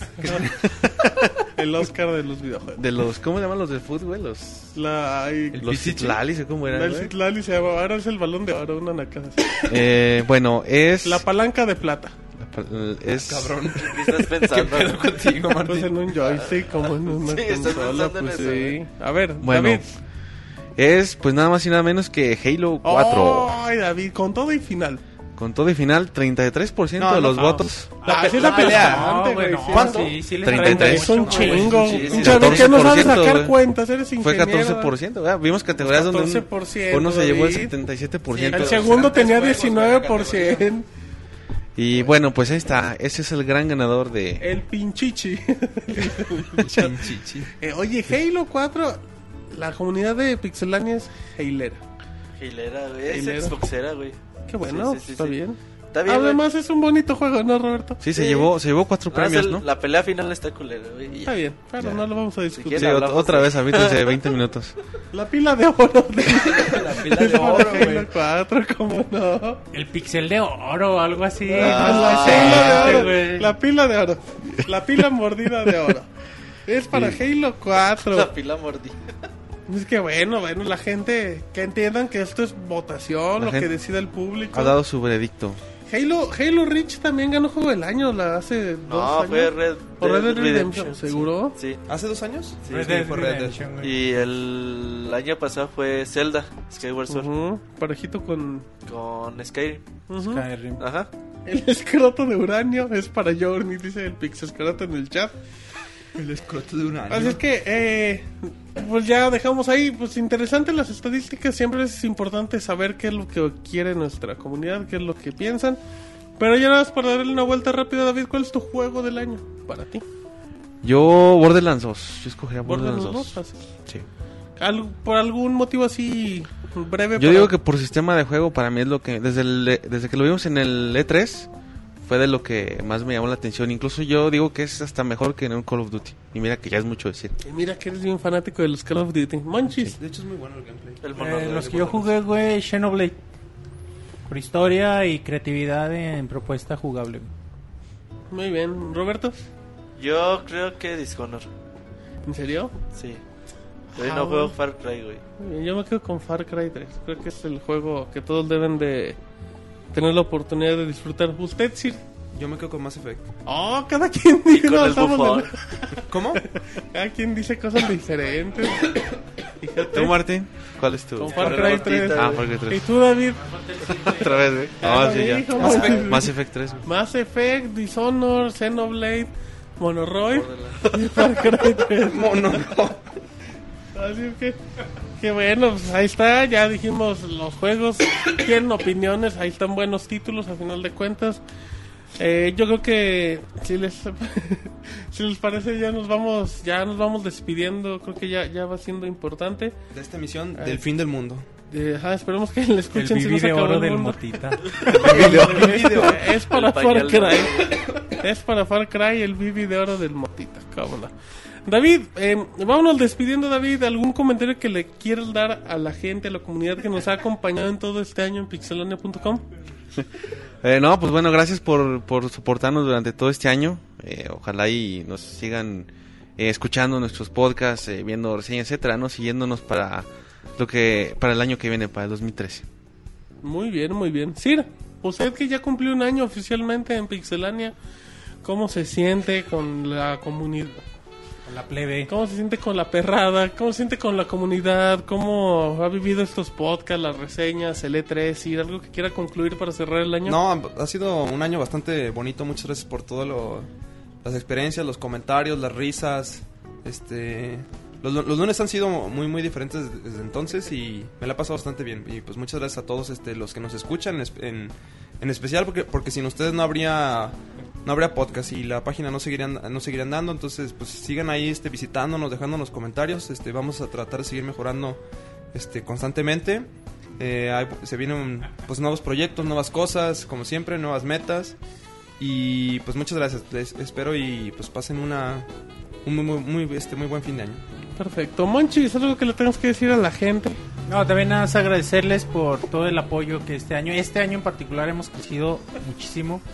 Eh, han nacido nuevos proyectos y nos han motivado a, a crear nuevos que están en proceso.